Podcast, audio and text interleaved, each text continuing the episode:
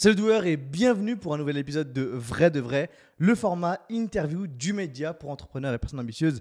Flomodia, ce n'est plus Frangers, on a changé de nom entre temps, mais ça reste exactement le même format. Aujourd'hui, je suis avec un invité incroyable, mais avant de commencer l'épisode, tu le vois déjà sur le côté, donc je peux plus, je peux pas, je peux pas ne pas spoil. Mais avant de commencer cet épisode, je t'invite à t'abonner à la chaîne YouTube Flomodia, à laisser le meilleur des pouces bleus parce que tu sais déjà que tu vas avoir un épisode incroyable, à nous laisser les 5 étoiles sur Apple Podcast, sur Spotify, sur toutes les plateformes d'écoute. Maintenant que tu as fait ça, on va pouvoir débuter avec Nicolas. Bonsoir Nicolas. Salut. Comment tu vas? Ah bah je vais bien. Merci de, merci de me recevoir, content d'être là. Qu'est-ce que tu penses du nouvel accueil, du nouveau setup? Parce que là, bah, justement, les personnes qui nous suivent nous ont vu la dernière fois à Station F. Là, on a emménagé dans nos nouveaux locaux. On est chez l'Empire. Et euh, qu'est-ce que tu penses de la petite déco, du petit setup? Bah, tu, peux tu peux dire la vérité. tu peux dire la, vérité, Ça sent la peinture. Les gens, ils le voient pas. Il y a une clim froide.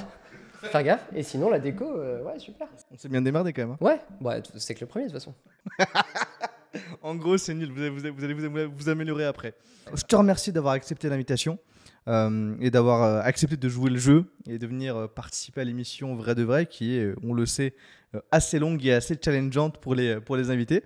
Pour commencer, est-ce que je peux te demander de te présenter, nous dire un peu qui tu es?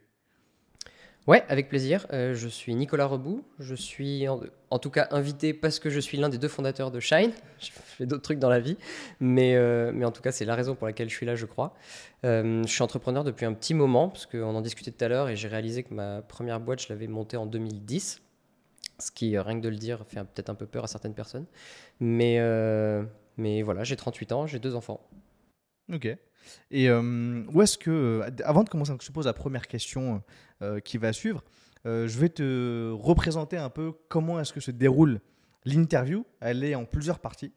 Et sur la première partie, on va parler de ton enfance. On va creuser pour savoir où est-ce que tu as grandi, dans quel, cadre familial euh, tu as, pu, as pu grandir, quels ont été, bah, comment justement c'était le cadre familial à la maison, parler de ton parcours scolaire et petit à petit arriver à la partie professionnelle en parlant des premiers jobs, des premières boîtes que tu as pu monter, parce que tu en as monté plusieurs, il y a quelques succès. 250, ouais. Ouais, c'est déjà pas mal. Hein. Et Shine, c'est que la 251e, donc ça fait quand même pas mal, euh, pas mal de business avant. Et après, on va, partir, on va passer à la partie un peu euh, personnelle. On va causer un peu sur tes relations et aussi sur toute la partie finance, comprendre un peu dans quoi est-ce que tu investis toi de ton côté. Est-ce que tu es prêt pour ça? Je suis tout à fait prêt. Nickel, super. Bah, dis-nous, euh, Nicolas, où est-ce que tu es né et où est-ce que tu as grandi? Je suis tout à fait prêt, mais alors je, je, fais euh, une grosse entorse à mon éthique personnelle en faisant cette émission. Et je le fais parce qu'on a une personne chez nous qui a organisé ça et qui, que j'aime beaucoup et qui m'a dit faut absolument que tu le fasses, c'est formidable. Et puis parce que j'ai regardé et je trouvais ça chouette. Mais en général, je parle très peu de moi dans les émissions. C'est-à-dire qu'on a une aujourd'hui bah, je crois, ouais. super, on a l'exclu. C'est pas officiel. Enfin, je sais pas, vous avez payé euh... Mais, euh, mais en, général, c'est pas trop mon truc. Alors, quand, quand j'ai dit ça, euh, on m'a dit non, mais alors du coup, t'as pas trop compris le principe de l'émission, va falloir quand même en faire un peu. Donc, euh, donc voilà, c'est assez marrant. Je vais, je vais me prêter au jeu et on verra ce que ça donne. Euh, c'était quoi la question? C'est où est-ce que tu es né? Où est-ce que je suis né et où est-ce que j'ai grandi?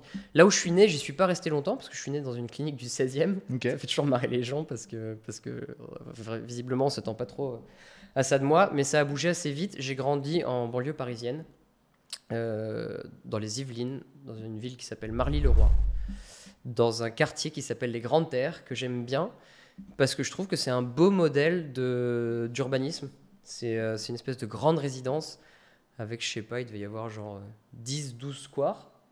Euh, chaque square, il y avait euh, genre 3-4 bâtiments et au milieu, il y a un bassin, un, une aire de jeu pour les enfants, un truc comme ça. Tu as un centre commercial et tu as, une école primaire. Avant, il y avait deux écoles primaires, mais une école primaire. Et j'ai adoré cet endroit pour grandir. J'ai trouvé ça ouf parce qu'en fait, bah, on avait un appart qui n'était pas spécialement grand, qui était confort, mais vraiment rien de, rien de luxueux. Mais en fait, euh, c'est pas très cher comme truc. Euh, même aujourd'hui, à l'achat, à la location, c'est pas un truc euh, vraiment hors de prix. Je crois même que c'est, ça a été pensé comme HLM au départ et, c'est resté. Mais en revanche, bah, tu as des terrains de tennis, tu as des espaces verts partout. Euh, et donc, déjà, quand tu as 5 ans, 6 ans, tu peux descendre de chez toi et passer la journée sans repasser à ton appart et passer ta journée à jouer dehors. Euh, et, pour avoir ce genre de luxe-là, si, tu voulais acheter une maison, bah c'est de, en fait, personne n'a ça. Quoi. Et donc je trouve ça cool parce que, bon là les bâtiments sont vieux, mais je veux dire c'est assez économe du point de vue énergétique parce que c'est de l'habitat collectif. c'est quand même relativement dense et bref, j'aime bien, bien ce truc.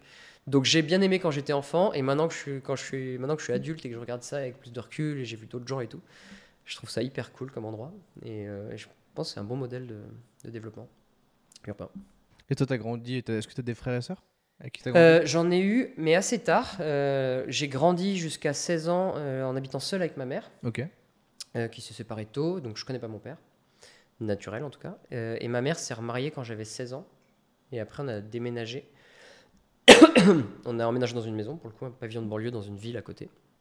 Euh, et, ils ont eu un enfant. Donc j'ai un petit frère avec qui j'ai 18 ans d'écart. Ok. Euh, et, j'ai grandi en revanche euh, bah, au quotidien seul avec ma mère et en passant aussi beaucoup de temps chez mes grands-parents qui s'étaient installés, qui, habitaient aussi dans la même résidence mais un autre square. Et du coup j'étais chez eux après les cours, déjeuner, enfin tout le temps. Donc ouais, et il y a mon oncle aussi qui habitait chez eux. Et donc c'est un peu ça mon, euh, bah, on, forge sa personnalité en fonction de figures masculines, féminines, en tout cas quand on a des, quand des, parents qui sont de deux genres différents. Et, euh, dans mon cas, bah, il y avait ma mère qui, avait, euh, qui, prenait beaucoup de place, et il y avait mon oncle qui habitait là-bas, qui servait un peu de repère, et mon grand-père. Et, et, et, je pense que ça a du sens dans le cadre de l'émission, mais eux ont créé pas mal de boîtes, ils ont essayé de lancer des trucs et tout. Donc j'imagine que ça, a, ça a dû contribuer à... Ok, donc tu as, as, baigné euh, en fait, tu as pu voir des personnes qui ont euh, qui sont essayées en entrepreneuriat Ouais. Ok. Assez tôt. Ok. Alors, ma mère, pas trop. Elle, euh, ben, elle avait un gamin à gérer et elle m'élevait seule, donc elle a plutôt une trajectoire assez safe dans une grosse boîte française, dans l'informatique et tout.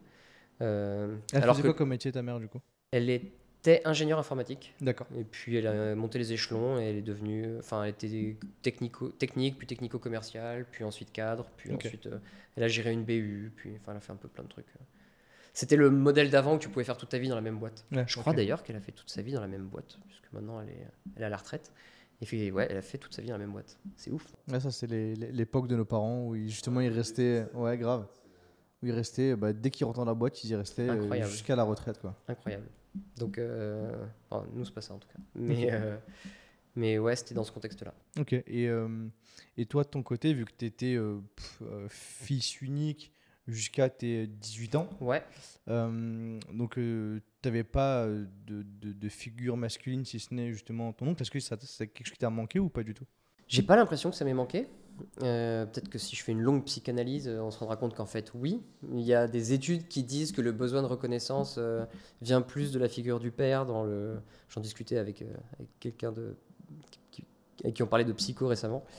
Donc peut-être que, peut-être que l'envie de challenge et de faire des trucs vient de là, je sais pas. Mais j'ai vraiment pas l'impression quand même. J'ai un peu l'impression que c'est une interprétation surjouée. je crois la vraie raison pour laquelle j'ai voulu entreprendre, c'est plus que j'ai un problème avec l'autorité. C'est-à-dire qu'à mon avis, euh, je pense que j'avais envie de prouver des trucs et d'être. Euh, comme tout le monde a essayé un peu de faire des choses dans ma famille, j'avais envie de m'y essayer aussi et, bah, si possible de réussir.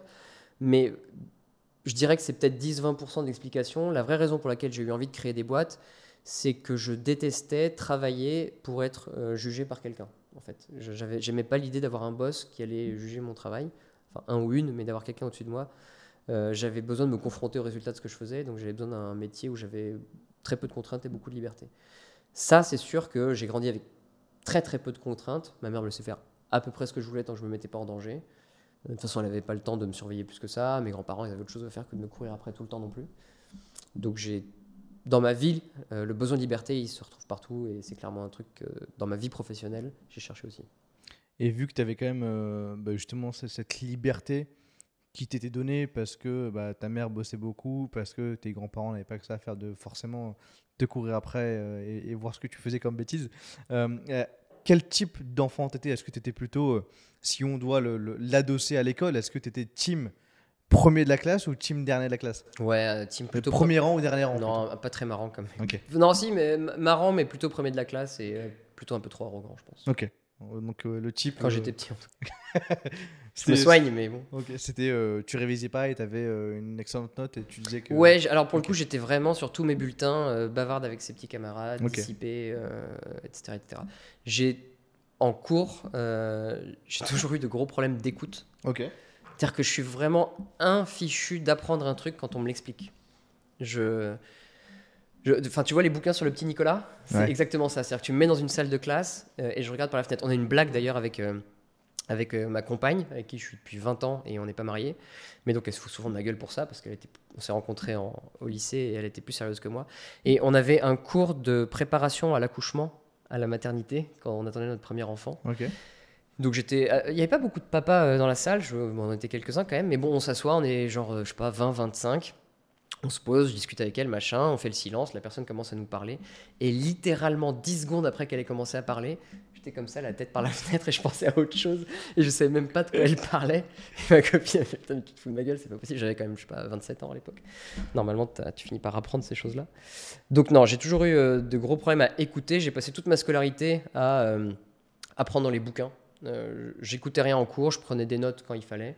Mais souvent, je récupérais les cours de mes potes, plutôt les nanas, parce qu'elles prenaient des meilleurs cours, elles prenaient mieux les cours. Et, j'apprenais là-dessus euh, le soir, donc ça me sauvait d'apprendre assez vite, mais par contre, j'étais pas bon euh, à écouter. Ok. Et du coup, euh, comment est-ce que ça s'est passé? Est-ce que, est-ce que ta mère, par exemple, c'était quelqu'un qui te poussait à l'éducation? C'était quoi? Comment est-ce qu'elle le ressentait Est-ce qu'elle était derrière ton dos pour que tu ailles chercher des bonnes notes? Est-ce que non, non, il y a, enfin, il y a une anecdote assez marrante. Euh, je crois que c'est elle qui me l'a raconté. Moi, je m'en souviens pas bien. Et je sais plus si c'était en CM1 ou en CE2, mais un truc comme ça, milieu de primaire, quoi. Je me souviens que j'avais, j'avais des devoirs à faire. C'était le week-end. Je les faisais toujours au dernier moment, euh, le dimanche. Et à un moment, elle me dit euh, Est-ce que tu as fait tes devoirs? Est-ce que tu as fait ça, ça? Et apparemment, je lui ai répondu écoute, toi, quand tu vas au travail, je te demande pas si tu as bien travaillé, si tu as fait ce qu'il fallait. Donc, moi, quand je fais mes devoirs, tu me demandes pas ce que j'ai à faire, tu me fais confiance. et apparemment, ça s'est instauré. Et euh, du coup, c'est resté. J'ai fait mon taf et, ça se passait bien. Elle me faisait réciter mes poésies et tout, mais euh, elle n'était pas trop sur mon dos. mais, j'étais un assez... mais franchement, j'étais bon élève. Je faisais... J'avais l'esprit de compète, donc du coup, je voulais être parmi les premiers de la classe et je faisais mon boulot. Mais je voulais vraiment pas qu'elle mette le nez dedans. Quoi. Je racontais pas ma journée.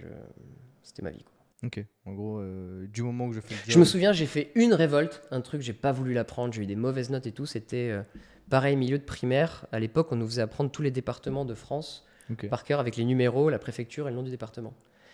Et ça me saoulait, mais bon, c'est normal, c'est saoulant. Et euh, enfin, non, il remarque qu'il y a des gens qui adorent la géographie, mais moi, vraiment, ça m'intéressait pas. Et dans notre cahier de texte ou autre, la première page, c'était le truc avec les départements. Et je leur disais, à quoi ça sert de l'apprendre sérieusement? On l'a devant le nez toute la journée. Le moment de ta vie où tu as besoin de savoir quel est le nom du, de la préfecture ou du département, tu as forcément un agenda où il y a la liste. C'est un truc, ça sert à rien de l'apprendre du tout. Et, euh, et je l'ai jamais appris. Je me suis fait défoncer par ma famille, par mon prof, par tout le monde, mais j'ai fini par avoir une mauvaise note et pas l'apprendre. Ça cristallisait un truc. Je sais pas ce que ça veut dire. Mais, mais du coup, il faisait apprendre. Je pense que c'est l'absence du père. fait on, va changer, on va changer de fauteuil, on va plutôt mettre un. Comment est-ce qu'ils appellent ça Un divan, on Un divan, exactement. Et ça va commencer comme ça. Ok. Non, mais je sais pas, je me suis révolté sur ce truc-là, mais sinon, dans les grandes lignes, euh, j'étais un élève sans, sans histoire, euh, je faisais pas de. J'étais pas spécialement rebelle, euh, j'avais plutôt des copains, je, faisais, je faisais mon boulot et, voilà, j'essayais d'avoir des bonnes notes. Quoi. Ok. Et est-ce que ce moment, à ce moment-là, justement, quand tu étais au, au, collège, est-ce que tu avais une idée de ce que tu voulais faire? Est-ce que pas du tout? Non, franchement, euh, je suis un peu plutôt du genre à avoir toujours pris l'option la plus générale. Euh, voilà. Collège, lycée, j'avais moi, j'ai toujours adoré à l'époque les avions, les fusées. Il y a eu, j'ai eu ma période où je voulais être astronome, astrophysicien, etc. Et donc, je m'étais mis dans la tête que je voulais faire une prépa, enfin, le jour où j'ai appris que ça existait, une prépa 1G et aller à l'aérospatiale. Parce que c'était bon en maths? Ouais, j'étais surtout bon en maths, maths, physique. C'était là que j'avais les meilleures notes. Et, euh, et j'ai toujours aimé, pour le coup, j'ai toujours aimé les sciences. Vraiment, je me souviens, euh, mon prof de CM2 m'avait filé un bouquin euh, en plus sur l'histoire des maths et des trucs comme ça que j'avais adoré. J'étais du genre à. Je faisais des dessins de géométrie chez moi. J'aimais bien tout le, tous ces trucs-là. J'ai toujours été un peu geek. je jouais plus aux jeux vidéo quand j'étais jeune. Après, j'en ai pas trop fait. Tu jouais mais j'ai toujours bien aimé. Bah non, mais c'était vraiment. J'avais une Sega, une Master System 2. Euh, j'avais un truc que. Ah ouais, moi c'est. Tu sais ce que c'est? Il m'a dit au début qu'il connaissait pas, donc pour moi c'était réglé. Ouais, non, mais c'est après le Bill Bokeh, mais c'est avant tous les trucs cool. Euh, et puis après j'ai une PlayStation, donc ouais, non, j'ai beaucoup joué à Metal Gear Solid. Ok, euh, ça, tu vois, je connais quand même, faut pas déconner, attends. Avant j'avais ce, ouais, Sonic à balle. ouais, c'est ça qui m'a marqué surtout. Ok. Et un jeu d'avion Bomber Red. Red. J'étais vénère. Ça, je peux, je peux, peut-être en parler à ma mère maintenant. Si un peu, ça, j'ai pas aimé quand même. Sur ma liste à l'époque, au Père Noël, il y avait de la pub partout à la télé sur euh, Flight Simulator. Ouais. Et je pensais qu'il y avait qu'un jeu d'avion dans le monde, c'était Flight Simulator, tu vois. Donc sur ma liste au Père Noël, j'ai mis un jeu d'avion. Et j'ai eu Bomber Red. Et quand j'ai vu ça, j'étais saoulé. Et euh... Maman, t'avais qu'une mission. Putain, one job. Non, mais. Euh... Non, je dis des gros mots. Je sais pas si on peut dire des gros mots. Les. Bah, c'est pas grave, tu, tu vas nous écouter le, le, le, le, YouTube Sense et c'est fini. Hein. Aïe, aïe, aïe. mais euh, non, mais en revanche, euh, en vrai, je pense que c'est beaucoup plus rigolo parce que c'est un jeu d'arcade où tu bombardes tout. Alors Flight Simulator, ça a l'air un peu triste, franchement, quand t'as 12 ans. Je sais pas si c'est si cool que ça. Donc peut-être qu'elle m'a rendu service. Et, par contre, je l'ai poncé le jeu. Okay. Fini plusieurs fois. Donc c'est ce que tu faisais toi euh, quand, quand, quand, tu bossais pas, tu étais euh, sur les jeux vidéo euh Ouais, je faisais beaucoup de tennis parce que dans cette fameuse résidence, il y avait des terrains de tennis. Et, du coup, et ma mère a toujours joué au tennis, elle m'y a mis assez tôt. Et C'est ça que je faisais. J'avais des copains de la résidence. Et, et ouais, c'est un sport qui m'a suivi assez tard. T'en fais encore aujourd'hui? Non, j'en ai, fait pas mal jusqu'au lycée. Des compètes, tout ça. Et puis au lycée, ça m'a plus plu.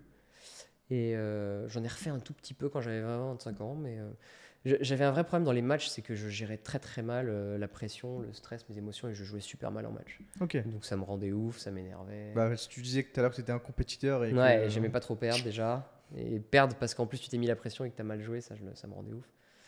Faire un bon match et perdre contre un mec plus fort, franchement, j'avais pas de problème, mais euh, j'aimais pas, trop, euh, j'aimais pas trop ça. Donc, je sais pas. Quand je m'y suis remis à 25 ans, j'étais plus mature et je jouais beaucoup mieux en match. Ok. je gérais mieux ça, mais quand j'étais jeune, j'ai pas trop réussi. Ok.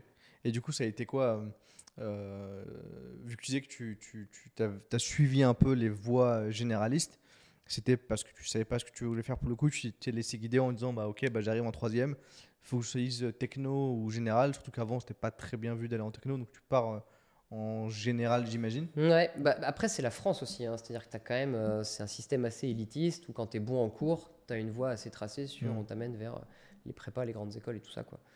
Donc, euh, donc moi, comme j'ai toujours été bon en cours, pour le coup, bah, je me suis retrouvé dans un lycée généraliste. Euh, j'ai fait une option maths, euh, des trucs comme ça. Et quand j'ai fait ma prépa, enfin, du coup, je pouvais faire une prépa. J'avais une prépa pas trop mal.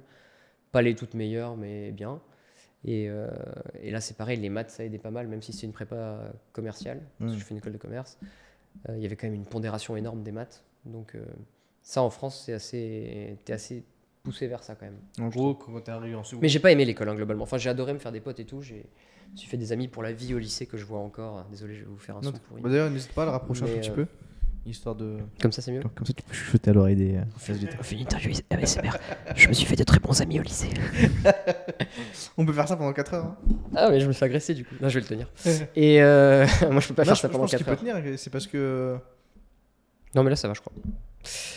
Euh, mais je sais plus ce que je disais. Mais lycée, non, j'ai pas aimé les cours, j'ai pas, j'ai pas aimé la, façon dont. Mais bon, comme c'était probablement moi en partie le problème parce que j'avais du mal à écouter les cours, donc euh, soit ça, j'avais pas compris, ça allait trop vite et je restais bloqué sur le truc que j'ai pas compris, soit au contraire, euh, la prof expliquait une deuxième fois un truc que j'avais déjà compris et je décrochais complètement et je me remettais jamais dans le dans le flow.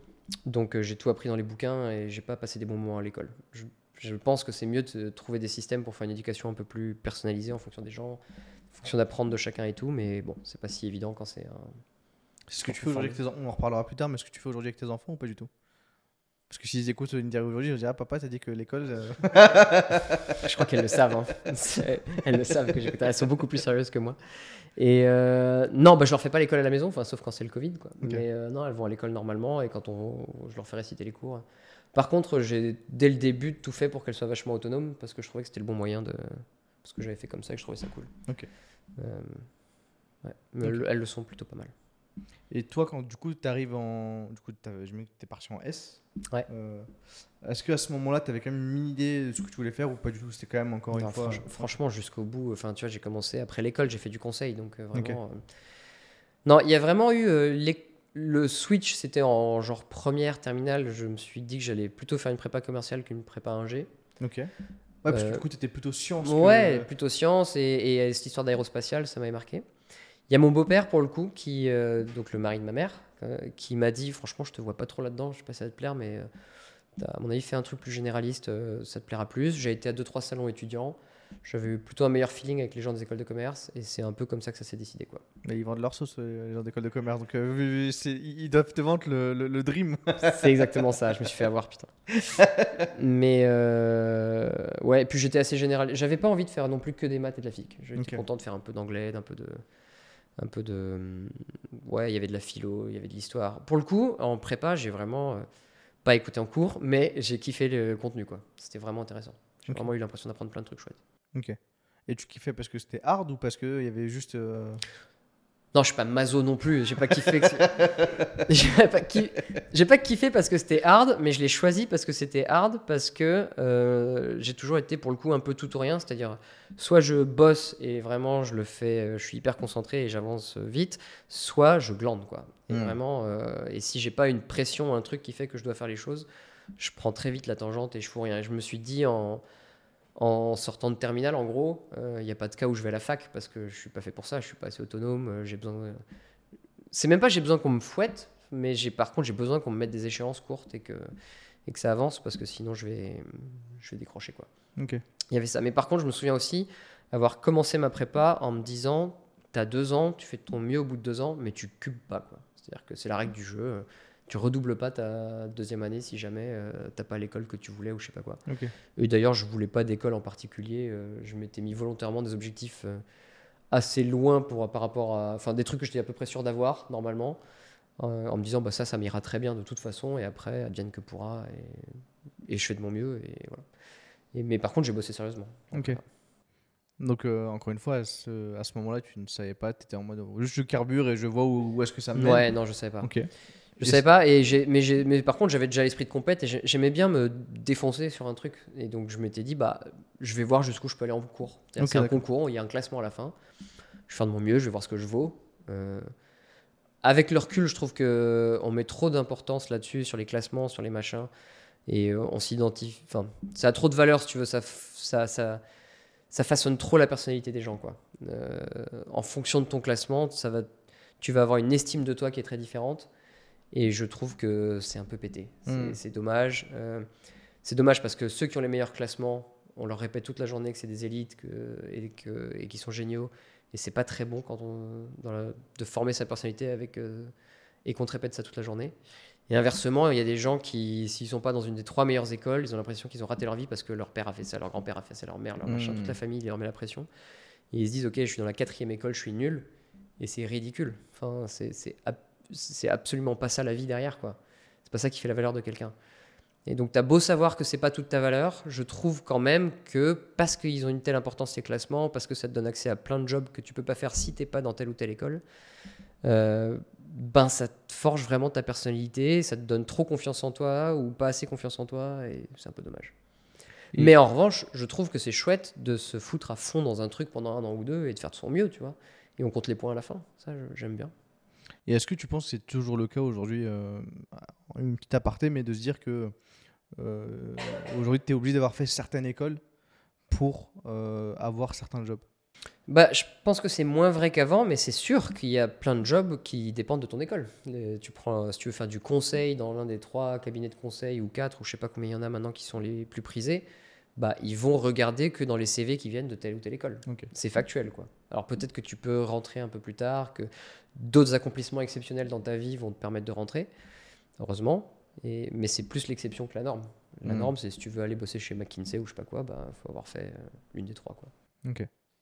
Et, euh, mais en revanche, je trouve quand même que les mentalités changent. Euh, en tout cas, dans l'entrepreneuriat, c'est très vrai. C'est-à-dire que même si, quand on regarde dans les faits, bah, c'est quand même beaucoup de mâles blancs qui ont fait une grande école qui créent les boîtes, c'est quand même de moins en moins vrai et on, donne de plus en plus de chances à des gens qui viennent d'un parcours un peu différent pour euh, créer des trucs. Et ça, je trouve ça génial.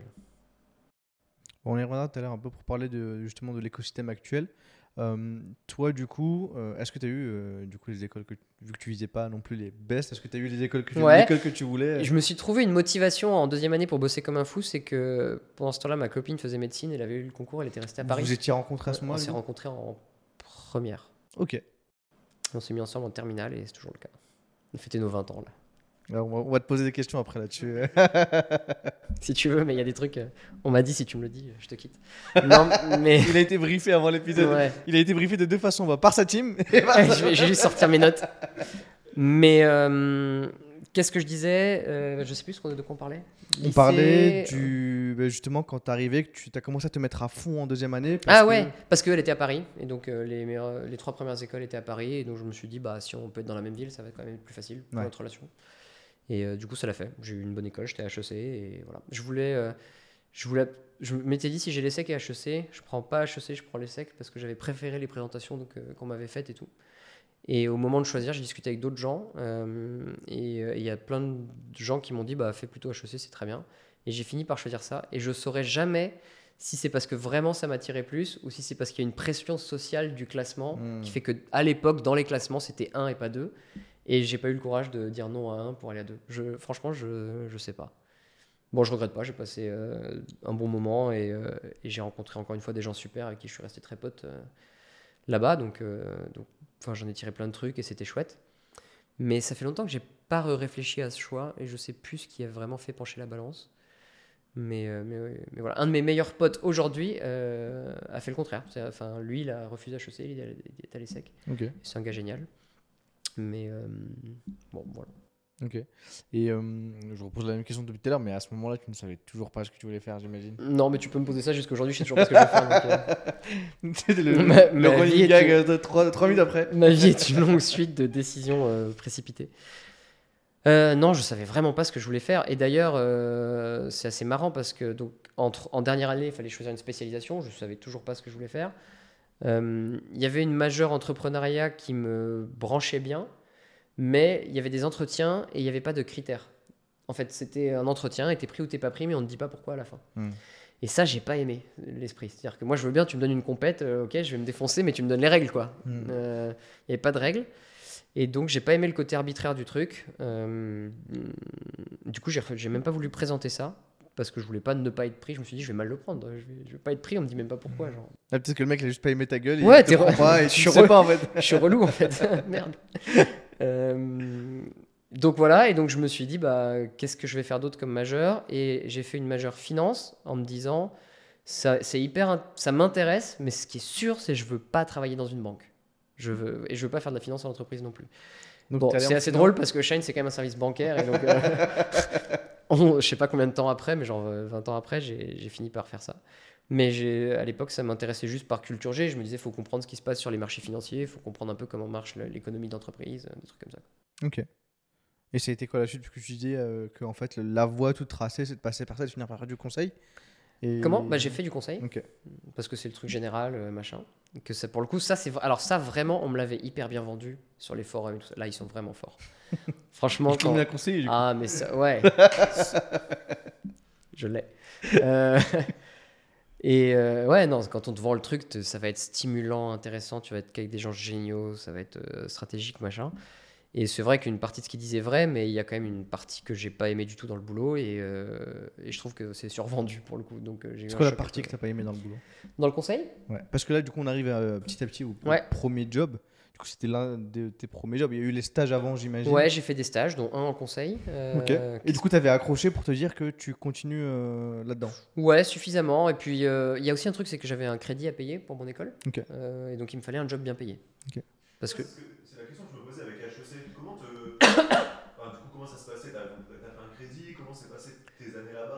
Ouais, euh, mes années là-bas, j'ai essentiellement fait la teuf.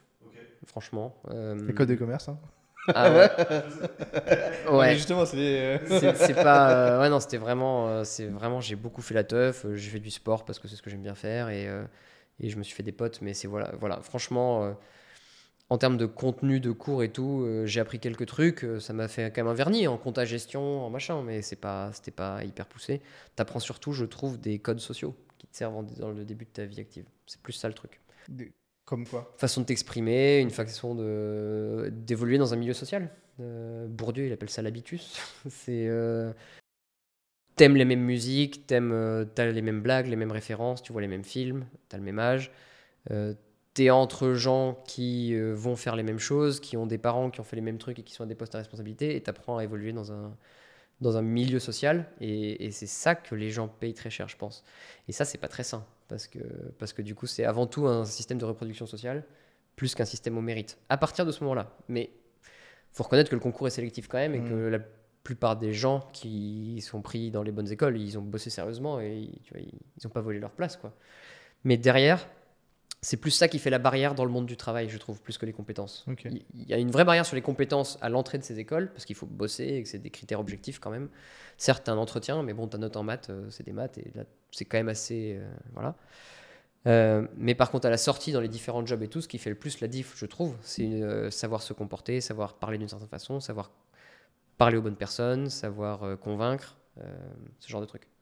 Donc de ce point de vue-là, évidemment, l'école, je considère qu'elle m'a beaucoup servi, parce que je trouve que c'est un modèle social parfait. Euh, bah, il, y a toujours des trucs à redire, quoi. Mais, mais ouais. Et conseil, je fais ça parce que c'est très général. Je connaissais pas le monde de l'entreprise. Euh, je trouvais ça stimulant intellectuellement. J'avais bien aimé les cours de stratégie. C'était quand même assez technique parce que tu fais vite de l'Excel pour analyser des, des, business plans, des performances, des bases de données en tout genre. c'était analytique. Tu fais des graphiques pour analyser les données, machin. Ça, ça m'attirait pas mal parce que c'était stimulant intellectuellement et puis ça payait bien et j'avais un crédit à payer. Quoi. Ok. Ok. Et euh, donc, là, tu parles du premier. C'était pas le stage, c'était vraiment le premier job euh, que tu as eu. Tu es resté combien de temps à faire du conseil? Pas longtemps. Hein. J'étais euh, au BCG, je pense que j'ai un des records du départ le plus rapide parce que j'ai démissionné au bout de 5 mois. J'étais encore. Je non, j'étais plus en période d'essai. Mais j'ai fait un stage pendant mon. Donc, HEC, il y avait. Je ne sais même plus si ça se fait toujours comme ça, mais une année de césure. Tu as deux ans d'école de cours. Euh, dont la deuxième année, tu essayes de faire un échange à l'étranger. T'es parti où à Moi, je suis parti au Canada. Ok. Toronto euh, À Calgary. Ouais. Calgary. Bah, tu connais pas Calgary? Non. Bah, sérieusement, t'as préparé l'interview? Non, mais... non, personne, personne connaît. c'est normal, c'est, c'est, pas, non, c'est pas si paumé, mais c'est dans les Rocheuses. Euh, donc, c'est une grande chaîne de montagne qui est au milieu du Canada. Et, et c'est près du ski. Il y a eu les JO là-bas, je sais plus en quelle année. Moi, j'y suis allé parce que j'adore la montagne et que j'adore le ski. Et que j'ai pas été pris à Vancouver. Il fallait commencer par ça. faut dire ce qui est. Non, Vancouver, j'aurais préféré, c'est mieux. Mais, euh, mais bon, bah, c'était mon second choix et j'ai eu mon second choix et c'est déjà très bien. Et, euh, et j'ai fait du ski là-bas et j'ai rencontré des gens chouettes. J'étais vraiment en immersion. J'habitais avec des Canadiens là-bas. Après, Calgary, euh, c'est une ville assez récente, c'est quadrillé, c'est vraiment le modèle anglo-saxon. Voilà, le il y a un campus incroyable avec euh, des salles de sport incroyables, les salles sont modernes et tout, et c'est chouette. Ça s'est vachement développé récemment, pas pour des trucs super cool, c'est parce qu'ils exploitent les schistes bitumineux au-dessus. Ok. Je sais pas si vous voyez ce que c'est, mais c'est pour extraire du pétrole mais au lieu que ce soit du pétrole un peu liquide, propre, que tu prends dans une poche rocheuse, là c'est mélangé à du sable. Et le truc est un carnage écologique. Vraiment, c'est un des trucs les plus. Ça et, et, le gaz de schiste, c'est c'est vraiment les trucs un peu crades donc bref euh, schiste bitumineux et euh, mais à l'époque euh, c'était le début de l'exploitation de ce truc là et j'ai passé un super moment 3-4 mois à Calgary j'ai voyagé ça m'a permis d'aller voir Vancouver à un moment et euh, je faisais déjà pas mal de sport. Je m'étais mis à l'aviron euh, en école. Me demande pas pourquoi. Euh, je trouvais que ça avait l'air cool comme sport. en vrai, c'est super cool comme sport. ça fait tout bosser, c'est physique et en même temps, tu as des sensations de glisse qui sont marrantes. C'est un sport d'équipe parce que tu à plusieurs sur le bateau. Donc en vrai, ça a une image un peu tratra et un peu chacha, mais dans les faits, c'est super cool. J'ai adoré ça. Et en fait, comme j'en faisais, que c'est hyper développé au Canada, bah, je me suis fait un, des potes là-bas euh, via le sport. Et donc j'étais sur un bateau et ça nous a fait voyager un peu. On a fait des compètes à gauche à droite dans le pays. Et ça m'a permis de voyager et j'ai adoré le Canada. J'adore toujours le Canada d'ailleurs. Bref. On était où? On était à, justement, euh, t'es resté 5 mois et c'était le, ah, T'es bon, hein, tu gardes bien le bah film, toi. Ça, un... J'écoute pas le reste. Hein. Le mec. c'est ça, en fait. Il a des notes. J'écoute rien à ce que tu dis. Ok, il faut que je retienne ma question. c'est une interview en carton. Il a... En même temps, ça doit être la question qu'on te pose le plus dans ce format, non? C'est genre, j'en étais où? C'est vrai. Euh, c'est vrai, sûr. Donc, 5 mois, bah, j'ai fait l'un de mes deux stages, c'était, euh, c'était au BCG en l'occurrence, et, euh, et j'avais j'avais bien aimé pour un stage, pour le coup, c'était stimulant, j'avais bossé dur, etc. Et euh, en revanche, quand j'y suis retourné après la troisième année, euh, j'ai pas kiffé du tout. J'étais pas du tout prêt à. Bah, c'est des métiers où il y a vraiment beaucoup de boulot. On attend de toi que tu fournisses beaucoup de boulot, que tu sois dispo à certains horaires et tout. Et t'as beau te dire, euh, je vais essayer de hacker un peu le système, de, de travailler vite, de faire mon propre emploi du temps, d'être plus flexible. Ce qu'on, ce qu'on, pas ce qu'on te vend, mais ce qui est accepté dans l'idée. Mais dans les faits, tu te retrouves quand même à devoir fournir des très gros horaires, être là tôt, être là tard. d'heures par semaine après ce moment-là? Parce qu'on en entend beaucoup parler. On en, a, en plus, en ce moment, il y a sur TikTok, il y a beaucoup de personnes qui font du conseil, Ouais. euh, bah, justement, qui, euh, qui commencent à montrer, en- qui démissionnent, démissionnent et expliquent pourquoi. Ouais. Euh, Bah alors, je crois que c'est peut-être un peu moins le cas maintenant, mais quand j'y étais, c'était genre la moitié de la promo partait faire du conseil, quoi. ok. J'étais pas original là-dedans. Euh, mais bon, j'avais encore un peu l'esprit de compète à ce moment-là, et c'était, il y avait des classements, et c'était donc j'ai eu un bon cabinet, donc je me disais c'est stylé, c'est cool. Pas forcément le meilleur moyen de choisir son orientation. Et, euh, donc j'y suis allé. euh, pendant le stage, j'étais encore un peu en mode compète parce qu'en fait, il y a la carotte de euh, si t'es bon pendant ton stage, tu auras une offre. Hmm. Et donc, euh, à la fin de mon stage, j'avais eu une offre et j'étais content parce qu'en troisième année, du coup, je pouvais être peinard. Je savais qu'il y avait un job qui m'attendait. J'avais pas à me stresser à trouver un job dès la moitié Mm. de l'année. Donc, c'était un peu euh, par confort. Et puis, encore une fois, je te dis, il y avait quand même cette pression financière. Je savais que j'allais devoir euh, rembourser mon crédit. Donc, il fallait que je trouve un job. euh, J'avais pas spécialement envie de gagner plein d'argent, mais par contre, j'avais à l'époque, c'était 45 000 euros à rembourser et je les avais pas du tout. Quoi, donc, euh. Et c'était avec combien de temps après la fin de ton diplôme pour les après l'obtention de ton, ton diplôme? Bah, c'était après le diplôme, donc tu avais une période pendant l'école où tu remboursais pas, mais à la sortie de l'école, il fallait payer. Ok. Et donc voilà, et donc j'y suis retourné, et bah pour le coup, ça, enfin il y avait toujours euh, beaucoup de boulot. Alors combien d'heures par semaine, j'en sais rien. euh, ça dépend vraiment des missions et tout, mais bon, bah tu bosses tout le temps, donc euh, en gros tu arrives le matin, pas ultra tôt, mais mais dans la matinée vers 9h, 9h30, 10h, euh, pas non pas 10h, mais plutôt 9h, 9h30 quoi. Euh, et, je, et je rentrais souvent en taxi et les retours en taxi c'était autorisé après 21h. Donc Ok. souvent je mangeais là-bas et je prenais le taxi après 21h. Donc je rentrais chez moi, il me restait à euh, prendre une douche, euh, Dormir dire bonne nuit, voilà, quoi. Mais donc en fait, c'est quand même pas facile de te coucher dès que tu rentres si t'as bossé toute la journée. Hmm. Euh, voilà. Il y a pas mal de gens qui faisaient des grosses nocturnes pour l'émission et tout. Moi, j'ai toujours été euh, mauvais là-dedans. Enfin, globalement, si je bosse fort jusqu'à 21h, moi, je suis vraiment éclaté. C'est-à-dire, je Mhm. peux pas bosser.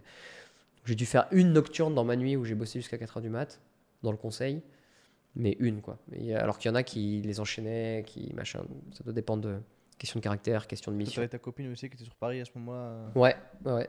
Euh, mais encore une fois, qui a fait médecine, donc il bossait beaucoup aussi. Puis il y a des soirées de garde. Mais non, moi, j'ai vraiment jamais été. En fait, moi, dans le taf, euh, je... En tout cas, je me suis toujours dit, il y a les sprinters et les gens qui sont bons en endurance. Moi, très clairement, j'ai toujours été un sprinter. Donc, je, je pouvais être vraiment performant pendant 2, 3, 4 heures, allez, une ou deux fois dans la journée. Euh, mais par contre, j'étais pas capable d'être efficace 12 heures, 14 heures, 15 heures. euh, voilà. Il y a des gens autour de moi, c'est le contraire. Ils pouvaient se mettre à bosser à 9h du mat, être sérieux, pas se déconcentrer, euh, faire une petite pause déj, mais voilà, et bosser jusqu'à 23h et efficace jusqu'au bout. Et ça, moi, j'ai jamais compris. Enfin, je, c'est pas moi. quoi. Bah nous aussi, on aimerait bien voir la recette. si tu les connais. C'est pas moi. Ouais, mais je pense que tu peux compenser. Après, ça dépend. Faut, faut se connaître un peu. Il faut accepter ce qu'on est aussi, tu vois. Donc, euh, moi, j'ai assez vite accepté pour le coup en prépa de me dire bon bah ça, je peux pas. Donc, euh, je vais jouer sur mes qualités qui sont de travailler très efficace. Et du coup, et pareil, j'avais toujours eu du mal à me mettre à faire un truc. J'ai toujours beaucoup procrastiné. J'ai toujours eu des problèmes de concentration, des choses comme ça. Enfin, pour moi, le- le- les smartphones et tout ça, c'est vraiment terrible. C'est-à-dire que maintenant, quand je bosse, euh, s'il y a une demi-seconde de réflexion où je sais pas ce que je vais faire, je regarde mon téléphone et c'est perdu, quoi. C'est pour ça que tu nous as dit juste avant l'interview, je vais le poser loin de Mais moi. oui, je l'ai mis dans une autre pièce. C'est sûr que je vais avoir le réflexe de le regarder. Donc, euh, donc je suis vraiment comme ça. J'ai du mal à me concentrer, j'ai machin. Mais je pense qu'il faut juste le savoir, se connaître. Et si ton objectif c'est quand même de réussir, bah, en l'occurrence ton concours ou je sais pas quoi, euh, bah, je mettais en place une discipline assez stricte. Je m'imposais de faire ça, ça, ça avant. Euh, de faire mon café avant et de pas me lever pour faire un café parce que ce serait une excuse. euh, et bon, et petit à petit, tu t'améliores. Et voilà. Mais j'ai jamais été un gros bosseur en volume, c'est sûr et certain. J'ai toujours essayé de compenser en étant en me disant ok là j'ai une demi-heure je défonce le truc et compenser comme ça quoi. Ok.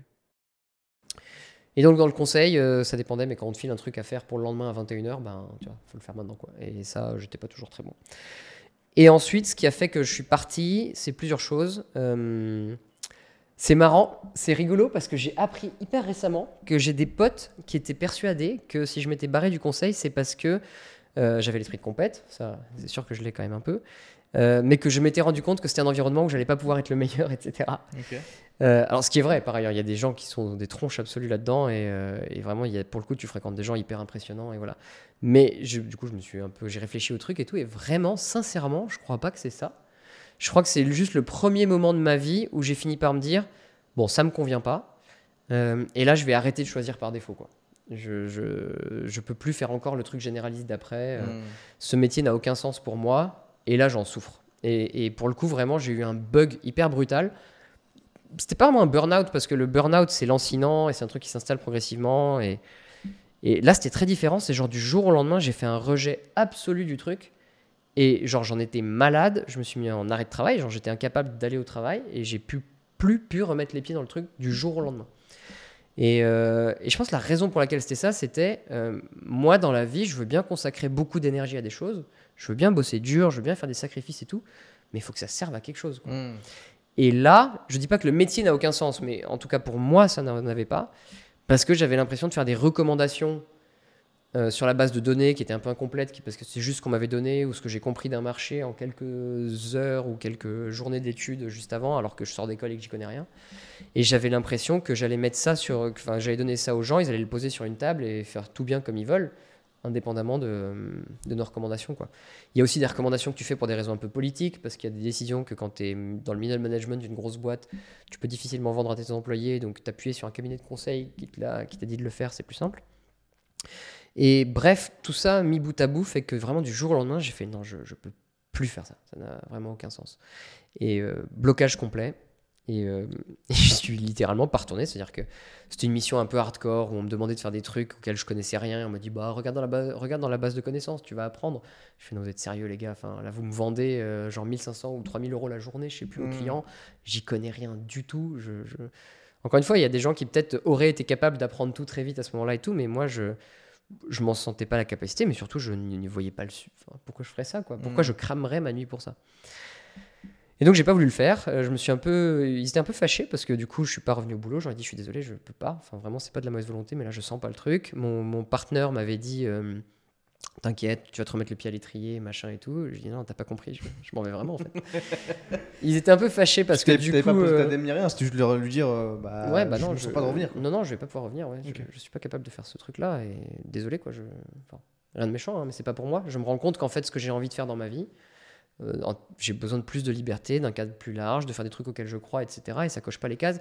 Ce que je disais souvent, c'est que c'est un métier euh, avec une balance très lourde, avec des gros avantages, parce que euh, tu, travailles quand même sur des sujets intéressants, avec des gens intéressants, tu es exposé à des, dirigeants de boîtes qui ont des problématiques compliquées et tout. Et quand tu es très jeune, bah, c'est c'est stimulant, tu apprends plein de trucs, enfin, faut reconnaître que c'est vraiment chouette.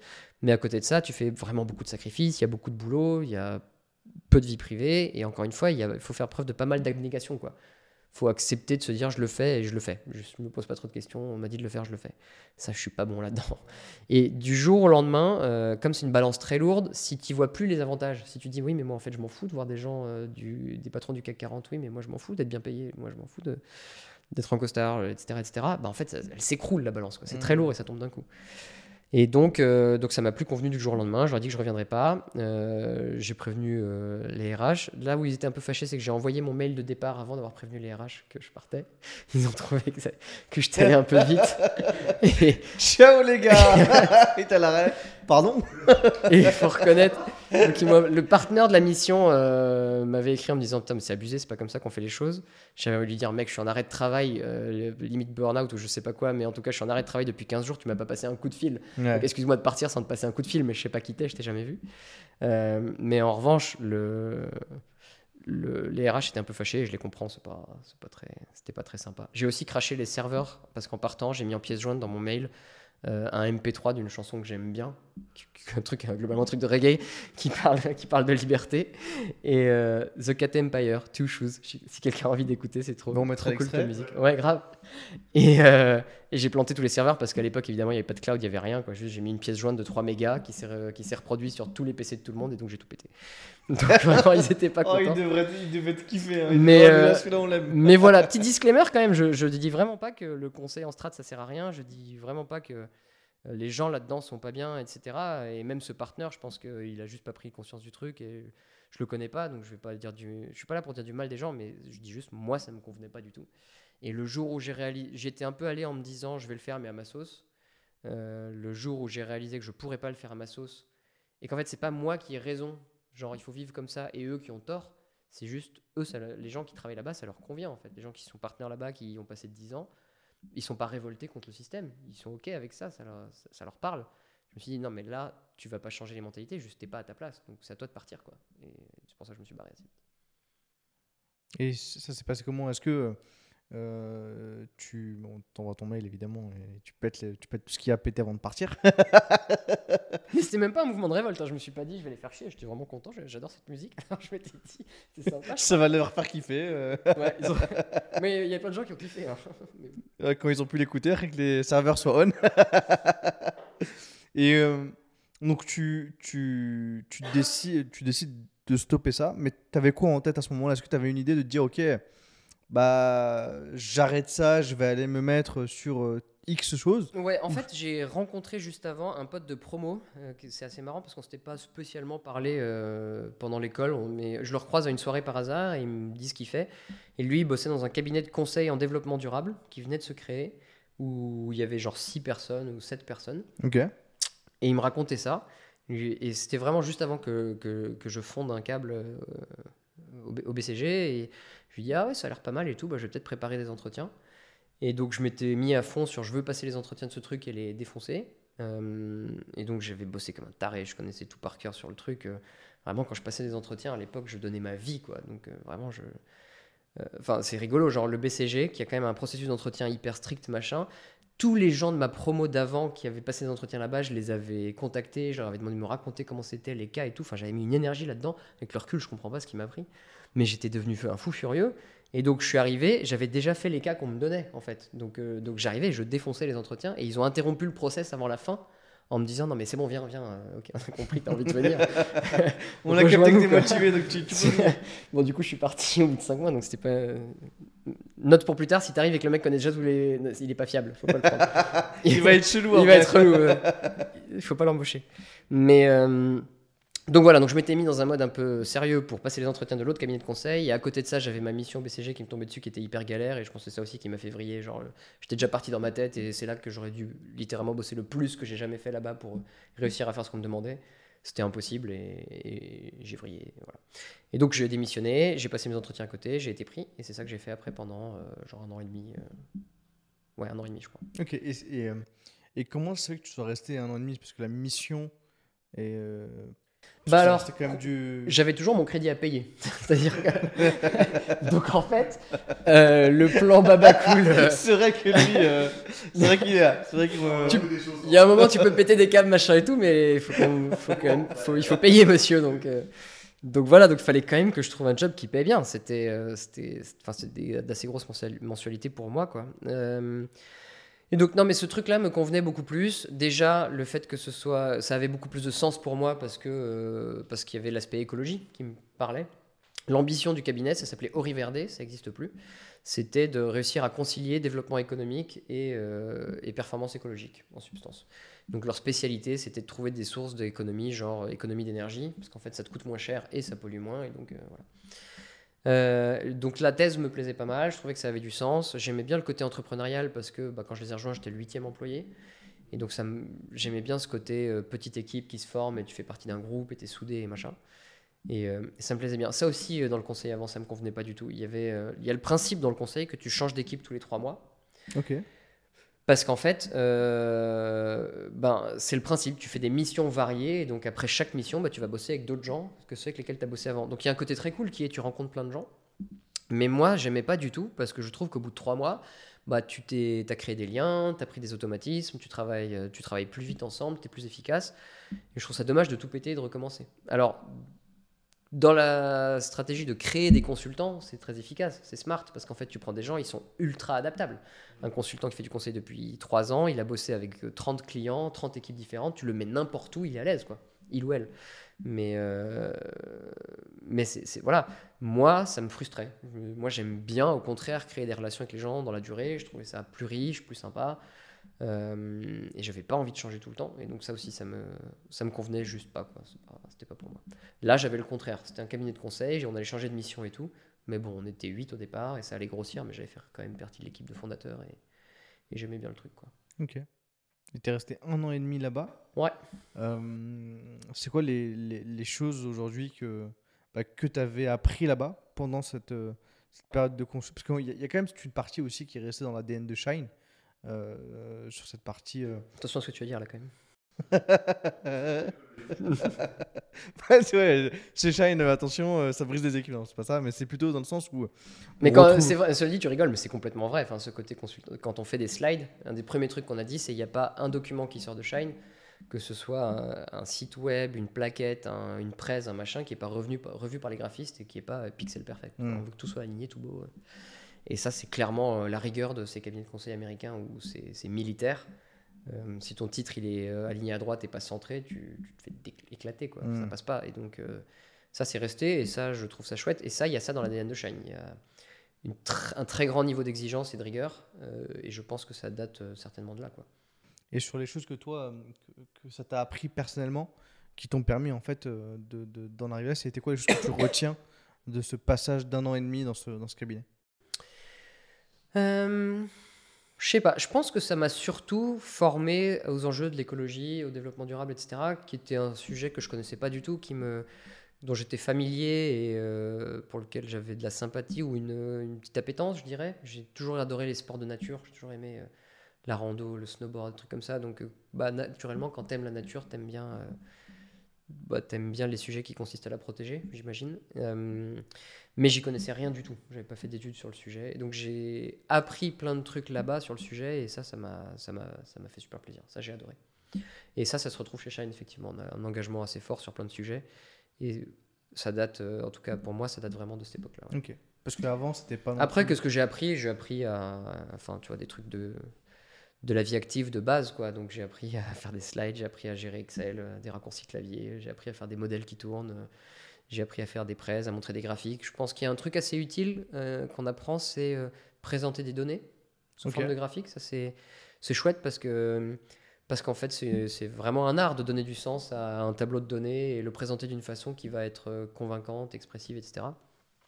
Ça, ça sert vachement pour les levées de fonds et ce genre de choses. Tu, apprends à, mettre l'accent sur les bons messages et des trucs comme ça. Alors, si je dis j'ai appris à faire des slides, ça va faire un peu bader. D'ailleurs, on a perdu la moitié de l'audience, je crois, euh, au moment où j'ai dit ça. je pense qu'on intéresse parce que tu le crois. mais après, on va bouffer des sushis en public, il me semble, donc ça va peut-être euh, faire revenir des gens. Mais, euh, mais ça, c'est vraiment c'est hyper utile dans la vie active, faut pas déconner. Donc, donc c'est, j'ai appris à faire ça, j'ai appris à présenter, j'ai appris à vendre, des choses comme ça. Et pourquoi est-ce que tu as quitté ce... Bah, parce que j'étais quand même frustré euh, d'un truc. Encore? C'est qui revient. Ouais, je crois que. c'est vraiment une psychanalyse, c'est chaud. c'est l'histoire de ma vie, ça. Euh, Il y a le TPE là-bas, c'est remboursé par la sécurité sociale. Ah, c'est gentil, gentil, merci. On est sponsor du podcast aussi. parce que j'ai vu passer la facture l'autre jour. Et... Ouh là là. Je crois que. Oui, alors on disait que tu as quitté J'ai peut-être droit, peut droit, à une deuxième séance, je pense. Mais. C'est vrai qu'elle était chère la facture. C'est vrai. Alors, alors, pourquoi est-ce que tu Et donc, le truc qui me frustrait, c'était euh, déjà ce qu'il y avait avant, le côté euh, tu, tu, fais une recommandation et c'est pas toi qui le mets en œuvre. Quoi. Donc, en fait, c'est pas ta boîte. Tu dis euh, j'ai bien réfléchi, je pense qu'il faut faire ça, ça, ça, ça, ça. Tu t'es arraché, ça t'a pris des mois, etc. Et là, t'as le boss du truc qui, dit, qui regarde le truc, qui fait ouais, très bonne idée. plus tard, c'est pas la priorité aujourd'hui, on va pas pouvoir, ça coûte trop cher, socialement ça passera pas, ou c'est pas la stratégie, ou enfin bref, whatever. Et là, ça c'est, j'ai trouvé ça un peu rude. Enfin, même si tu as des clients de bonne volonté et tout, et ben, ça me manquait de pas euh, de pas mettre en œuvre les trucs qu'on recommandait quoi. C'est rigolo parce que vraiment quand j'étais en, je passais les entretiens ou que j'étais en école et que les gens disaient euh, oui, il y a ce côté frustrant du conseil, c'est que c'est pas très opérationnel. Je leur disais vous êtes sérieux ou quoi? C'est très bien que ce soit pas opérationnel. La partie cool, c'est réfléchir au sujet. Euh, bah en fait non, franchement ça dépend des gens, mais, mais moi j'avais, ça me frustrait trop de ne pas mettre en œuvre les recommandations moi-même ça me démangeait, quoi, j'ai envie de dire. Et puis, il y a un autre truc que j'aimais pas trop, ça rejoint ce que je disais au début, c'est moi, j'aime bien, euh, j'aime bien me confronter aux résultats de ce que je fais, et j'aime bien que le juge de paix, ce soit ça marche ou ça marche pas. Hmm. Euh, et ça, tu vois, typiquement, cette histoire de, d'entretien pour une majeure entrepreneur où tu connais pas les critères et ça va juste être arbitraire ou quelqu'un qui décide, euh, ça, ça, moi, ça me, ça me fait bugger. et donc, dans le conseil, globalement, ton job, c'est que ton client soit content. Alors sur le long terme, si tu lui racontes n'importe quoi tout le temps, il va pas être content. Donc tu as quand même intérêt à écrire des trucs qui sont vrais, lui donner des conseils qui sont justes, etc. Mais dans les faits, le, truc qui fait que tu es payé ou pas, c'est il est content. où elle est Mm. contente. Euh, et, et ça, euh, ben, c'est pas le résultat, quoi. Ouais, enfin, moins directement. Encore une fois, que je te dis, je veux pas non plus euh, noircir le tableau outre mesure. Le, le- Enfin, si tu lui racontes n'importe quoi à la personne, euh, quand elle va le faire, au bout d'un moment, elle te prendra plus comme. Elle te fera plus bosser, quoi. Mhm. Donc, euh, donc, non, faut quand même dire des trucs euh, qui, lui- qui sont utiles, qui sont vrais, qui fonctionnent et tout. Mais dans les faits, tu as quand même ce côté, euh, la cliente, le client. bah, le- quand tu es dans un cabinet, tu entends toujours le client, le client, le client, le client. Alors, j'espère que maintenant, on entend aussi la cliente, la cliente. Mais Mm. mais déjà, ce, c'est, c'est presque, ça, ça devient presque un dieu, si tu veux. C'est une figure un peu lointaine qui est le client a dit que. Et, euh, et j'avais envie de dire, en fait, d'accord, mais le, le, le client du client, il a dit quoi? Enfin, tu vois, genre, est-ce que ce qu'on a fait, ça marche vraiment? Ou en tout cas, j'avais besoin de voir plus directement le résultat de ce que je faisais, quoi. Je pense que juste tout simplement, tu as besoin de te sentir euh, utile, te sentir exister et produire des slides, produire des recommandations. C'était trop abstrait pour moi. c'est tout. Mais j'avais toujours un crédit à payer quand même. Et du coup. Oui, lui, il part pas, lui. Mais du coup, si, c'est réglé, et ça, c'est assez marrant. Et, euh, et pour le coup, euh, c'est pas confidentiel parce que tout le monde le sait autour de moi. Ce qui fait que je suis sorti du conseil, c'est que j'étais j'étais malheureux, ça me faisait pas délirer. Je le faisais, j'étais pas, j'étais pas au fond du gouffre, mais j'étais pas, j'étais un peu éteint, quoi, tu vois. Et euh, et il y a ma copine qui, elle, avait un livret A, un PEL ou un truc, je sais pas, elle avait de l'argent de côté, elle avait fait médecine, elle avait pas eu besoin de payer ses études, qui m'a dit, euh, franchement, j'en ai marre de te voir comme ça, euh, tiens, prends ça, ça paye la fin de tes études et fais un truc qui te plaît. Et ça, ça m'a libéré, j'ai pu faire un truc et tout, mais bah, je lui suis évidemment reconnaissant jusqu'aujourd'hui. C'était un truc un peu émouvant de notre vie qui reste, machin, mais, mais c'est cool. Ça, c'était chouette. Et quand t'es parti, t'avais, c'était quoi justement ce truc qui t'a. Pour aller euh, Ouais, bah, te réanimer et- ouais, je sais pas, mais en tout cas, fallait que je trouve ma voie et ça me parlait pas ce que je faisais T'avais là-bas. quel âge à ce moment-là? Euh, 25 par là. Ok. Je pense, j'avais déjà fait quatre boîtes différentes de jobs, enfin avec les stages et tout, et c'était euh, un an et demi, deux ans après la sortie de l'école. Ok. Et j'ai dû sortir, ouais, ça doit être par là, euh, 25. Et là, complètement par hasard, euh, j'étais euh, passionné de photo à l'époque et j'ai un pote qui vient me voir sous prétexte que je suis passionné de photo en me disant Tiens, j'ai une idée de boîte, j'aimerais bien avoir ton avis là-dessus. euh, Qu'est-ce que t'en penses? C'est un truc où on ferait un concours photo et on fait des photographes postent des photos et on fait voter des gens. Et on fait les photos qui ont eu les meilleures notes, on les vend pour décorer chez soi. Et, euh, et c'était la grande époque du crowdsourcing, genre euh, La Fraise en France, où tu avais un concours de. Ça faisait des t-shirts, tu avais un concours de graphiste et tu pouvais voter. Les, le le t-shirt qui avait eu les meilleures notes, il était mis en vente. Ça recopiait une boîte qui s'appelait Threadless aux États-Unis qui avait fait ça. Où je me souviens, euh, c'était rigolo parce qu'on avait fait une presse là-dessus au BCG en les citant en exemple en disant ces gens sont incroyables. Et donc quand il m'a pitché ça, je lui ai dit ah ouais, idée de génie, il faut absolument le faire. C'est pas du tout une idée de génie avec le recul, mais, euh, mais sur le coup, j'étais euh, j'étais convaincu, à 1000%. Je fais mais viens, non seulement faut le faire, mais moi je suis chaud, si tu veux, on le fait ensemble. On, on, est, on venait de la même promo et tout, on n'était pas du tout complémentaires, mais euh, en compétences en tout cas, en caractère sûrement plus. Mais, mais du coup, ben, ça, ça c'est. Enfin, il m'a dit ouais, ok, c'est parti. Et, et c'est ça que j'ai fait. Ça s'appelait Mayose. Parce que ça reposait sur une communauté. Il y, a- il y a quand même des moments un peu honteux dans notre vie, mais. on- on- ils vont l'entendre, les gens là? Ils vont tous Non, mais là, c'est là, ça. ils- là, justement, ils ont mis. euh, ils se sont concentrés, ils ont dit. ok, On a récupéré les gens qui sont partis à PowerPoint. non, mais ça s'appelait Mayose parce qu'on se disait que. Enfin, je me disais, en plus, je suis un peu coupable de ce truc, que euh, c'est comme la maillot, faut la fouetter longtemps et ça prend. Et une fois que ça a pris, tu peux mettre l'huile très vite et machin. Et donc, euh, c'est pour ça que ça s'appelait Mayose. Idée à la con, non pourri, mais. euh, on, on se forge aussi par ses échecs. quoi. Et du coup, ça a été quoi le.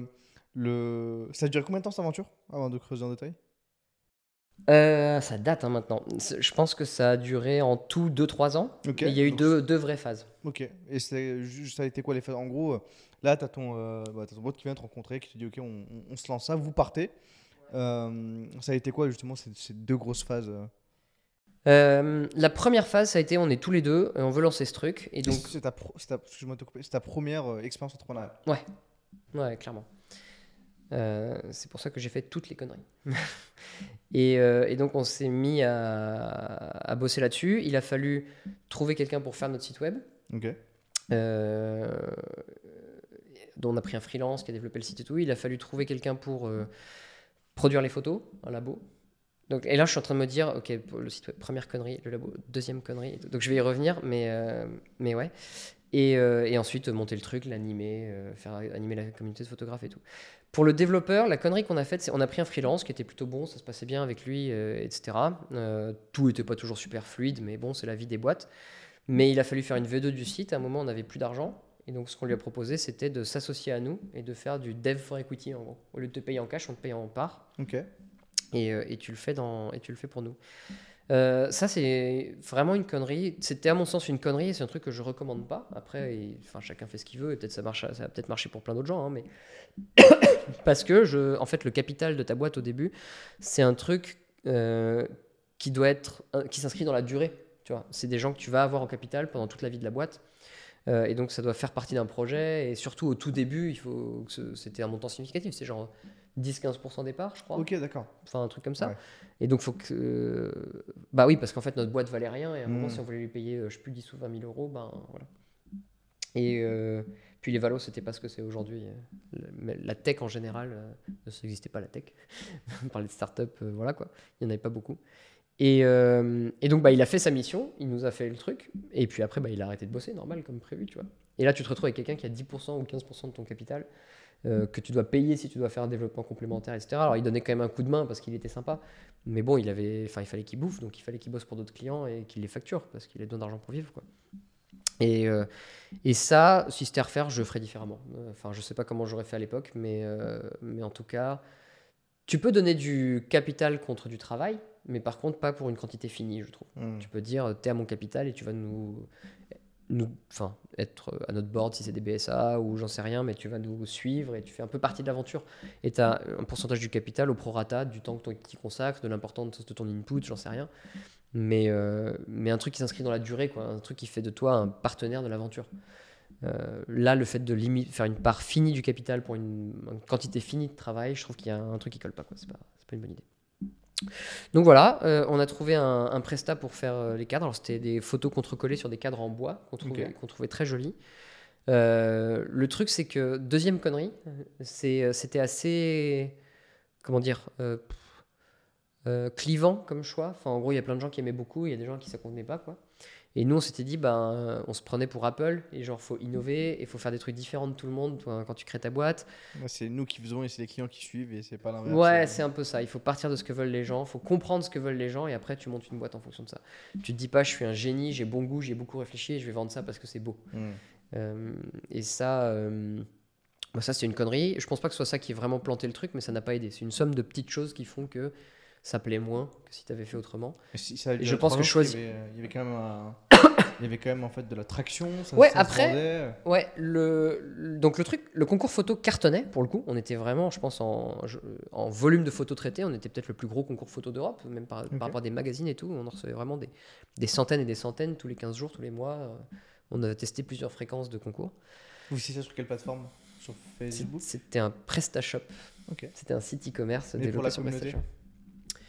Euh, c'était sur le site. Il y avait des flux de commentaires euh, sur les photos et les gens commentaient sur les photos. Comment vous avez fait toute la première phase d'acquisition de... Bouche à oreille, comme la, la maillot, tu sais, tu fouettes. bah, elle a prise la maillot. C'était vraiment ça. Pour le coup, ouais, franchement, on avait une.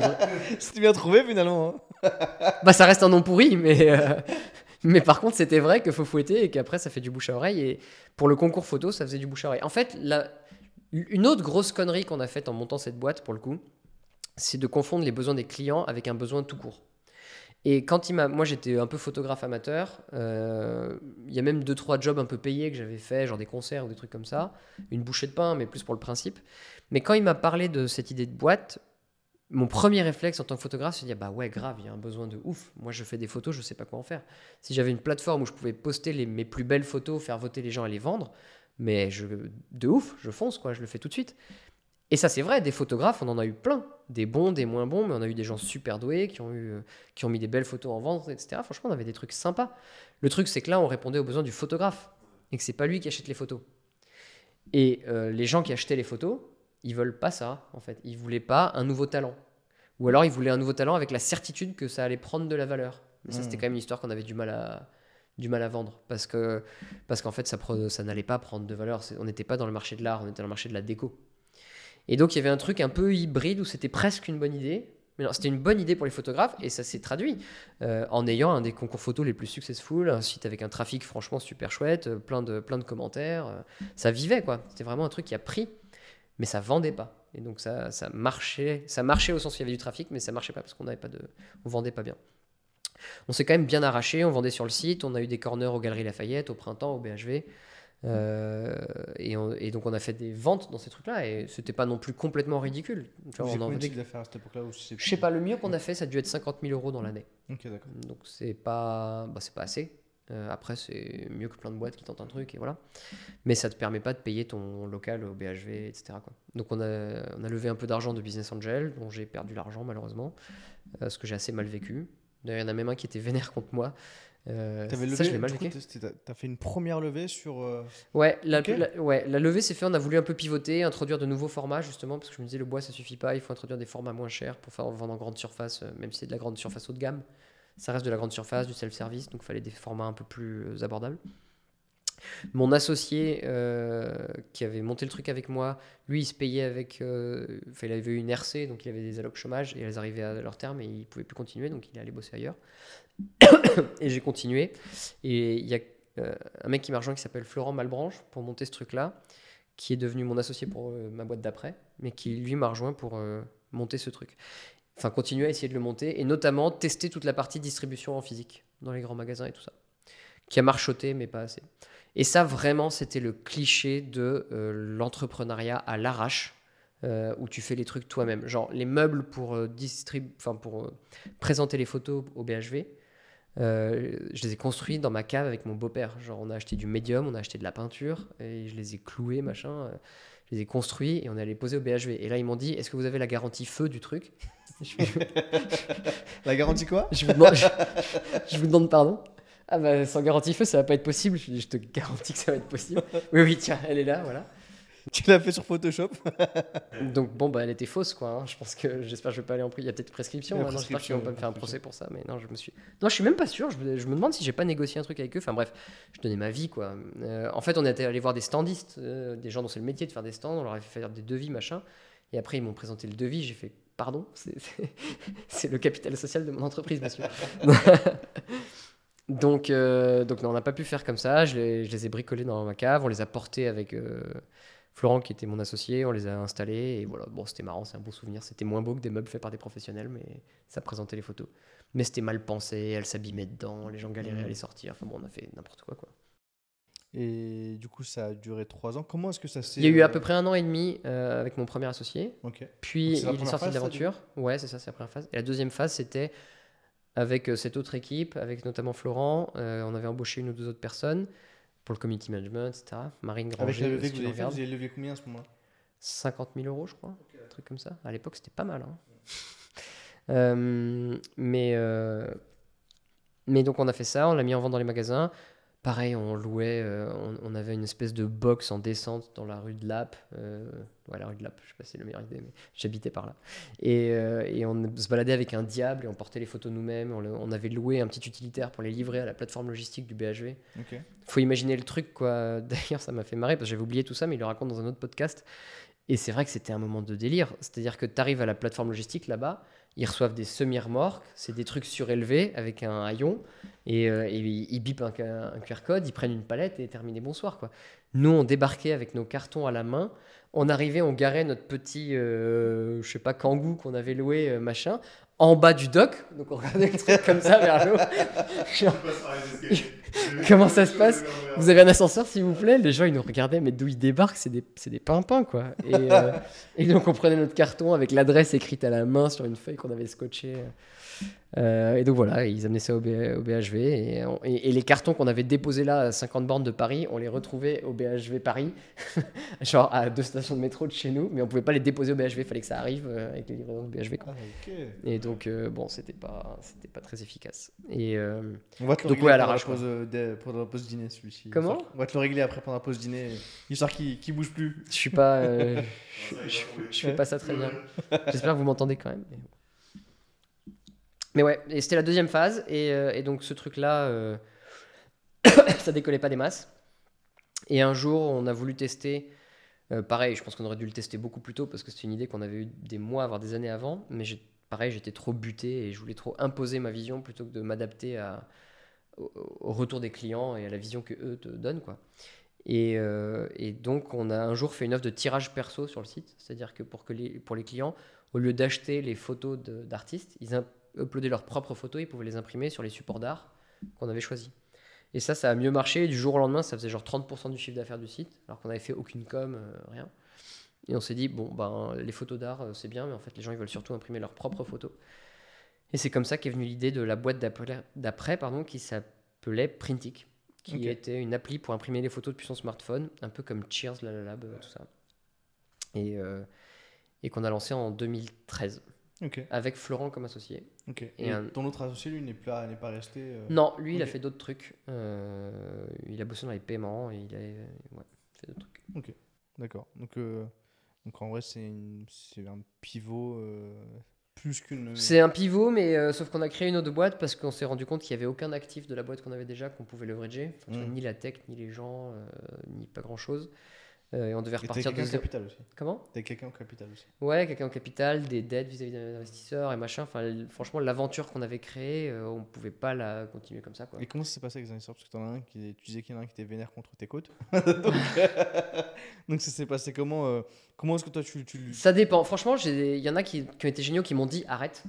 Arrête, Nicolas. Ça, ça ne marche pas. Il faut Ok. passer à autre chose, monsieur. Euh, 50 000 euros de chiffre d'affaires au bout de 3 ans. euh, bien tenté, tu t'es arraché, mais tu vois, tourne la page, quoi. C'est pas grave, c'est la vie. C'est l'entrepreneuriat. Euh, et il y en a qui m'ont dit ouais, t'es pas été au bout du truc, t'aurais pu t'arracher encore. Hmm. Moi, je pense que les premiers avaient raison. mais ce- ça dépend lesquels. euh, Mais bon, ils ont globalement été très supportifs. Je pense que le mec qui était un peu vénère. euh, Alors en fait, il s'appelait. Non, je déconne. Mais. euh, Name dropping directement. Et- Et c'est juste, euh, bah, c'était un des premiers investissements qu'il faisait. Je pense qu'il avait, une, il avait une vision un peu différente du truc. il doit avoir l'impression que j'ai pas euh, tout fait comme il fallait. Enfin bref, j'en sais rien. Mais bon, euh, on n'est pas resté hyper fâché non plus. Et voilà.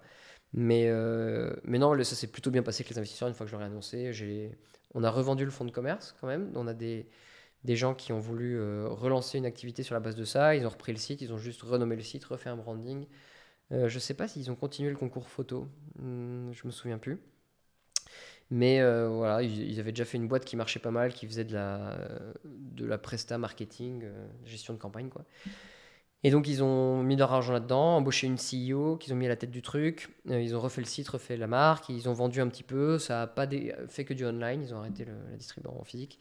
Et ça marchait pas des masses. Et puis la nana qui était à la tête de ça a eu envie de changer un peu de vie et ils ont fini par fermer le truc derrière. Ok. Moi, j'en ai pas tiré grand chose. Ça m'a permis de rembourser un- une partie de ce qu'avaient mis les investisseurs, de me payer. euh, je m'étais pas payé pendant deux ans, donc de me payer une partie de ce que j'aurais pu me payer sinon. Et, euh, et voilà, et de passer à autre chose proprement. Quoi. Ok. Fermeture. Pas de, pas de liquidation judiciaire. Un, un dépôt de bilan tout propre. Euh, et voilà, et après on a créé Printic avec Florent et avec euh, Benjamin Grelier, qui pour le coup est un ami de jeunesse, qui, est, qui était développeur, qui fait plein de trucs maintenant, qui est toujours CTO, mais voilà. Et donc je me suis dit, fais pas la même connerie, cette fois il te faut un dé- développeur au capital dès maintenant qui va être à fond dans le truc. Et ça c'était une très bonne idée. Et, et voilà, et ça s'est mieux passé tous les trois. Tout n'a pas été parfait, on n'a pas tout réussi, on a foiré plein de trucs, mais euh, ça a mieux marché en quoi, tout cas. C'était quoi ce que t'as foiré cette fois-ci euh? Tu nous as donné deux petites leçons sur la première. Ouais. Ça a été quoi euh, Les trois petites leçons en fait? Deux, trois après. ça, ça va être Bah, dix. Printic, c'est un peu, ça a fait, c'est l'étape d'après. Bon, à chaque fois que j'ai créé une boîte, c'était un peu le, un peu l'étape d'après, quoi. Donc là, euh, on est arrivé à 10-15 personnes au max. On a dû faire euh, 1, 2, 3 millions d'euros de chiffre d'affaires annuel euh, au max. Donc, euh, donc plus gros, plus sympa, plus de marge, mais on n'a jamais vraiment réussi à rentabiliser non plus, à stabiliser la structure. On l'a monté en 2013, on l'a vendu à M6 en 2014, Ok. assez peu de temps après. Ce qui est pas non plus un rachat dégueulasse. euh, de Ouais, M6, non, ça euh, c'est- c'était cool. Euh, je l'ai, enfin bon, euh, je l'ai quand même vécu comme une frustration parce que j'avais l'impression qu'on aurait pu faire mieux avec l'idée qu'on avait, avec l'équipe qu'on avait, le produit qu'on Tu avait. voulais pas vendre toi de base? Si, euh, à ce moment-là, je voulais vendre parce que je pense que vraiment c'était le mieux pour la boîte. Euh, en fait, on avait de toute façon, on avait essayé de lever, on n'avait pas réussi et on n'avait plus d'argent, donc en fait, il fallait vendre et c'était comme ça quoi. Donc là, il y avait aucun état d'âme. c'est vous qui. C'est parce que comment Parce que du coup, c'est. Le premier, t'as f- ven- vendu un fonds de commerce. Ouais, Là- pas la casse. Là, du coup, c'était une, une, vraie, euh, Ouais. une vraie vente. Euh, pour ta deuxième expérience entrepreneuriale, ce qui est quand même. Ouais, et pour le coup, on a gagné un petit peu d'argent, pas énormément, mais euh, Combien c'est quoi le petit montant Ouais, c'était euh, genre chacun, on a dû prendre genre 200 000, un truc comme ça. Donc pas de quoi, clairement pas de quoi prendre ta retraite, mais de quoi te mettre un peu à l'aise quand même. T'es moins stressé quand t'as ça. Bah, surtout que t'as un exit. Ouais, en plus. Et puis racheté par M6, et puis, cool. Ouais, puis t'as tout le cycle, t'as monté la boîte de zéro, trouvé des premiers clients, embauché des gens, fait une levée de fonds et en moins de deux ans. Mais euh, je pense que, bah, tu vois, Cheers, la même, euh, je pense que Cheers est plus gros que la Lab. Je suis pas sûr, j'ai pas les chiffres, mais j'ai l'impression. Euh, mais j'ai l'impression qu'ils ont réussi à aller plus loin avec la même idée et le même produit. Et moi, j'ai toujours trouvé que c'était dommage et qu'on aurait pu aller plus loin et que j'ai jamais vraiment su parfaitement ce qui, qui avait loupé. Je pense qu'on a été moins bon en com, on a moins bien mis l'accélérateur en, en pub online quand c'était le bon moment, on a moins bien matché avec une communauté qui fait que tu as un bon product market fit. Et ça, c'est dû à quoi Franchement, c'est vraiment c'est plein de petites choses. J'en suis vraiment ressorti. Ça m'a frustré longtemps après parce que faut leur demander. Peut-être que c'est évident pour eux. Je devrais leur demander. Tiens, euh, Aurélien mots si tu nous regardes, euh, si tu peux me dire ce qu'on a si mal fait que ça. Non, mais pas si mal fait. Ça marchait, ça marchait quand même pas mal. Faut pas, pas déconner non plus. Mais je me disais qu'on aurait pu faire mieux et bon, je pense qu'on aurait tout, pu faire un peu mieux. En réalité, on aurait pu avoir un produit un peu plus stable, qui marche un peu mieux, des produits un peu plus sympas, euh, un meilleur marketing, plus levé de fonds plutôt. Il y a une connerie qu'on a faite, pour le coup, ça c'est vraiment un gros enseignement aussi. C'est, en gros, on a lancé en janvier 2013, ou par là, et tous les mois, on faisait 40% de croissance. Donc on a dû commencer à, je sais pas, 8000 euros et en juin, on en faisait 60 000. Vous n'avez pas levé cette. Euh, non. Euh, enfin, Family and Friends, peut-être euh, la famille, 50 000 euros encore, je pense, mais juste de quoi faire le démarrage. Et donc à ce moment-là, on voyait les chiffres et c'était. Enfin, tu vois, la courbe, elle était magnifique, mm. quoi. C'était le hockey stick, t'en rêves.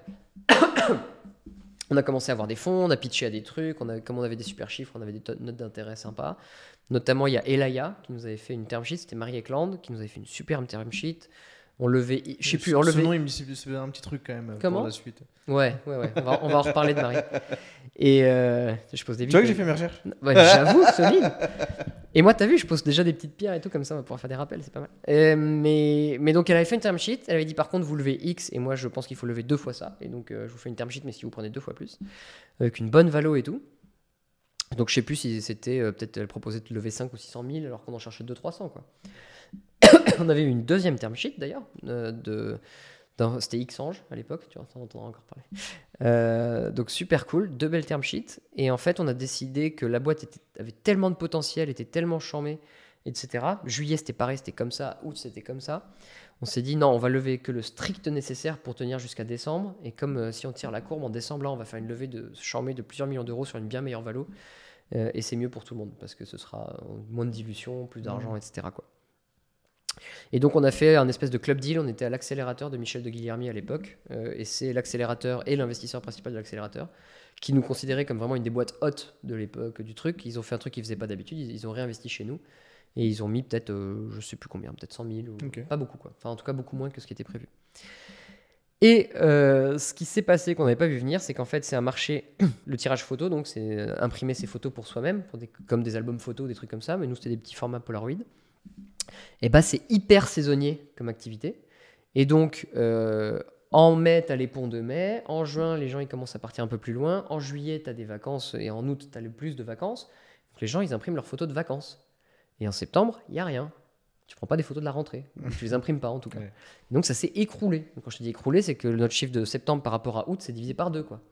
Donc, le hockey stick était moins sympa.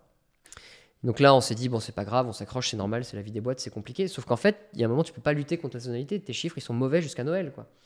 Et alors, effectivement, par contre, décembre, c'est le plus gros mois de l'année, et donc là, tu as des meilleurs chiffres. Mais sauf qu'entre-temps, on a cramé tout notre cash presque. Hmm. Et comme on faisait pas de croissance et qu'on euh, n'avait pas des bons chiffres à montrer, et eh ben notre investisseur avait pas envie de réinvestir. Tu vois, il était un peu en mode. Euh, c'était la si haute pour lui, du coup. Ouais, c'était plus très haute. C'était une boîte, ça a failli être haute. Et, euh, et du coup, on s'est retrouvé pas mal en galère. Euh, et donc de janvier à juin de l'année d'après, ça a été vraiment super dur parce qu'on a essayé de lever des fonds. Forcément, on avait des chiffres moches. Donc euh, personne ne voulait investir chez nous. Il y avait un peu de concurrence et tout. Mais je pense que vraiment jusqu'à l'été euh, de, de 2013, on était super bien lancé. On aurait pu faire les choses bien. Et si on avait levé beaucoup d'argent à ce moment-là, on aurait pu recruter une bonne équipe, faire des choses plus propres, un meilleur produit, meilleur market, tout bien, je pense. Et à mon avis, à ce moment-là, la boîte aurait mieux marché.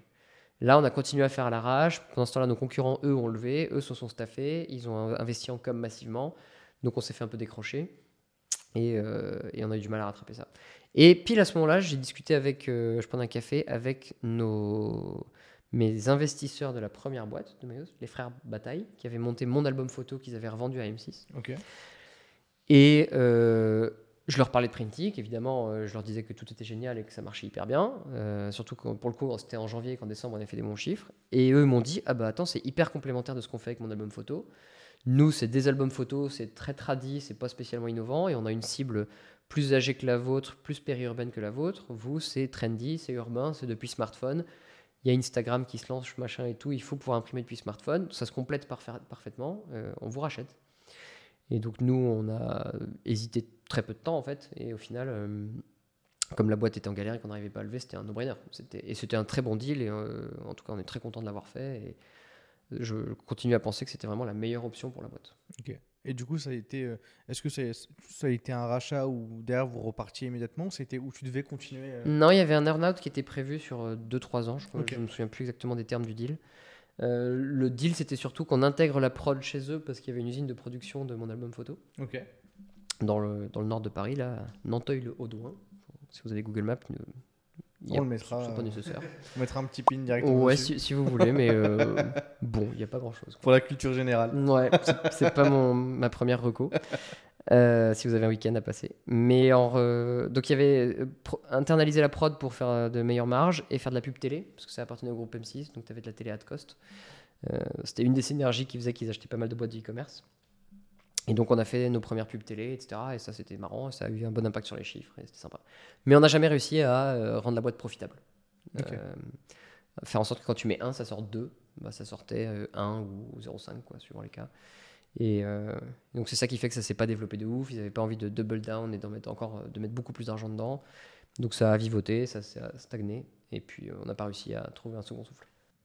Et c'était quoi les, euh, les, les trois enseignements que tu as pu. Parce que après ça, et du coup, on va parler euh, de Shine, mais ça a été quoi les, les, les trois enseignements que tu as pu tirer de, de cette expérience-là que Ça t'as- a servi pour Shine? Ouais. bah, J'en ai deux très clairement en tête. Le premier, c'est lève quand tu peux et lève le plus possible. Ok, donc euh, Moi, c'est ce que j'en ai tiré. Alors, euh, enfin, il y a eu des trucs dans les années ou les mois récents là où il y a vraiment eu des levées colossales. euh, donc, je sais pas comment tu gères une boîte quand tu fais pas de chiffres et que tu as levé 200 millions. Peut-être que mon conseil s'applique pas à ce moment-là. Mais en revanche, ce qui est sûr, c'est qu'il faut lever plus que ce dont tu penses avoir besoin. Voilà, c'est plus ça le truc. Et il faut pas le faire quand tu as le couteau sous la gorge, parce qu'en fait, t'es pas intéressant à ce moment-là. Ça paraît évident, mais, mais c'est tentant quand même. Parce que vraiment, quand ça me.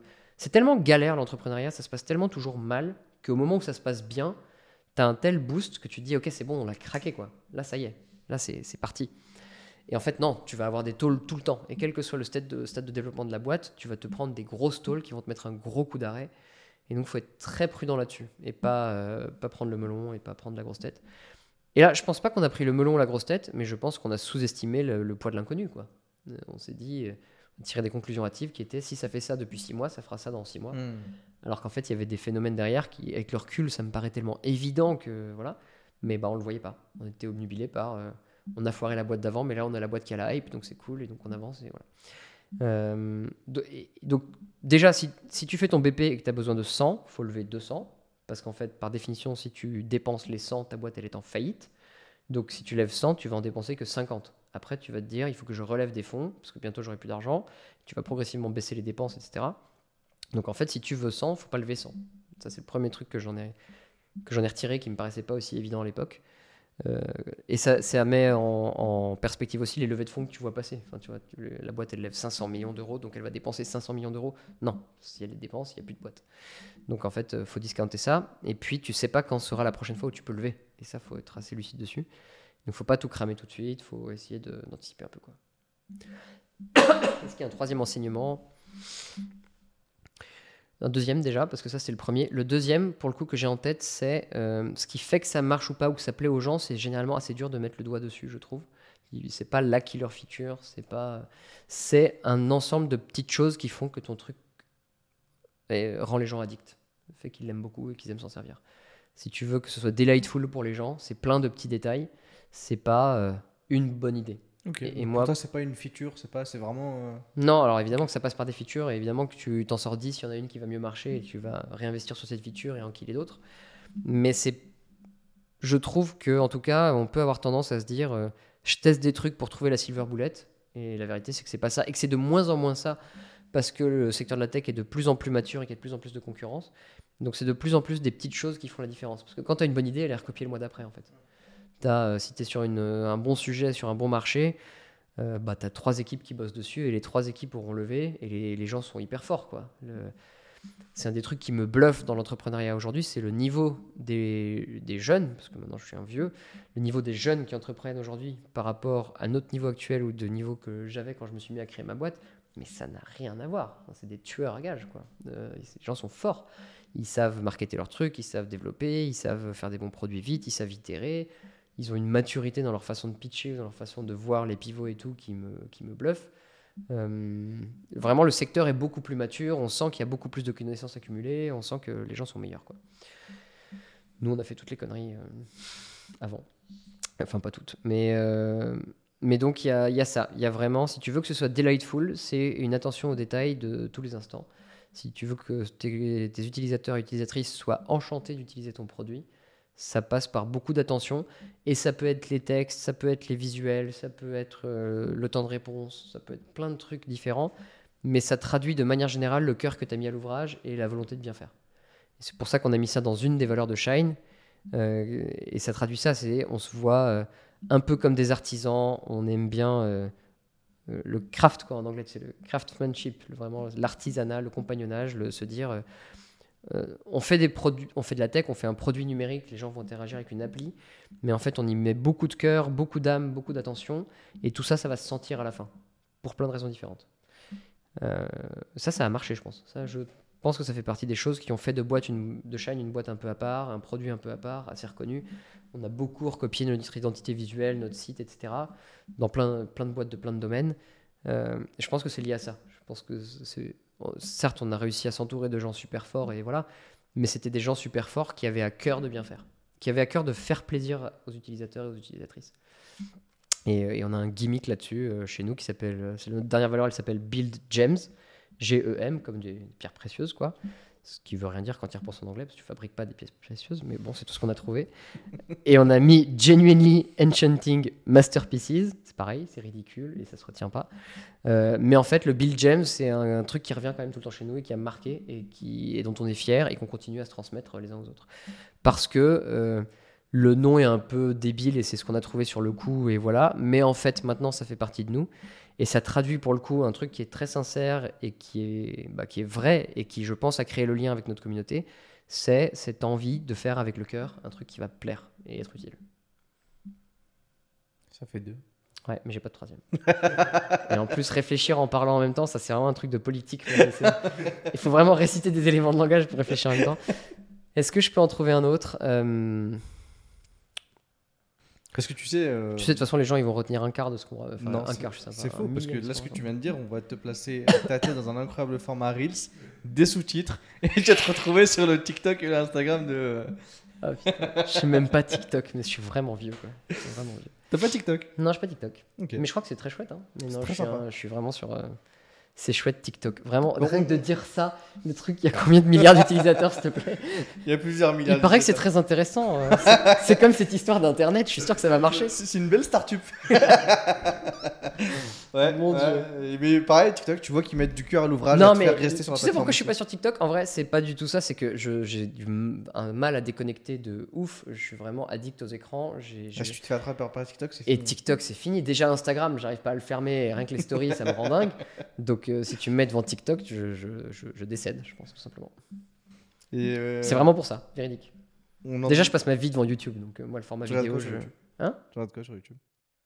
J'espère que tu auras des vrais de vrais de 4 heures. Et que... Pas des replays de MMA, déjà Francis Nganou, en force. Non, euh, un peu, mais non, beaucoup, de, beaucoup de sport. Moi, mon kiff dans la vie, c'est le sport.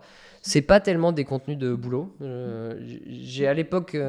Quand je montais ma boîte, j'en regardais beaucoup. Euh, j'ai regardé toutes les vidéos d'Oussama, de okay. Family, bah, qui, qui, a fait des trucs bien et des trucs plus discutables, mais qui a pour le coup fait un contenu vidéo qui a mis le pied à l'étrier à plein de gens parce qu'il se consommait bien et que ça donnait envie. Et de ce point de vue-là, je trouve ça chouette d'avoir donné euh, envie à plein de gens d'entreprendre. Et ça, c'est un truc qu'on défend aussi avec Shine. Donc, euh, Euh, sans prendre position dans des débats qui ne regardent pas ici, c'est vraiment un truc que j'ai regardé avec plaisir, que j'ai recommandé autour de moi, parce que je trouve que ça donnait un très bon vernis startup. Il y a probablement des trucs qu'il conseillait de faire qu'il ne faut pas trop faire, mais il y a aussi Ouais, il transmettait une énergie folle à travers ça. Il y avait peut-être un côté un peu gourou, un peu chelou, mais franchement, tu, pouvais, tu peux binger les vidéos d'Osama pendant 30 heures, c'est mieux que Game of Thrones. Bah, T'inquiète, peut-être qu'il y aura, enfin, je sais pas, j'ai pas regardé. l'occasion de parler pendant 30 heures. On dit ça, on dit rien. Euh... Bon, bref. on, dit rien, on dit ça, on dit rien. Dédicace, Osama, si tu le regardes. mais euh... donc voilà, j'ai regardé ça, mais non, je regarde surtout des. Moi, mon trip dans la vie, c'est beaucoup le vélo. Donc je regarde beaucoup de vidéos de vélo sous toutes okay. ses formes. Euh, des replays d'événements sportifs que j'ai pas vus. Euh, des trucs comme ça. Ouais. Ok. Et toi, de ton côté, euh, là, euh, la boîte se, se revend? Euh, donc, tu as un earn-out, donc tu dois rester un petit peu euh, dans, dans, la boîte. Est-ce que est-ce qu'au moment de, de vente, tu avais repensé, euh, parce que j'avais posé tout à l'heure la question pour Shine, mais pour celle-ci, je te la repose évidemment, mais est-ce que euh, au moment où, Non, mais on y répondra. On y répondra. Où, où, Il y a une question sortir... que j'ai tous les jours, mais je dis pas encore ce que c'est. c'est après la pause. teasing, teasing. Ça, c'est malin pour le watch time. c'est malin, c'est malin. c'est. T'as failli me faire oublier ma question, mais heureusement que je suis. c'est le mec qui saute dessus. non, est-ce que je pensais déjà à ma prochaine boîte quand on a vendu Critique et à ce que je ferai après oh, T'es trop fort. Tu bah, veux pas ma place mais je suis en fait, mais j'écoute pas ce que tu dis. Mais je, je me pose mes, mes questions. Hein, donc, euh... Et toi, t'as pensé à ce que tu ferais après French Doers ou pas? Non. voilà, exactement. Euh, non, alors si, si, j'y ai vachement pensé et je voulais pas recréer une autre boîte. J'ai vraiment essayé de pas, retomber là-dedans. Je quitte le conseil, ça me, je refais du conseil, je veux pas faire une autre boîte, mais je refais une autre boîte. Tu veux dire que l'histoire de ma vie, c'est un frustré qui arrive pas à prendre des décisions? C'est pas ce que j'ai dit. Un peu peut-être. Mais euh, il y a okay, de ça, y a de ça. Non, mais c'est dur, c'était hyper dur. Euh, vraiment, les, les... Je te dis, on a fait toutes les conneries. Ça marchait, mais c'était pas incroyable. Euh, a... Entre associés, ça n'a pas toujours été facile. Le business n'a pas été facile. Il y avait de la concurrence, le machin. Euh, J'avais un enfant en bas âge. Ma fille, elle devait avoir. Ah, donc t'étais euh... papa à ce moment-là aussi Ouais, j'ai monté ma boîte à... en finissant de cracher Maillot et en lançant Printic. Okay. Ce qui était quand même euh, un peu péchu comme move. Euh, avec ma copine qui trouvait que cette histoire d'entrepreneuriat c'était quand même risqué, c'était quand même dur, on avait euh, d'autres choses à penser, etc. Euh, et moi, j'avais, je pouvais pas m'arrêter après Mayos parce que j'avais l'impression de pas être allé au bout du truc. Ça rejoint un peu ce que je disais avant, je veux bien m'arracher, mais. Euh, et là, je me disais, mais oui, mais en fait, l'entrepreneuriat, c'est ça, je commence tout juste à comprendre qu'il faut pivoter, faut machin, je ferai pas les mêmes conneries. Là, j'ai une idée, je peux trouver des fonds, euh, machin, il faut y aller, je peux pas m'arrêter maintenant, c'est trop bête, et j'aime ça, quoi. Euh, et donc, je l'ai un peu fait, euh, je dirais pas contre sa volonté, mais j'ai pas vraiment demandé, ce qui est pas très cool. Je recommande pas de gérer son couple comme ça dans la vie. Vaut mieux discuter et faire des compromis, faire des consensus, des efforts l'un pour l'autre. Euh, elle, elle, en a fait énormément, bah, j'en ai fait aussi. Mais, euh, mais ce truc-là, bah, je l'ai un peu imposé à ma famille, tu vois, on va pas se mentir. Après, ça a eu de gros avantages aussi. Ça m'a donné une flexibilité de dingue. Et donc, euh, j'ai pu mettre nos enfants et participer à la vie de la crèche en gardant un peu les enfants, en faisant des travaux, en contribuant à la vie du truc quand mes enfants étaient malades, etc., j'ai toujours été hyper disponible parce que justement j'avais très peu de contraintes euh, de, de, lieu de travail. Euh, donc ça a eu des côtés chouettes, mais par contre il y a un côté stressant, euh, inconnu, où bah, toi-même tu es stressé, ça te pèse, tu es moins marrant, tu es moins dispo mentalement que quand tu entreprends pas. Et ça c'est dur pour la vie de famille, très clairement. Donc j'ai fait peser ça sur la famille, je sais que ça a été pesant pour elle. Et, et, le faire quand, enfin, littéralement, je montais ma boîte et elle était à ma terre, quoi. Enfin, donc, évidemment que j'étais là pour l'accouchement, évidemment que j'étais là derrière, mais j'ai pas pris deux mois de congé euh, paternité à l'époque. J'ai pris deux jours et je suis reparti, quoi. Euh, donc, euh, donc voilà, c'était pas, c'était pas évident, ça a été dur, on a tout donné, on l'a vendu, c'était un succès. J'avais quand même un petit goût amer en me disant, bah c'est un succès, mais je pense que ça aurait, je pense que vraiment ça avait plus de potentiel que ça. À la fois l'idée, l'équipe et tout, c'est un peu lousé, quoi. On aurait pu faire mieux, mais mais bon, bah, c'était quand même cool. Il faut réussir à satisfaire de ce qu'on a aussi. Et c'est important de faire ce chemin-là dans sa tête. Euh, mais je m'étais dit, par contre, j'ai pas envie de refaire ça. Quoi. Mmh. tout de suite. Je suis pas prêt. J'ai envie de bosser dans une scale-up. J'ai envie de voir l'étape d'après. Euh, là, je suis allé jusqu'à 15 personnes. Très bien. J'ai envie de bosser dans une boîte où les mecs ont réussi, où les nanas ont réussi à le monter à 200, 300 personnes. Ça fait vraiment des millions d'euros de chiffre d'affaires récurrent. Euh, un truc, euh, ouais, pour voir comment ça marche. Et si un jour je veux réentreprendre parce que je suis prêt, je le ferai en ayant appris tout ça, mais un peu plus au chaud. Et, et j'ai échoué. Genre, quand je te dis échoué, c'est j'ai pas trouvé de travail. J'ai passé des entretiens dans plusieurs boîtes. J'ai. euh, Pour quel poste bah, c'est c'est ça que j'ai échoué. T'allais chercher- le poste de CEO direct ou quoi C'était quoi Ouais, le- non, ouais, non. Alors, non, je Je voulais. rentre dans ta boîte, mais je mets ton poste. mais non, mais il y a ça, il y a, tu sais pas, tu sais rien faire en Hmm. fait. Enfin, C'est-à-dire que les postes auxquels t'aspires, j'avais quand même mis un peu d'argent de côté euh, avec Printing, donc j'étais pas à la rue, mais tu vois, j'étais pas très bon en marketing, pas très bon en produit, pas très bon euh, en grand chose, tu vois. Je voulais pas forcément être head of sales, j'aurais sûrement pu apprendre sur le tas, mais voilà. Et donc, euh, pas, il y avait un job que j'ai failli faire qui, pour une boîte qui s'appelle, je sais pas où elle en est, mais ça s'appelle DxO Optics Pro, qui faisait des logiciels de retouche photo et qui avait lancé un produit hardware, une petite caméra que tu branches à ton iPhone et ça te fait un appareil photo hyper haut de gamme, hyper quali, mais juste avec ton téléphone dans la poche. Et ça, il y avait vraiment un super fit. euh, J'avais bien passé l'entretien, j'aimais bien l'idée, machin. J'avais juste un petit doute sur le, le business model. Je me disais quand même si iPhone change de format ou si iPhone décide de, de te kicker. Ou, bref, euh, bon, j'avais des doutes en tête. Mais j'étais allé assez loin, on discutait le package. Euh, moi, je voulais pas mal d'equity parce que c'était dans ma culture d'entrepreneurial. Maintenant, euh, maintenant que j'avais eu ma boîte, je voulais faire partie vraiment de l'aventure. Et c'était un tout nouveau euh, truc pour eux. Et puis on a fini par juste pas se mettre d'accord sur le package. Ce qui est peut-être un peu con, mais, mais ça traduisait, je pense, le fait qu'au fond de moi, j'avais pas très envie d'y aller parce que ça c'était pas trop mon genre de refuser pour l'argent en fait. Donc c'était plus, euh, je pense que je me sentais pas partie intégrante de l'aventure et c'est pour ça que j'avais pas envie, plus que juste le- une question de montant. Hmm. Donc je suis pas allé là, j'ai passé des entretiens, euh, j'ai voulu bosser chez Vente Privée, mais on m'a pas trouvé, vraiment trouvé de job. J'ai voulu bosser chez Blablacar, mais j'ai pas vraiment trouvé de job. Enfin, tu vois, c'est genre, mais tu sais faire quoi, quoi? Pas grand chose, en fait. Je Euh, sais si faire on un fait petit peu de tout. Ouais, un petit peu de tout, pas trop mal. ça va, franchement, ça va. C'est pas nul, c'est pas ouf, mais c'est pas nul. Donc si Grandjean, je peux te prendre ton poste, euh, Oh. tu me dis. Donc en fait, le truc c'est qu'on va te prendre pour monter une boîte dans la boîte, quoi, pour Ouais. faire euh, communi- enfin country manager d'un truc, voilà.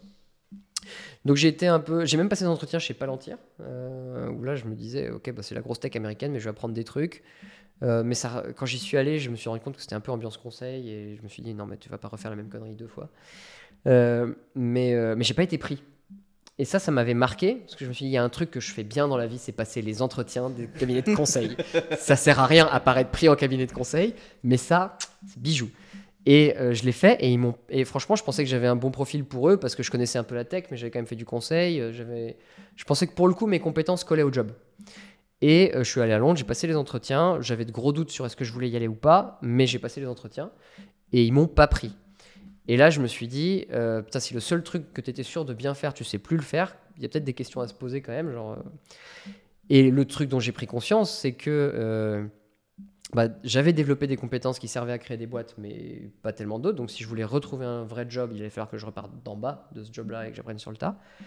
Et j'en voyais pas qui m'intéressait. C'est-à-dire que Je voyais pas de trucs où je me disais, ça, ok, je, très bien, je repars de zéro. Je, je vais, je vais devenir dev, donc je vais faire euh, une académie, euh, je vais euh, repartir de zéro en produit, machin. Je, je- En fait, j'adorais quand même le côté très général et touche à tout de, de l'entrepreneuriat quoi. Et j'adorais ce côté tu pars de zéro et tu construis un truc et, et à, la, f- à la fin, enfin ensuite, ensuite il y a un truc qui existe quoi, Mm. qui est là, qui même si tu touches plus à rien, ça existe. Alors peut-être suivant le stade de développement de la boîte, ça, ça continue ou ça se plante, mais tu construis un truc en dehors de toi. Et, ça c'était, en fait c'est hyper addictif. En tout cas pour moi c'est euh, c'est viscéral, c'est génial. C'est très épanouissant, ça donne beaucoup de sens à ce que tu fais et euh, ça m'éclate. Et, euh, et donc, bon, j'étais encore un peu paumé, sans trop savoir ce que j'allais faire après, mais en tout cas, je voulais pas réimposer à ma copine une, une, énième aventure entrepreneuriale, parce que je me dis, c'est bon, enfin, tu vois, j'ai consommé mon ticket, quoi, déjà, je vais arrêter d'être relou. Et, euh, et donc, je, mais elle voyait bien que quand je passais des entretiens, j'étais pas euh, le moi qui passait des entretiens quand il voulait vraiment le job, quoi. Mm. Et donc, c'est encore une fois elle qui a un peu vu le truc en moi, qui, je m'y attendais pas du tout, mais on était posé, un, c'était une, une semaine de vacances, on était que tous les deux, on n'avait pas les enfants. Et elle me dit, euh, hors contexte, on parlait même pas de samedi. Tu sais, si tu veux recréer une boîte, tu peux. mi sympa, mi pitié, tu sais. Genre, Moi, tu me fais un petit peu de peine, vas-y. Bon. pauvre vieux, quoi. Tu me- Il y avait un mélange de je te veux du bien et tu me fais de la peine. donc, euh, c'est à la fois. c'est- J'avais quel âge Euh, J'avais quel âge? Attends, alors que je me souvienne des dates. Bon, je sais pas, c'était en 2000. Là, on est en 2022. C'était genre en 2015-2016. 32 par là?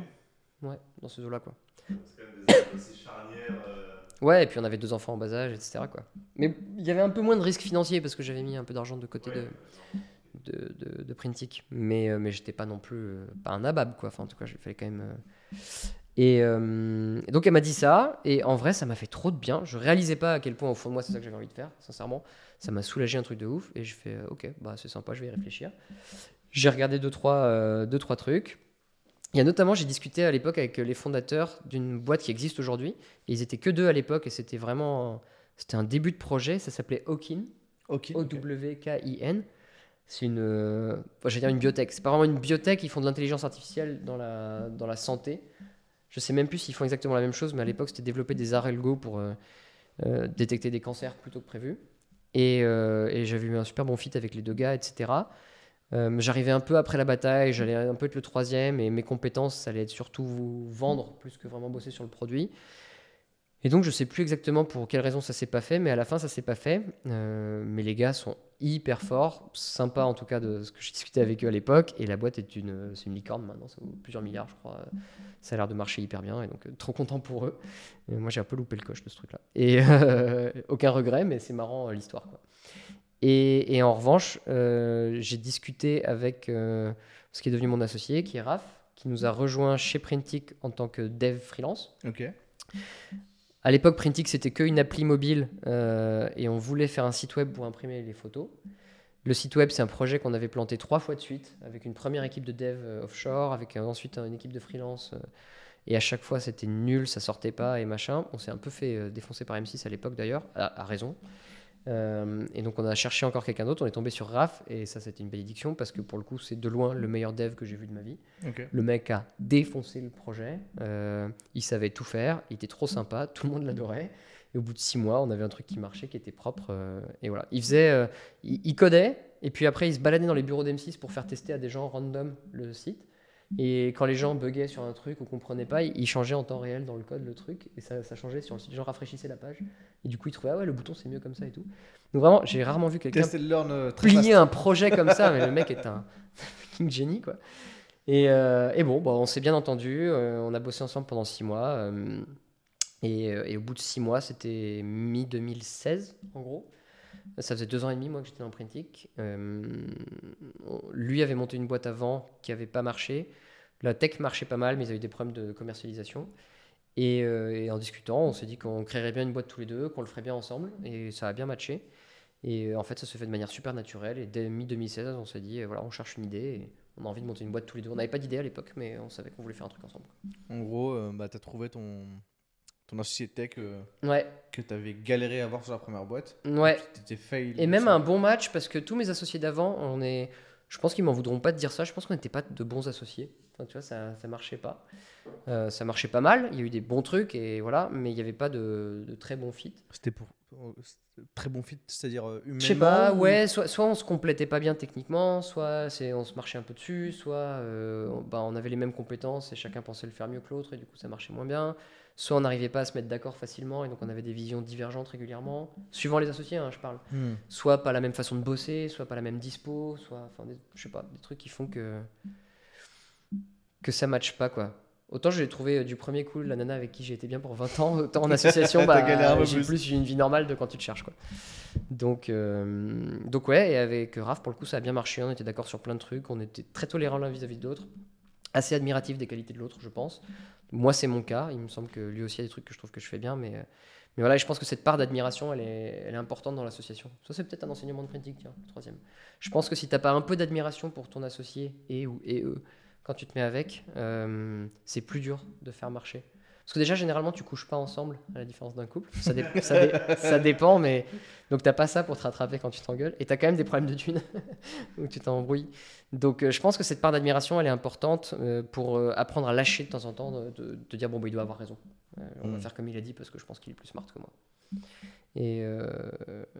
et je pense qu'il y avait beaucoup de respect avec mes autres anciens associés, mais je suis pas sûr qu'il y avait ce truc qui se fait aussi facilement, où tu arrives à te mettre d'accord ou à emporter l'adhésion ou faire confiance à quelqu'un complètement parce que tu es persuadé qu'il le fait vraiment hyper bien euh, et que c'est inconditionnel. quoi. Il y a ça, euh, ouais. Sûrement d'autres trucs, mais, euh, mais ça, c'est un truc qui, qui me marque pas mal et qui, qui, je pense, a beaucoup contribué à ce que, à ce que ça se passe bien. Ok.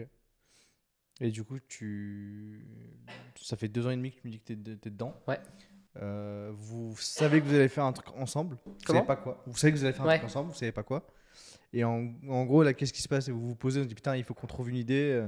euh, il faut qu'on qu'on se pose et qu'on Ouais, on a, on a brainstormé, c'est arrivé assez vite parce que lui me disait qu'en tant le freelancing, ça a explosé pas mal à l'époque. Ok. Lui me disait qu'en tant que freelance, un truc avec lequel il avait beaucoup de mal, qui lui prenait du temps et tout, c'était la partie administrative.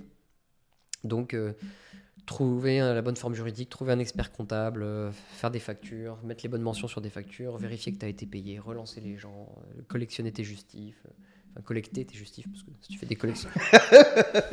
c'est chaud. T'en fais des collections ouais. Bah ouais, écoute, j'ai un petit tableau chez moi avec tous mes tickets resto, euh, classés par ordre croissant de prix, avec un code couleur pour la date, c'est super cool. Non, non, il faut être chelou pour faire ça. Non, mais les collecter par contre pour ton comptable, pour faire ta compta quoi. Et, euh, et donc voilà, il me disait qu'il avait ce problème-là. Moi, je m'intéressais pas mal à, euh, à l'aspect fintech, insurtech, parce que je voyais qu'il y avait des changements réglementaires, des, des nouveautés techno qui faisaient qu'on pouvait faire de nouvelles choses.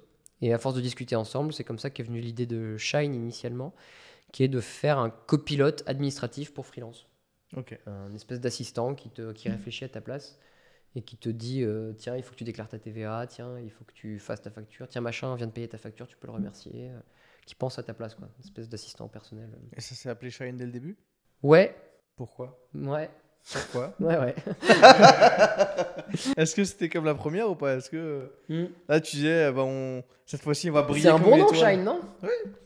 Mais du coup, Euh, euh, à la différence de la maillot où il fallait fouetter, je dis bah ok, j'ai fait mes deux boîtes. Peut-être qu'avec celle-ci, je vais essayer de briller un peu plus. Ouais. C'est quoi le Bah en fait, euh, il y, y y a plein d'histoires qui tournent sur ce nom. La vérité, c'est que c'est le premier truc qui nous est venu à l'esprit et que c'était un nom de code pour le projet. Et, euh, et que juste on trouvait ça sympa et joli. Et ouais, il y avait le côté brillé, euh, sympa, successful. Et... Je pense que c'est pas le nom de domaine le moins cher en. Non, bah c'est pour ça qu'après on a essayé de changer de nom. Mais en fait, ce qu'on aimait bien, c'est que ça inspire. On voulait surtout pas un nom descriptif. Notre credo, c'était on fait tous les trucs chiants à ta place, on automatise, on réfléchit pour toi, euh, on veut que ce soit sympa, t'as l'esprit libre, t'as pas de charge mentale, tout ça. On va pas s'appeler Easy Compta. Tu vois. Pourquoi vous n'avez pas donné un petit nom, Nico? C'était pris. Et euh, Vous avez tenté? Non, c'est Ok, si je dis que vous avez tenté euh, Nico.com. Et, euh, et du coup, le, on s'est dit, bah, enfin, je sais pas, c'est le premier truc qui nous est venu, ça se prononçait vite, c'était un nom de code de projet parce qu'il fallait bien mettre un nom sur les designs. Et, euh, et on trouvait que ça inspirait plutôt le succès, le- la, la bienveillance, la réussite individuelle, l'épanouissement, euh, tout ça. Ça faisait référence à tout ça. Et pas un nom descriptif euh, chiant, quoi. Hmm. Et quand est sorti, il a été le- quand est venu le moment de sortir vraiment le produit, 3, 4, 5 mois après, on s'est dit, bon, bah, on cherche un vrai nom. Euh, on veut que ce soit quand même un tout petit peu plus descriptif parce qu'on se lance de zéro et donc on a besoin de se faire connaître, on a besoin que les gens comprennent vite ce qu'on propose comme service. Euh, mais on veut quand même pas un truc euh, chiant, genre Easy Compta. Et, et on veut un nom de domaine disponible. Pardon pour Easy Contact qui écoute. Ça, ça- ça existe? Sûrement. Sûrement que ça existe. J'y ai pas pensé. Non, mais c'est bien parce que c'est descriptif. Mais on voulait pas ça pour nous. Et puis c'était pris. Non, mais euh, on a cherché un truc comme ça et on n'a rien trouvé qui nous plaise. Et on s'est dit, bah, tu sais quoi, on garde Shine et puis c'est comme ça. Et donc on a le nom de domaine en FR. Je crois qu'on est resté sur que le FR. On n'a même pas le EU, le .com, machin. Le point .com, mais on est, on est tenté, il est pas. Ouais. C'est pas, pas pareil. non, euh, peut-être que le EU on l'a acheté en fait. Je crois qu'on l'a racheté. en- Ok. Mais, euh, mais on Ah, le pas .com bien. là, bah, je pense que faut On se a- lever pour le racheter. pas- parce On n'a que pas tenté. parce que Nous on a regardé, c'est une, c'est une grosse boîte, 500 employés. Il y avait combien d'employés? Ouais, Il y avait pas mal, ouais. Ouais, mais c'est une boîte dans le recrutement, je crois. Il va vous coûter cher le vous racheté. Donc euh, non, mais, mais le nom est resté, ça plaisait pas mal aux gens, les gens le retenaient bien. C'était un critère important pour nous. Et euh, du coup, on avait fait un premier logo qui était un petit soleil, euh, un, un peu kitschoun. Moi, je le trouvais bien, mais mon associé a fait non, non, c'est nul, on va faire mieux que ça. On a fait un truc beaucoup mieux après, et force est de constater qu'il avait raison. Quand je le revois maintenant, je me dis qu'il avait vraiment raison. on va pas le mettre.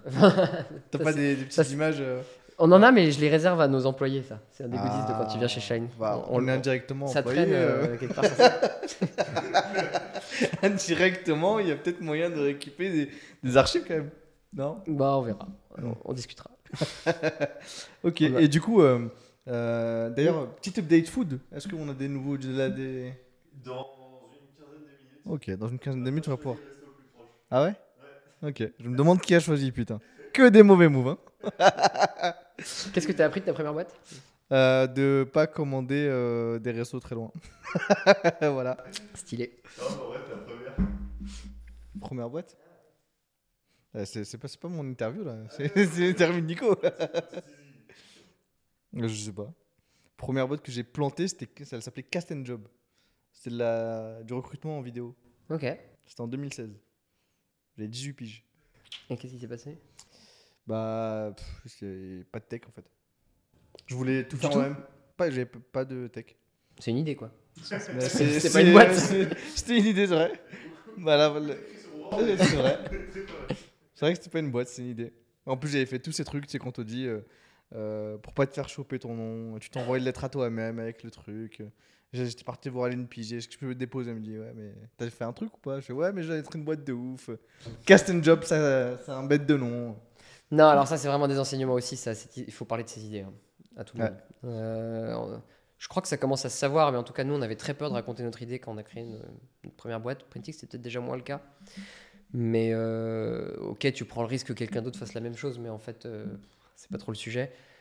Euh, la- à l'inverse, tous les retours que tu vas avoir en parlant de ton idée, alors il faut essayer d'en parler plutôt à des clients potentiels, parce que, parce que les retours de ta famille, de tes potes, etc., en vrai, euh, Ouais, c'est que des bienveillants. de Ouais. les- on dit, c'est bienveillant ou même quand c'est malveillant en fait. Enfin, le, le- c'est trop, c'est trop rationnel quoi. C'est-à-dire Mm. que les gens vont te répondre euh, ce qu'ils pensent que tes clients vont penser. Ils vont peut-être donner des bons conseils, mais ce qu'ils te donnent comme réponse sur ton idée, c'est plus euh, comment eux se projettent dans ce, en étant ce client-là. Dans le meilleur des cas. Dans le Mm. pire des cas, c'est juste ils donnent leur avis parce que tu leur demandes leur avis, ils te donnent leur avis. Euh, Il faut vraiment parler à beaucoup, beaucoup de clients potentiels. Et parce que eux vont te répondre de manière un peu plus sincère, honnête. Genre, ah bah oui, moi ça me parlerait. Ou ah bah non, euh, C'est de la merde. Ouais. Non, ça tu l'as pas souvent quand même. Mais t'as de la chance si, t'as des gens déjà qui eu, disent ça. C'est de la merde, j'ai eu. Euh, non, le c'est de la merde, c'est plutôt et ce sera payant. C'est la fameuse, ça. Ça, c'est c'est de la merde. Quand on te demande s'il faut payer, c'est genre, ouais, d'accord, la question se pose. Ouais, non, bah c'est pas une bonne idée. Ah, après, ça dépend, mais je pense que les small business, comme, t'as, comme tu peux avoir en client, bah, ils sont très crus. hein. Ils vont te dire quand c'est de la merde. Moi, je me souviens des coachs sportifs que j'allais voir, je leur montrais des maquettes, je me dis, mais, mon garçon, c'est de la merde ce que tu me montres là. Mais euh, non, faut en- vraiment en parler beaucoup autour de soi et il faut accepter qu'elle va bouger, accepter qu'elle va changer. Il faut être très humble vis-à-vis de son idée. Moi, je crois pas du tout au mythe de l'entrepreneur génial qui voit des opportunités business partout. Et moi, j'ai jamais eu d'idée. Franchement, je, suis nul en idée. Et ça m'a pas empêché de faire des boîtes. Donc, euh, non, euh, ce qui fait vraiment que tu es entrepreneur ou pas, c'est, ou entrepreneuse, c'est que tu as envie d'y aller, quoi. Pour plein de raisons qui font que tu as une personnalité un peu chelou qui fait que tu as envie de te faire mal. Mais c'est que tu as envie d'y aller. Euh, à chacun de comprendre un peu son levier. Je pense que ça aussi, il faut être, se connaître un peu, être honnête avec soi-même euh, et savoir pourquoi on le fait. Mais euh, j'ai un pote qui est Victor Lugar, qui est le fondateur de Big Mama et qui est aussi fondateur de Sunday, qui me disait un jour, j'y ai beaucoup. Ouais, ouais, c'est une bonne boîte. ça. J'ai encore payé ce midi et franchement, ça marche de ouf. Euh, Mais d'ailleurs, euh, bon, j'y reviens juste après, mais pour pas perdre le fil de ce que je disais, euh, il me disait, franchement, j'ai beau retourner le problème dans tous les sens, tu es entrepreneur parce que t'as pas le choix. Et je trouve que c'est très vrai. C'est-à-dire que si tu veux juste de l'argent, franchement, banquier, c'est mieux. Tu as plus de chances d'avoir beaucoup d'argent. Si tu veux juste la gloire, si tu veux juste être visible, si tu veux des trucs comme ça, il y a plein de métiers pour chacun des axes qui sont mieux. Si tu veux de la sécurité, si tu veux de l'intérêt intellectuel, même, il y a plein de choses. quoi. Euh, entrepreneur, c'est quand vraiment dans tous les métiers qui existent, tu trouves pas ton compte. Et, et dans ce cas, c'est très bien de le faire. hein. Moi, je recommande euh, à un maximum de gens de le faire. Et je pense qu'il faut aussi euh, débunker l'idée que c'est des gens qui, sont géniaux, qui ont un set de qualité incroyable, etc. Non, c'est juste des gens qui acceptent, qui acceptent de se mettre en risque et qui acceptent de changer, qui acceptent de prendre des tôles et de continuer et et, d'adapter leur comportement. Ça, il faut. Ça, si tu penses que dans la vie, tu as du mal avec le feedback ou, ou tu as vraiment un gros problème avec l'échec, c'est pas bien entrepreneur. faut pas faire ça. Mais si tu as le sentiment que c'est pour toi parce que pour une raison ou pour une autre, euh, t'aimes pas l'autorité ou tu as envie de t'accomplir à travers ce que tu construis, comme je disais tout à l'heure, ou des choses comme ça, ça vaut le coup et c'est ouvert à beaucoup plus de gens que ce qu'on pourrait croire euh, juste en lisant les articles euh, et la fame, quoi, Mm. et la mode. Vraiment. Et, euh, et je pense que t'as pas, effectivement, il a raison quand il dit t'as pas le choix, c'est-à-dire que vraiment, moi j'ai essayé de faire autre chose, sincèrement, c'est pas, c'est pas bullshit. J'aurais préféré trouver mon compte en tant qu'employé quelque part, ça aurait été plus simple pour ma famille à ce moment-là, c'est plus facile à vivre, euh, ouais, c'est- moins dur, quoi. Euh, tu le fais parce qu'il y a un truc au fond de toi qui fait que t'es pas bien sinon, et si t'es assez honnête pour te l'avouer, euh, tu le fais. Mais, et dans mon cas, c'est vraiment. Il n'y a que ça qui m'intéresse, et j'ai un problème avec l'autorité. J'ai un problème, ou plutôt, plus que l'autorité, j'ai un problème avec me confronter à l'opinion de quelqu'un pour faire un truc plutôt qu'au fait. C'est-à-dire que j'ai besoin de faire les choses par moi-même et de voir si ça marche ou pas. Et si ça marche, j'avais raison. Et si ça marche pas, j'avais tort. Et j'ai aucun problème à le reconnaître. Mais en revanche, que quelqu'un me dise, je pense que tu as tort, je pense qu'on va plutôt faire comme ça, ça j'ai du mal. Parce que, parce que j'ai besoin de tester par moi-même. Je suis pas sûr que ce soit. Je crois même pas que ce soit parce que je me crois plus intelligent. Je, vraiment, je reconnais que j'ai eu des gens autour de- au-dessus de moi qui étaient beaucoup plus intelligents que moi. Et je le reconnaissais. Juste, euh, j'avais quand même du mal à les croire. J'ai besoin de le voir pour y croire. quoi. J'ai besoin de le faire vraiment. Et c'est un des trucs. Il y en a d'autres, mais un des trucs, c'est vraiment ça. C'est ce besoin de se confronter au résultat de tes actes pour de vrai. Et là, le résultat, il n'est pas négociable. Si ça marche, ça marche. Si ça marche pas, ça marche pas. Et c'est quand même écrit dans les chiffres, quoi. Est-ce que tu trouvais pas quand tu faisais du conseil quoi? Ce que je trouvais pas du tout dans le conseil. Et ça, euh, une fois que c'est dit comme ça, ça paraît évident que je pouvais Mm. pas tenir une seconde dans cet environnement. C'était vraiment pas fait pour moi pour cette raison-là. Et l'autre truc que je voulais dire sur, euh, sur Sunday et sur Victor, c'est que euh, c'est récent hein, comme boîte. Ils ont commencé à bosser dessus. euh, peut-être qu'on avait déjà, déjà euh, vendu Shine à la Société Générale. C'était il y a 2-3 ans peut-être, ou donc non, pas encore. Mais il me présentait son idée, et donc je sais pas si tout le monde sait ce que fait Sunday, mais en gros ils mettent des QR codes sur les restos, et c'est le moyen rapide de payer en partant du resto, tu flashes ton QR code, tu mets ta carte et tu pars. Quoi.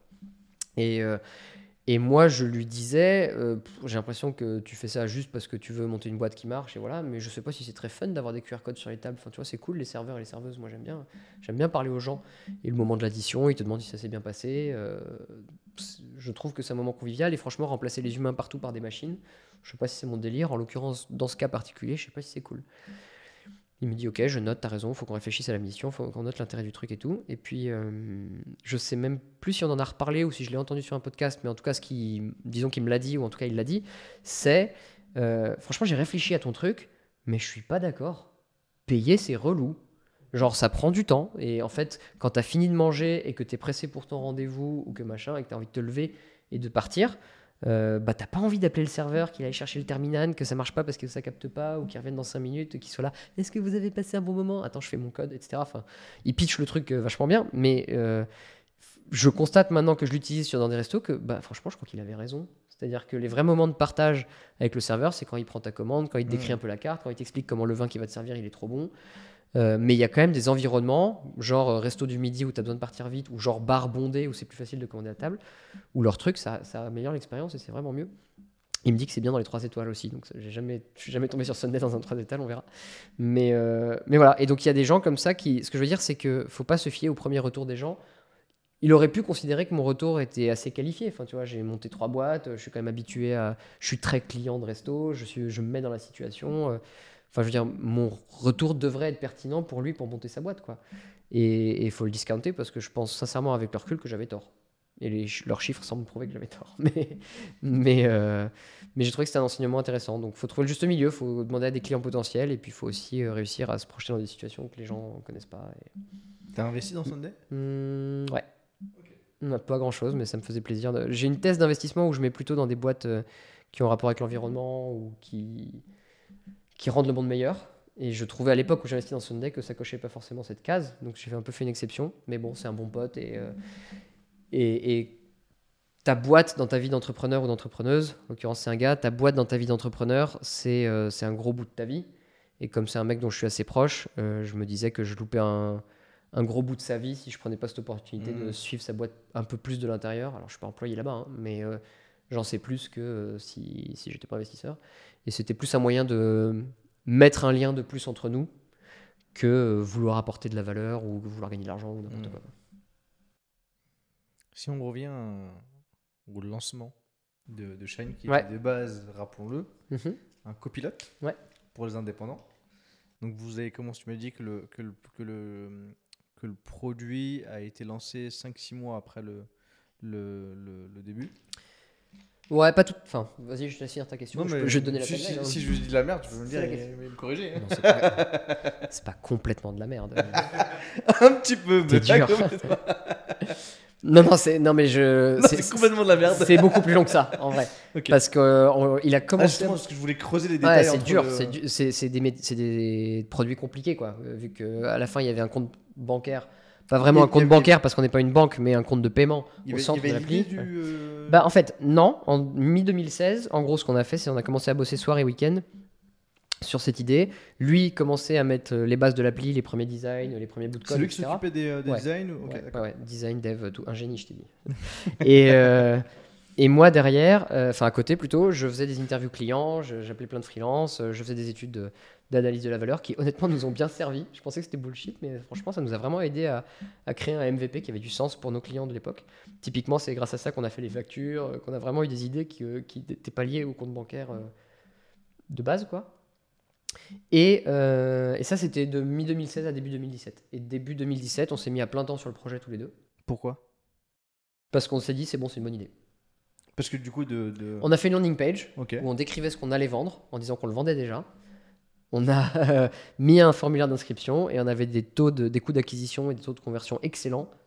Et du coup, on s'est dit, bah, il y a une demande. C'est-à-dire que les gens, ils savent pas que ça n'existe pas encore. Et vous l'aviez mis sur quoi? Juste sur le copilote ou avec la partie bancaire aussi avec? Non, il y avait juste la partie copilote. à Ok, d'accord. Et, euh, Et ça a été quoi la stratégie? Vous avez testé quoi? Vous avez mis du, du Google Ads? Vous avez mis. euh, Qu'est-ce que vous avez Ouais, tenté? je pense que j'avais donc j'avais fait une landing page un peu moche euh, avec des outils de, de no code. C'était Instapage, je crois à l'époque. Ok. Je sais pas si ça existe toujours, mais donc ça c'est moi qui m'en étais occupé. Lui il faisait le vrai produit avec de la vraie tech. Moi je faisais des, blagues de marketeux, le faux produit avec la fausse tech, mais des vraies pubs. Et, euh, et j'avais fait tourner des Facebook ads euh, sur ce truc en testant quelques mots, quelques messages et quelques idées. Je recommande à tout le monde de faire ça d'ailleurs. C'est un bon moyen de tester. euh, ce Euh, Justement, hein. enfin, je te posais cette question parce que je l'avais entendu évidemment, mais de me dire que. euh, eh oui, j'ai vra- j'ai vraiment préparé, c'était pas une blague.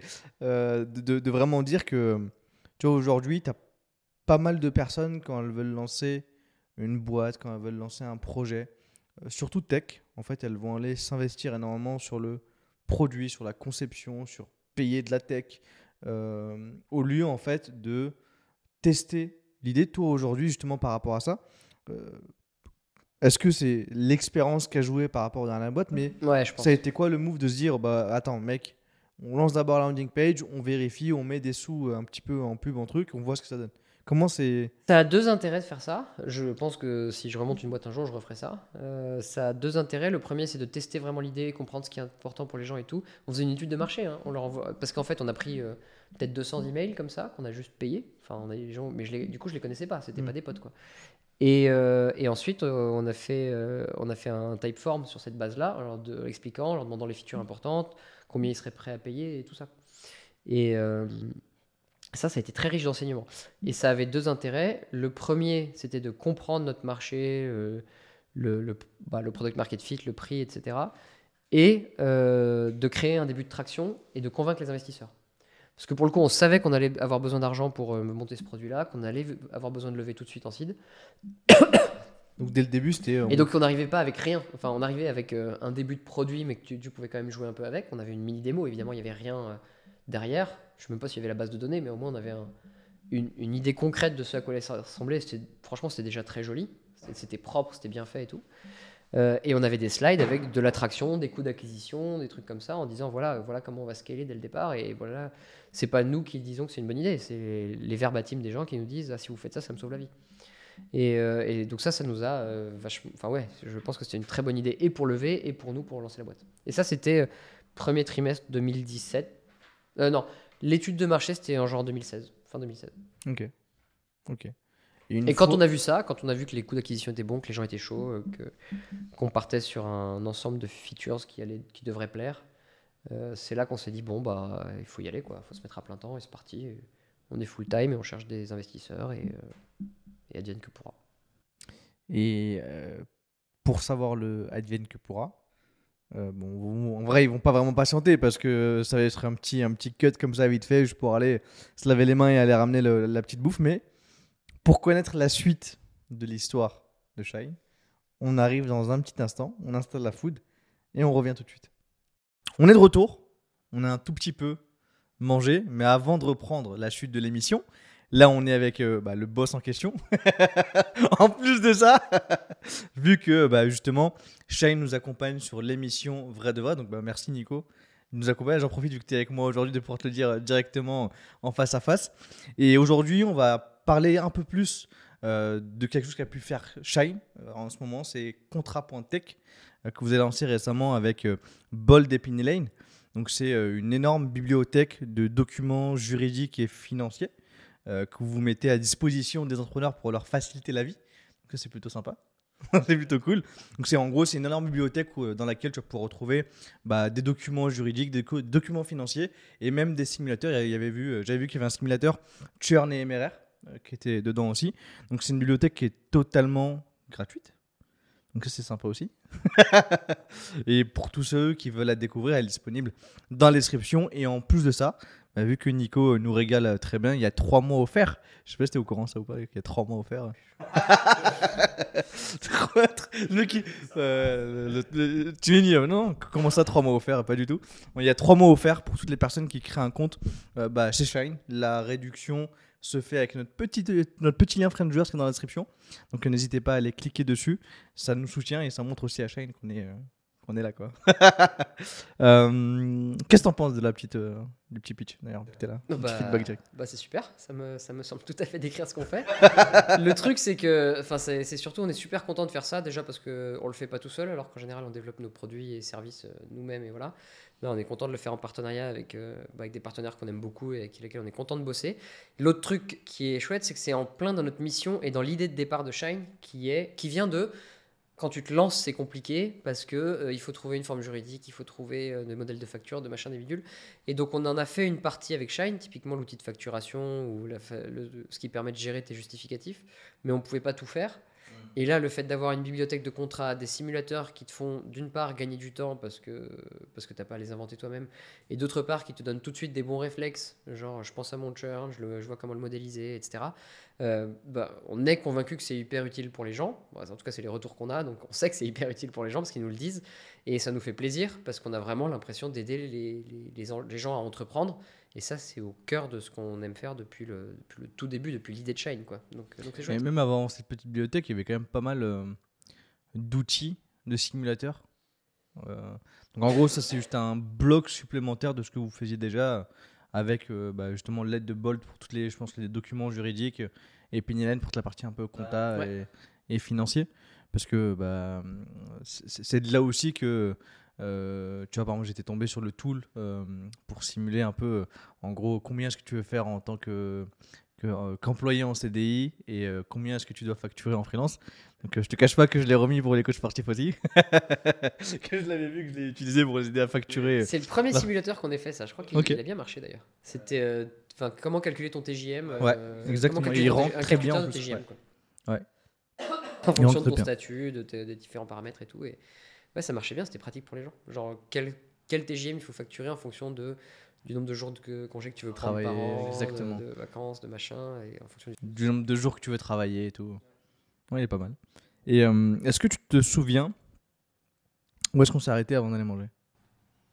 Bien sûr, on allait lancer Shine. on, a, On allait, en fait non, on allait le, on se mettait à plein temps et on allait lever des fonds pour lancer Shine. On était en février 2007, quoi. en gros. Euh, N'hésite pas à manger. hein. Moi, je vais essayer de, de temporiser, de parler un peu plus lentement, histoire de te laisser euh, la possibilité de consommer euh, ton, ton dîner tranquillement. Ouais, pose des questions longues. Bah, exactement. Donc euh, là, tu vois, je, je, je fais que parler pour te tendre la perche Non, et pour te permettre de manger. Et ok, donc là, Je ferai la prochaine question. Ok. du coup, vous avez une, une, une traction sur le faux produit que tu fais, Ouais, ça, ouais, c'est même pas un faux produit, c'est une landing page. Quoi, c'est vraiment- landing page que tu fais, et vous vous dites, ok, euh, c'est le moment de passer full time euh, dessus. Euh, mais en gros, c'est, ça a été quoi Vu que en- entre le moment où vous êtes quand même part-time, il y a quand même des missions. Bon, c'est, tu fais ça les soirs et les week-ends. Et là, quand vous passez full-time, c'est, c'est- ça devient quoi vraiment les, les objectifs, les vraies missions, les objectifs? Bah, on veut lever des fonds, recruter du monde et lancer un produit. Donc tu, tu te dis dès le début que tu pars sur une levée de fonds? Ouais. Pour plusieurs raisons. Euh, la première, c'est que c'est. En fait, assez vite, en discutant à gauche à droite du projet, euh, on a notamment parlé de ça à Thibaut Elzière de Ok, eFounders. eFounders. Vous l'avez invité, Thibaut, ou pas? On l'a invité, bon, il n'a pas encore répondu, donc Thibaut, si t'écoutes ça, on attend encore ta réponse. Donc n'hésite pas à avoir tes emails. Thibaut, viens Euh, Qui me dit Ah, Pourquoi tu fais pas un wallet? Je comprends pas la phrase. Enfin, je sais pas si tout le monde comprend la phrase euh, là, mais en tout cas, vraiment, je dis, c'est quoi un wallet, Thibaut? Il me dit, bah, tu fais un compte de paiement en ligne, comme ça, les gens euh, à qui tu vends ton copilote, là, c'est comme si c'était leur compte bancaire. Et du coup, ils ont l'argent qui rentre, l'argent qui sort, et c'est beaucoup plus pratique pour mettre les justifs et tout ça. En gros, quoi. Et je lui dis, mais c'est possible de faire ça enfin, je- je- je- Ah, parce qu'à ce moment-là, me parles de faire une banque là, c'est compliqué. euh. Et euh, il me dit bah et maintenant il y a des services qui permettent de faire ça. Euh, Moi, moi, j'y connais pas grand chose, enfin je connais pas en détail, mais va en parler à Rodolphe de Spendesk, ils font ça, il va t'expliquer. Je suis même pas sûr que je connaissais Rodolphe avant ça, mais, mais du coup il me, il me fait gentiment l'intro. Il me dit bon par contre je vais pas investir parce que la valo est trop élevée. C'était quoi la première valeur que tu as fixée pour Shine? Combien tu demandais pour la toute première euh, Euh, je sais plus, mais on levait, de, on, on levait 1 ou 2 millions. Au final, on en a levé un peu plus de 2. Ok. Et on a dû lâcher, je sais, même, je sais même plus, franchement, peut-être 20%, un truc comme ça. Donc, euh, enfin, euh, et, euh, et donc il me dit, euh, je, je vais pas investir, monsieur, c'est trop cher, mais par contre, va, voir Rodolphe. Et très bonne idée, je trouve ça chouette ce que vous faites. Et donc Rodolphe a été adorable, il m'a consacré une heure de son temps, il s'est mis devant un tableau blanc et, et il m'a expliqué la fintech. En gros, il m'a dit, euh, alors voilà, tu as différents acteurs, euh, les chambres de compensation, le, le réseau STET pour les virements, les cartes bancaires, comment ça marche, Mastercard, Visa, les comptes, les comptes de cantonnement. Et euh, moi j'étais là et pour le coup, pour le coup j'écoutais. Et, euh, et adorable quoi. Et, euh, et il m'a dit, bah voilà, il y a 3-4 prestats aujourd'hui, il y a Bankable, il y a Trésor. Trésor, ils ont une offre, une offre un peu récente. euh, Ils ont l'air d'avoir tout et pas très cher, tu devrais aller les voir. Et donc je suis ressorti de là avec euh, un nouveau monde en tête qui est euh, la fintech. On peut faire, euh, c'est pas des comptes bancaires parce que c'est pas un agrément d'établissement bancaire, c'est euh, enfin établissement de crédit. c'est un compte de paiement qui travaille avec, qui exploite un, un- un agrément d'établissement de paiement. Je rentre pas dans les, dans les détails techniques et pénibles, mais en gros, ça permet de tout faire sauf des crédits. euh, ou du découvert. Donc, des- tu peux avoir une carte, un compte avec un IBAN, faire des virements, faire des paiements. Et, euh, et je rentre à la maison, enfin à la maison, je sais même plus où on était à ce moment-là, mais je dis à Raph, euh, viens, on fait une banque. il me dit pourquoi on ferait ça et tout. Bah, je lui explique un peu tout ce que m'avait expliqué euh, Thibaut et rapidement, enfin Rodolphe et rapidement Thibaut, et il me dit ouais, franchement, excellente idée, creusons l'idée, etc. On avance, on a re- rencontré un peu du monde. Entre temps, on s'était sur notre idée de copilote juste administratif, on avait eu pas mal, quelques refus, quelques notes d'intérêt chez les fonds parisiens. Comme j'avais déjà revendu une boîte, j'avais beaucoup plus de contacts qu'avant. Euh, et puis j'ai travaillé pendant deux ans chez France Digital aussi, euh, juste Ok. côté associatif, j'ai été euh, trésorier de la sauce pendant deux ans, je pense, après, Print- après avoir vendu Printic.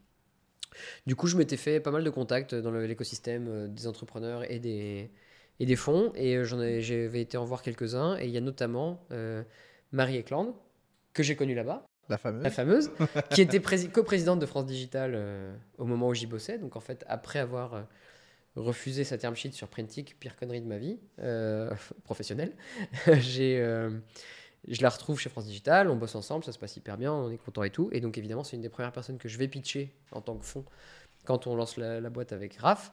Et euh, bah, convaincu de l'idée, euh, hyper sympa et tout. Elle nous fait une term sheet. Donc là, Là, tu l'acceptes. pas deux fois la même connerie. Mais du coup, Même pas de juste débat, pour y revenir juste avant, Raph, quand tu lui pitches la banque, enfin le, le modèle Ouais. euh, fintech, Ouais. lui, ça le hype. Ouais, euh, franchement, il dit ouais, c'est une bonne idée, ça va faire un bon produit. Ok. Raph, vraiment, il rentre dans ce truc avec un objectif en tête, c'est faire le meilleur produit. Lui, il veut faire un truc beau, le meilleur, un produit respecté en Europe, qu'on cite en exemple. Genre, enfin, pas que beau, mais tu vois, bonne UX, quoi. Euh, c'est beau, ça marche, c'est fiable. C'est euh, un petit peu rare pour les devs quand même qui se disent. euh, Ouais. bonne nuit, bonne nuit aussi. euh, Ouais, mais il est pas juste dev. Enfin, il, ouais, il, est, ingénieur à la base, mais il est vraiment, il a toujours été très bon en design, très bon en market et tout. Donc, il est pas, il est fondateur. euh, il a plein de casquettes, quoi. Mais en tout cas, son objectif, lui, c'est pas, euh, c'est certainement pas faire des interviews. C'est certainement pas la partie gérer plein de monde. C'est pas la hype. C'est certainement un peu l'argent parce que parce qu'il faut bien. Pardon. C'est wasabi, ça. Mais euh, c'était tout à l'heure. Je vais boire un coup. Mais euh, c'est pas tout ça, c'est vraiment euh, faire un beau produit, en être fier. Quoi. Et donc, euh, son raisonnement à ce moment-là, c'est euh, ouais, je pense que ça fera un bon produit, ça va être pratique, ça va être proactif. Les gens, enfin, en fait, dès qu'on aura un, virement, un mouvement sur le compte, on pourra dire ah, il faut que ça corresponde à telle facture ou ah tiens, il y a un tel qui t'a payé, tu peux le remercier ou ah tiens, tu peux uploader ton justif euh, parce que tu viens de faire un paiement. Et toute cette partie dynamique, proactive, ça collait complètement à la vision copilote du truc, où ça pense à ta place, ça fait les choses euh, en avance à ta place. Et il a tout de suite été chaud. Après, on a un peu hésité sur la complexité et tout. On s'est dit, ouais, mais quand même, ça ressemble quand même beaucoup à une banque, quoi. Hmm. Mais en fait, euh, avec les bons prestats et la bonne euh, stack, euh, ça marchait. Ok. Donc là, si. euh, C'est le moment de poser une longue question. Exactement. Et généralement, quand je pose des longues questions, bah, je refais. euh, alors, si je comprends bien, et je retrace. Mais en gros, si, si, euh, si je récapitule bien, ok? Donc, on se dit que vous vous mettez full time, tu rencontres euh, Thibaut, d'ailleurs, de- deuxième fois Thibaut, si tu écoutes ça, euh, il y a des emails qui sont peut-être en spam, hein, j'en sais rien, mais j'enverrai un truc, mais. Qui nous ont demandé. Donc, tu vais venir passer 4 petites bonnes heures avec nous. Il nous oblige pas à passer par Jérémy. Mais en tout cas, euh, donc tu vas le voir lui. euh, et il te, il te donne deux, deux- deux, trois petits indices. Il te renvoie vers Rodolphe de Spendesk, qu'on a croisé en plus euh, à la soirée de départ de, de. Qui est très sympa et ça se voit que. il est, ça se voit qu'il est brillant quand même. Euh, du coup, lui te fait une petite masterclass sur, le, sur la fintech. Ok. Et tu ressors Ouais, de là euh, et tu te dis, ok, euh, let's go. Tu vas voir Raph, ça le chauffe. Ouais. Tu reçois une term sheet. On avait déjà la term sheet, on avait déjà signé la term sheet. On était en due deal qui prend 20 secondes parce qu'il n'y avait même pas de boîte, il n'y avait même pas de compte bancaire. Il n'y avait rien, quoi. Parce que du coup, tu as, levé sur, euh, sur, sur un. Bah, en fait, c'est un pré-product. Enfin, ouais, c'est pré-product, c'est sûr. Euh, y avait. expérience. Qu'est-ce qui a joué en fait? Qu'est-ce qui a fait que. Bah, ils se sont dit, ok, bah, Nico, pff, nous. on- ouais, 90% l'équipe, je pense. Ok. Le fait d'avoir déjà euh, fait toute la boucle, euh, créé de zéro, vendu, machin. La bonne complémentarité avec vous deux. Certainement. Euh, ensuite, ils ont vu ce que Raph avait fait tout seul en 6 mois, soirée week-end. Ils ont fait OK, euh, il est solide. Et, et puis, ils étaient bah, convaincus de la vision et convaincus du fait qu'il y avait ce besoin-là. Et, et tous les éléments qu'on apportait pour le prouver avec bah, les petites études de marché, les interviews, les machins, ça, ça collait. Quoi. Et c'était, euh, Mais en même temps, c'était vrai, c'était effectivement une assez bonne idée, ça a bien marché ce truc-là. Donc, euh, il y avait tous les éléments pour eux, je pense, c'est surtout ça. Mais euh, le fait qu'on lève beaucoup pour le stade de développement, etc., ça c'était le track record, très clairement. Ok. Donc, c'est ce que vous avez pu faire avant. euh, Ok. Donc, pour une première levée, c'était de combien la première levée? Je crois que c'était 2 millions 100 en equity et il y a la BPI qui a dû rajouter 700, un truc comme ça. Donc, Sachant qu'on 2008. allait- on venait chercher un million, un million et demi best case. Marie a fait ce qu'elle fait souvent, elle dit je pense qu'il faut mettre deux fois plus. Et mais pourquoi elle, mais Et pourquoi donc elle- elle m'a dit moi je mets 1005, mais 1 million 5, mais il faut que tu trouves les 500 autres, enfin faut que tu trouves euh, au moins 300 ailleurs. Eux, du coup, avec le fond, ils mettent 1,5 million à eux tout seuls. Ouais. Ok. Et pourquoi est-ce que tu dis tu par dois contre, elle me, dit, elle me dit, je le mets pas toute seule. Par contre, si tu trouves pas d'autres gens qui te suivent, on les met pas parce que ça veut dire que je suis en train de me planter toute seule. Si, si j'ai besoin d'être Hmm. rassuré par le fait que d'autres gens y croient aussi. Mais par contre, je prends le lead euh, et tout. enfin. Ok. Et du coup, pourquoi est-ce que. hum, C'est quoi ce move de te dire à chaque fois, bah, va chercher une plus grosse valo? De Marie, de Marie c'est vraiment le sentiment qu'elle avait qu'il fallait donner plus d'ambition aux boîtes de l'écosystème français. Ok. Que, que, que on n'avait pas les armes pour se battre, je pense, hein, mais qu'on n'a pas les bases armes pour se battre avec les Américains, par exemple, avec des petites levées, un peu petits bras, euh, parce que Hmm. tu fais pas, tu as besoin d'argent pour faire un beau produit, recruter des talents, euh, te donner un peu de, de temps aussi pour expérimenter, te planter. Elle a été très marquée de ce point de vue-là par l'expérience de Criteo, qui a fait beaucoup de pivots au début de sa, de sa vie et tout. Et où elle s'est dit, bah, c'est parce qu'ils avaient beaucoup d'argent, parce qu'ils avaient levé beaucoup, parce qu'ils avaient été entrepreneurs avant, qu'ils ont eu le temps de faire tous ces pivots. Et franchement, la boîte, elle a failli mourir dix fois dans les Mm. 2-3 premières années, je crois. Et il y a eu trois vrais pivots euh, où la boîte, enfin, quand ils pivotaient, eux, c'est genre la boîte faisait un truc qui n'avait plus rien à voir, quoi. Je, sais, Mm. je les ai plus en tête, mais ouais, à la base, c'était de. C'était pas du tout ça l'idée. Et donc, euh, elle a été marquée par ça en disant les entrepreneurs, entrepreneuses, il faut leur donner du temps, de la visibilité, euh, le temps d'expérimenter, de se planter, de recommencer. Et il faut quand même le faire avec ambition et en faisant des beaux produits. Et, euh, et c'est pour ça qu'elle, en gros, quand elle y- je pense qu'elle le fait toujours, mais quand elle y va, elle y va, quoi. C'est-à-dire que c'est une vraie conviction. Elle prend moins de deal, mais elle y va quoi. Ouais, c'est ce que, ouais. Ok. Euh, N'hésite pas à rapprocher un tout petit peu le micro aussi en plus, parce que je suis en train de voir la courbe là, c'est un petit peu. C'est trop loin. Exactement. Hop. Voilà, Voilà. on est Comme bien, ça, c'est là. pas mal, je Là, pense. c'est nickel. Ouais, là c'est. là, Une belle courbe. On est sur une belle courbe. Euh, du coup, vous levez. Du coup, le- tu me dis que la levée, elle se fait. Elle, elle prend combien de temps à se faire la levée? Ah. Euh, quelques mois. Euh, je pense qu'en deux, trois, en fin mars, on avait rencontré tout le monde et après le temps de mettre là, d'avoir l'argent et tout, mais au bout de trois mois, c'était plié quoi. Ok. Donc là, vous avez. Nous, on a, on a créé l'entreprise, j'en ai déposé les statuts pour pouvoir encaisser l'argent de la levée de fonds. Ça, c'est un, bon problème, ça. et je pense que c'était en avril 2017 ou en mai, je sais plus. Donc là, vous avez, euh, euh, vous avez 2,8 sur le compte en banque. Euh, Euh, ouais. C'est quoi le, c'est quoi les premiers moves que vous prenez? Parce que, boire des coups. Ah, c'est très bien ça, très bon move. on a acheté des baby. Champagne. Euh, et sinon, bah, on recrute. On s'y met, on- faut, faut s'y mettre pour de vrai maintenant. C'est bien d'avoir levé des fonds, mais là, c'est juste le début. Quoi. Il faut, faut, faut- faut lancer un produit.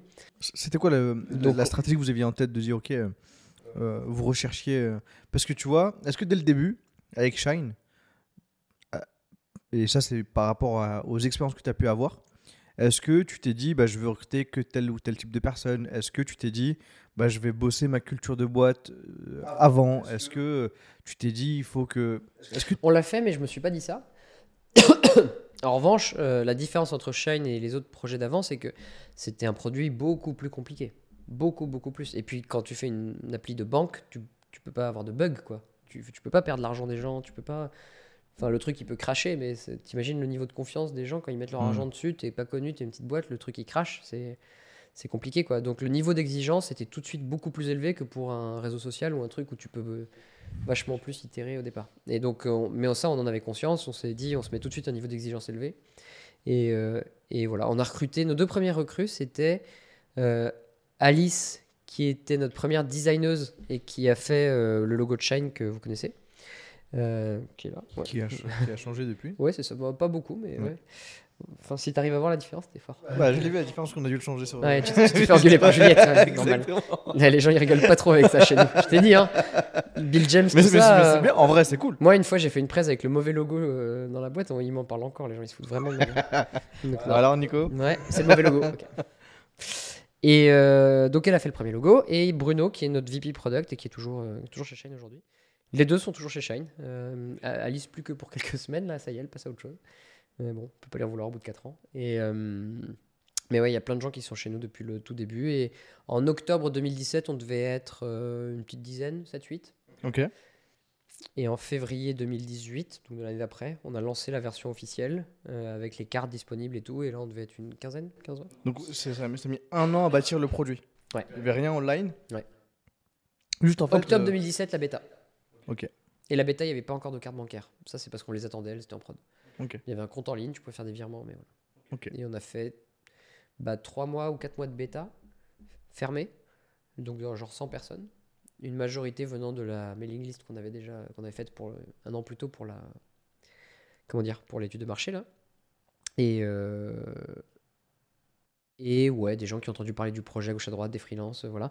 Mais 4 mois de bêta fermé parce qu'on n'avait pas les cartes avant, donc on pouvait rien mettre en, rien mettre en Ok. Ok. Donc c'est vraiment euh, une année complète à, à itérer, Ouais. à, à construire du Ouais, projet, et c'est dur parce que du coup, euh, bah, les gens dans la boîte se rendent pas forcément compte du sentiment de l'urgence qu'il y a à sortir un Hmm, truc. Ok, d'accord. Tu sais, t'as pas de client qui te fouette parce que ça marche pas, t'as pas de, t'as pas l'impression d'être short en cash parce qu'en fait tu viens de lever, donc euh, donc même six mois. Et ça, c'était une période pas facile. D'ailleurs, je crois qu'il y en a, il y a plusieurs personnes dans la boîte qui en gardent un souvenir un, un peu dur parce que avec euh, Raph, on était très très exigeants sur allez, faut que ça avance, faut machin. On, on a, on a faisait des nocturnes au bureau alors qu'on n'avait pas un client quoi. Et les gens se disaient, est-ce qu'on a vraiment besoin de se faire mal comme ça? Est-ce qu'on peut pas juste prendre le temps de faire les choses bien plutôt que de sortir le truc euh, dans un rush absolu? Et nous, on passait notre temps à dire non, il faut le sortir le plus vite possible, le plus vite possible, ça passe vite, l'argent il va partir vite, etc.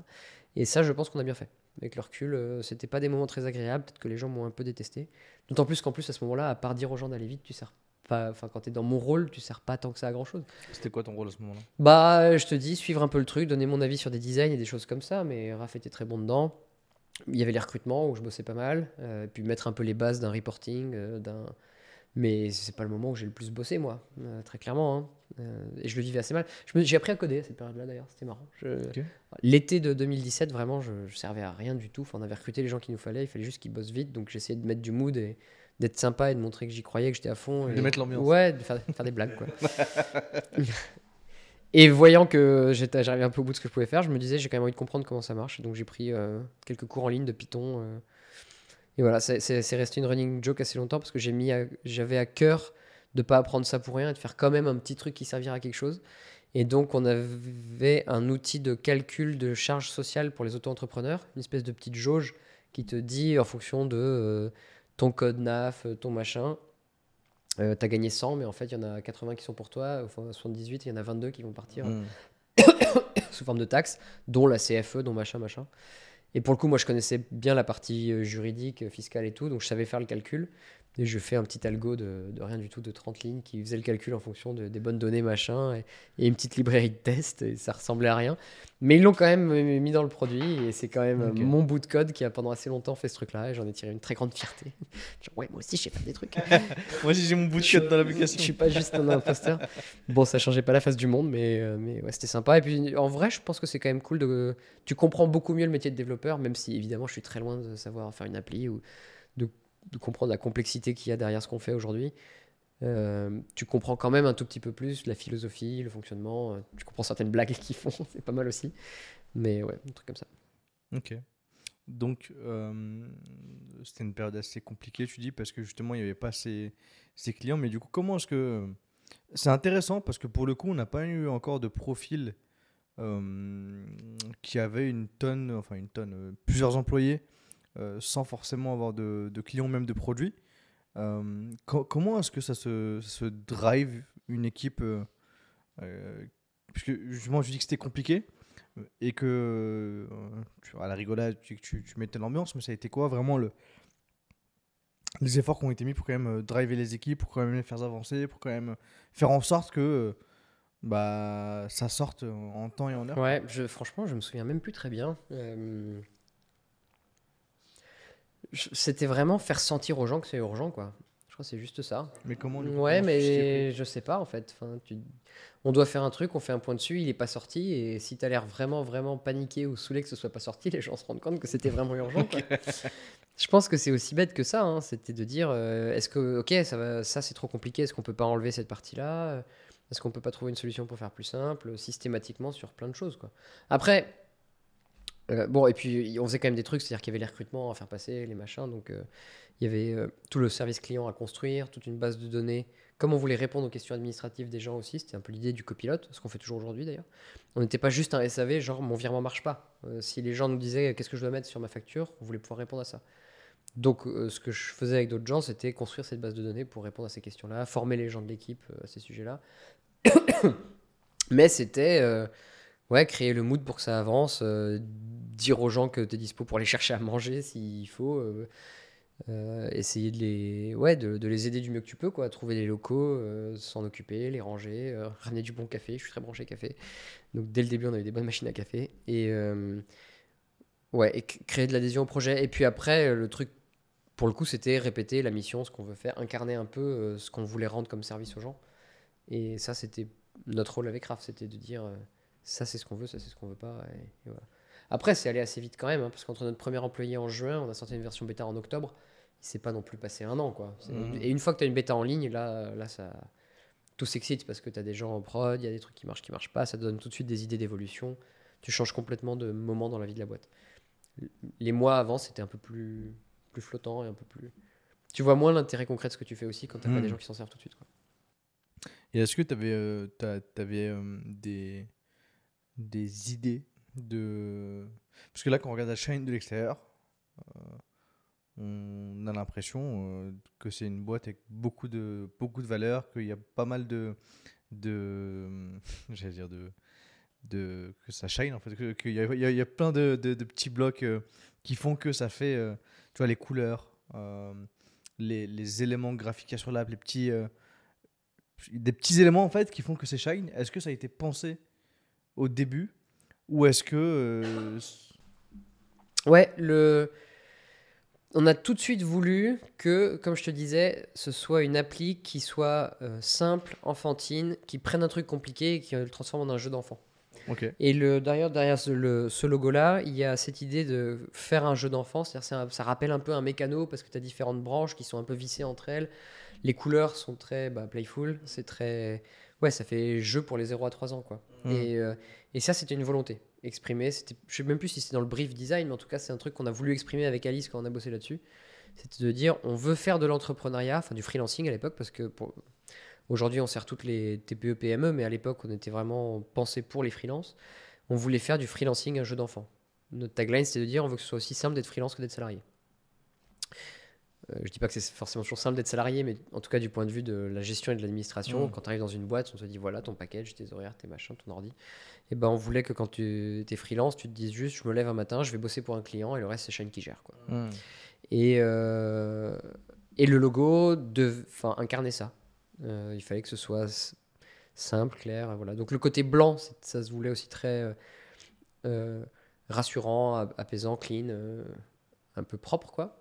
Et les couleurs, c'était pour rendre le truc gai, euh, sympa, joyeux. euh, encore une fois, pas comme euh, tu peux imaginer un- à l'époque surtout, un logiciel de compta terne, triste à l'ancienne, un, MS, un Microsoft euh, moche quoi. Mm. Euh, on voulait que ce soit un beau soft, moderne, sympa, que tu es content d'utiliser et, et agréable. Et delightful, c'est pour ça aussi qu'il y a tout de suite eu, dès le début, des petites animations, des interactions sympas. Genre quand tu recevais un virement, tu avais un ballon qui explosait. euh, Peut-être toujours le cas d'ailleurs, ça fait un bail que j'ai pas reçu ça.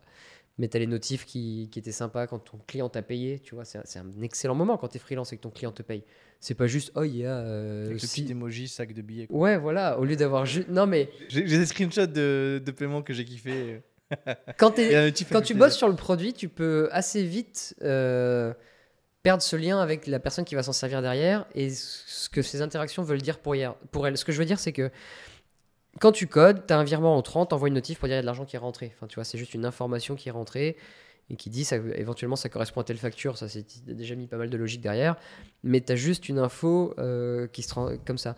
Quand tu es freelance et que c'est l'une de tes premières missions et que je sais pas, tu as facturé euh, allez, 600 euros à ton client et que tu as ton l'argent de ton client qui arrive sur le compte, ça veut dire qu'il a reçu ta facture, il a ouvert ton mail, il a pris son truc, il a rentré ton RIB, il a fait le virement, mais tu es trop content. C'est vraiment le meilleur moment de ta journée de très loin.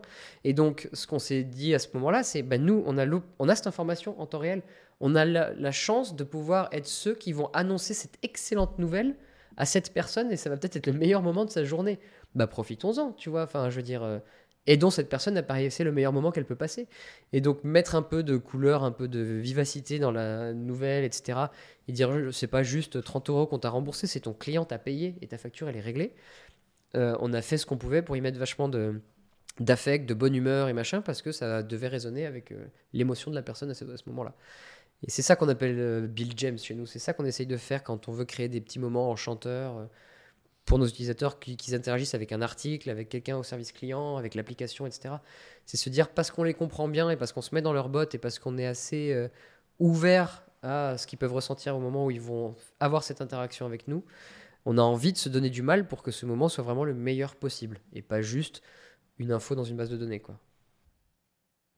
C'est vrai que bah, justement, c'est pour ça que j'ai relevé ce truc-là, c'est que les. C'est des petits trucs en fait qui rendent tout de suite un peu. Bah, parce que tu parlais beaucoup du X tout à l'heure, bah, qui rendent un peu l'expérience en fait de, l'utilisateur final un peu plus, sympa. Tu vois, et c'est pour ça que je demandais est-ce que c'était quelque chose qui était fait, euh, qui avait volonté d'être fait vraiment dès le début. Euh, est-ce que c'est justement, tu vois, ce Build James, est-ce que c'était euh, la première chose que tu as mis et que, là, par exemple, Alice, là, la première, quand elle est arrivée, tu lui as dit, bah, écoute, voilà, ça c'est nos valeurs, ce qu'on va faire. Non, les valeurs, ça s'est pas fait comme ça. On les a faites très tôt quand même, et je pense qu'on a bien fait, mais on était déjà euh, genre 8 dans l'entreprise. Ok. Bah, exactement 8, je m'en souviens parce que c'est notre premier séminaire et que je me souviens qu'on est parti à 8. Et, euh, et le sujet de ce séminaire, ça a été d'écrire nos valeurs. Alors, on s'est dit, bon, c'est un peu cliché, c'est un peu bullshit, quoi. On est une, on est une start-up, on va faire un séminaire, on va écrire nos valeurs. Je me demandais si. J'étais pas sûr que ça ait vraiment un sens, mais je me suis dit en même temps, c'est ce qu'on. Enfin, sinon, on va faire un hackathon. Donc, euh, comme, on, comme on code déjà comme des tarés, tous ceux qui savent coder, en tout cas, le plus qu'on peut, le séminaire va pas avoir grand-chose de différent, à part que c'est un autre endroit, quoi. Donc on s'est posé dans le séminaire pour bosser là-dessus. On a fait la première journée sur les valeurs et la deuxième sur euh, quelques réfléchir à des règles de vie qu'on voulait poser pour euh, bosser ensemble. Et les valeurs, ça a vraiment hyper bien marché. C'est un des trucs qu'on a mieux réussi, euh, je pense, chez Shine dès le début, parce que on l'a fait à la fois très tôt dans la vie de la boîte, mais quand même à plusieurs. Alors qu'on était déjà une équipe qui bossait déjà ensemble, qui avait déjà une certaine vision de sa façon de bosser ensemble, et euh, qui avait des trucs à partager qu'on avait envie de transmettre aux gens qui allaient nous rejoindre. Et c'est pas du tout un truc top-down qu'on aurait écrit avec Raph en disant voilà, c'est ça nos valeurs, maintenant tu, tu fit. Euh, c'est un truc, on s'est dit, bon, bah. euh, et je me souviens, on avait. Est-ce que je les ai exactement? On avait posé trois questions à tout le monde qui sont euh, pourquoi tu as rejoint Shine? Qu'est-ce qui était important pour toi en rejoignant Shine? Qu'est-ce que euh, qu'est-ce que tu adores dans ton job aujourd'hui Et qu'est-ce qui enfin qu'est-ce qui serait important pour toi dans deux ans? J'ai plus la formulation exacte, c'était un peu mieux tourné que ça, mais en gros l'idée c'était de faire sortir aux gens ce qui fondamentalement leur, euh, ce qui faisait leur attachement à cette boîte-là pour en déduire nos valeurs. Et ça a été très riche parce qu'on a, on a re- ressorti un truc qui évidemment ressemble à des, enfin porte des choses qui sont importantes pour Raph et moi, mais il y a vraiment des choses qui sont sorties dont on n'aurait jamais eu l'idée tous les deux. Même si pourtant on s'y retrouve, on s'y reconnaît et ça nous parle, c'était pas une idée qu'on avait. Euh, typiquement, la première de nos valeurs, c'est solidarité, solidarity first. Et, euh, et c'est Achille, qui est un de nos premiers employés, qui nous a sorti ce truc-là en disant Moi, ce qui compte avant tout pour moi, et ce que je ressens chez Shine, etc., et ce que je recherche dans une aventure entrepreneuriale, c'est ça, c'est la solidarité. Le fait qu'on ait une équipe et on se tape des galères ensemble, etc. Il nous a cité une scène d'un film que j'ai pas vu, mais du coup j'ai retenu parce que la scène est quand même assez marquante, où visiblement, à un moment, c'est un groupe de militaires, je crois qu'ils s'entraînent, ou non, enfin bref, euh, et il y a une grenade, qui, euh, on les forme et on leur dit s'il y a une grenade qui atterrit, il faut qu'il y en ait un qui saute dessus pour étouffer la grenade pour que ça protège les autres. L'image est un peu gore et donc je passe vite dessus, mais euh, elle m'a quand même marqué parce que j'ai trouvé que c'était bah, riche de sens et parlant. Du coup, c'est dans nos valeurs, c'est s'il y a une grenade, il y a quelqu'un, le premier qui est à côté qui saute dessus, alors c'est pour de faux, c'est-à-dire qu'il n'y a pas des vraies grenades qui arrivent chez nous. Si tu viens dans les bureaux de Shine, oh, trois grenades aujourd'hui. Mais ça veut quand même dire que s'il y a un gros problème qui arrive, c'est le problème de tout le monde. Et, euh, celui qui est le plus proche doit se sentir concerné. Et c'est vraiment resté. Et donc, bon, bah, là, c'est un exemple, mais effectivement, on a écrit nos valeurs et ça nous a beaucoup, beaucoup, beaucoup servi par la suite. Euh, on s'en sert, nous, à tous les moments de la vie chez Shine. Ça commence au recrutement, où euh, globalement, les entretiens chez Shine, ils se font à peu près en 2-3 phases. Depuis le début d'ailleurs. Enfin, c'est un peu inexact ce que je vais dire, mais tu as un premier entretien de 15 minutes pour faire un premier filtre euh, sur est-ce que ça fit vaguement. Un, pre- un premier entretien avec un manager qui dure à peu près une heure. Et ensuite, tu as un bloc de deux entretiens. Un entretien technique sur le métier et un entretien culture. Et où là, c'est uniquement mesurer le fit par rapport aux valeurs. On a une liste de questions qu'on a prévues, l'entretien est un peu structuré. Et c'est comme ça qu'on essaye de mesurer chez nous le fit. C'est pas euh, d'entretien barbecue, c'est pas au feeling, machin. C'est euh, est-ce qu'on pense que cette personne colle d'après ces critères-là? Et après, si tu passes ces deux étapes-là, tu as une journée d'immersion chez nous à travailler sur un cas. Mais justement, cette journée d'immersion, alors évidemment, tu vas travailler avec plein de gens pendant la journée, donc on va bien voir si on travaille bien ensemble, mais on n'est pas là pour juger le fit idéalement sur cette journée-là. On... C'est d'abord et avant tout l'entretien culture qui doit servir à ça. Et après, elles reviennent dans, tous les, dans toutes les évals euh, dans ta vie chez Shine, tu as toujours une référence à ces valeurs. Donc, euh, voilà. Par contre, elles sont pas affichées sur les murs, personne ne les connaît par cœur. Moi, je... le petit texte, c'est sûr que je le connais pas par cœur, et si je dois citer les quatre, je pense que j'y arriverai, mais c'est pas, un... pas un gimmick, quoi. C'est pas un mantra. C'est euh, un vrai truc qu'on essaye de vivre. James, il- Bill James, il a marqué, donc il ressort tout le temps. Mais, euh, mais pas forcément toutes, quoi. T'avais donné, euh, t'as dit que pendant ce séminaire, vous avez bossé sur les valeurs et sur les règles de vie. Ouais. Première fois que j'entends. Ouais. C'est quoi Bah, en vrai, je me souviens plus trop de, de ce qu'on avait mis là-dedans. Euh, mais c'était un peu des pro- c'était règles de vie slash process, mais c'était autour de, de quand tu demandes quelque chose à quelqu'un, le demander avec une deadline. euh, du coup, respecter les deadlines quand on t'en donne une ou dire qu'elle est pas crédible ou voilà. Euh, faudrait que je retrouve. C'est un peu loin, je me souviens plus trop de ce qu'on avait mis là-dedans.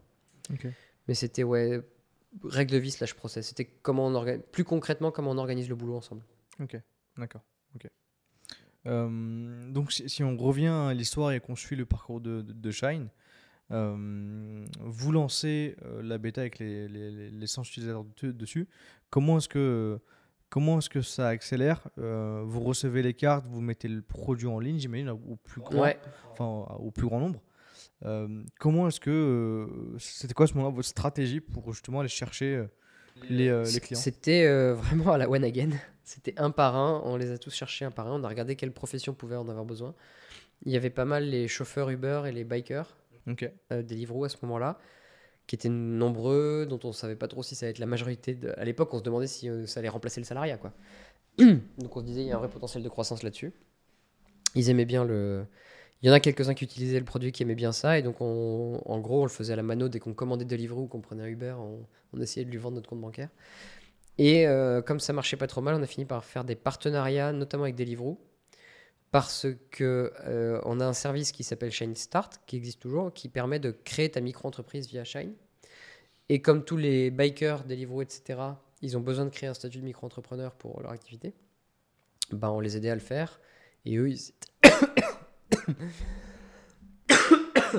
Désolé, décidément. Tu wasabi encore Bah. on met la faute sur le wasabi, tout ça. Il y en a là-dedans ou pas? On a mis du wasabi dans l'eau. le piège des bâtards, tu sais. Et, euh, donc, on a fait un partenariat avec Deliveroo. Ils utilisaient notre service pour créer leur micro-entreprise. Et on a plein de, plein de bikers qui, du coup, euh, ont utilisé Shine pour ça. Et ça, ça nous a fait une très belle croissance très vite. Et après, il y a du bouche-oreille qui a fonctionné les deux métiers qui ont le mieux marché chez nous au début, c'est euh, biker et développeur. Et c'est pas trop une surprise parce que Raph étant développeur, il a vraiment fait un produit pensé pour lui qui répondait bien à ses problématiques.